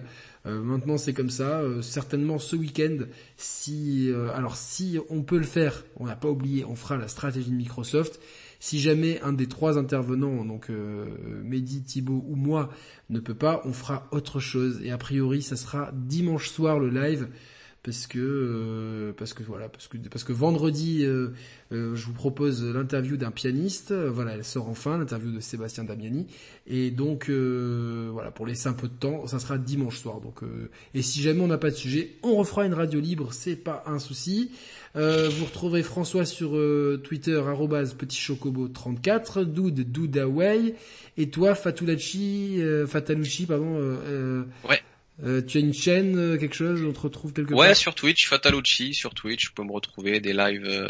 Ah ben on va tous s'abonner. Sur Twitch. Euh, on va tous s'abonner à ta chaîne. Alors, ça t'a plu pour ta première ici? Ouais, excellent, excellent. Je vous suivais déjà de temps en temps, et puis bon, on se connaît déjà euh, grâce à Mehdi. un petit peu, grâce à Mehdi, toujours euh, qu'on salue toujours au passage, ce bon vieux Mehdi. Des gros bisous à toi frérot. Ouais, c'est. Euh, un plaisir. C'est franchement, il y a de la, il y a de la qualité, il y a du contenu. moi, j'adore vos interventions, et voilà, voilà je me tarde de de revenir, de continuer l'aventure, de revenir pour peu que vous m'invitiez, je serai toujours ah, ben heureux de vous rejoindre. De toute façon, je te dis, enfin c'est une, une, chaîne vraiment on est vraiment des ovnis dans ce dans ce game même s'il y, en a qui essayent de faire pareil ça ça a jamais le même goût mais c'est vrai que du coup euh, de, de, proposer à des à des gens euh, qu'on connaît euh, enfin qui qui ont pas d'exposition de des gens qui ont des chaînes mais, pas le même public ou des gens qui ont qui ont pas de chaîne de pouvoir s'exprimer de pouvoir de enfin vraiment c'est incroyable de pouvoir mettre sur le sur la même sur la même émission Doud, Julien Chiez et Gags des, des gens au profil super différents euh, et qu'au final ça marche super bien en termes d'audience, en termes de, de, de, de, fluidité. Je trouve ça très cool et globalement je suis euh, je suis très content de, de de, de, ce qui est devenu la chaîne au fil des années, euh, alors qu'à la base c'est une aventure à deux et le cœur de la chaîne c'est Roman et moi, mais c'est vrai que aujourd'hui c'est vraiment une chaîne communautaire avec une vraie bande de potes euh, euh, avec lesquels on peut vraiment parler de tout. Euh, et c'est vraiment cool. Donc, et tu es la bienvenue quand tu veux. Si tu as un sujet qui Merci te bien, si si si il y a des sujets que, qui te tiennent à cœur, n'hésite pas à m'écrire. Et puis tu seras plus le bienvenu. Plus plus lors des soirées radio libres, il y a toujours de la place pour pour venir papoter tranquille. On annonce tout ça sur Twitter. Merci à tout le chat. Euh, merci à tous si vous nous regardez en replay, euh, si vous nous regardez du Canada, du Maghreb, de l'Afrique noire, de France, de Suisse, de Navarre, du Québec, euh, du Japon, de la Russie ou même d'Angleterre. d'Angleterre. D'Angleterre. D'Angleterre. Ou, ou bien de, du village de Resident Evil 8. Vous êtes tous les bienvenus. On vous embrasse. Vive le jeu indé, vive le jeu vidéo, vive l'amitié, vive les copains. Aimons-nous vivants. Salut à tous. Ciao, ciao. Merci tout le monde. Salut. Ah bah, c'était gravement cool les gars. hein.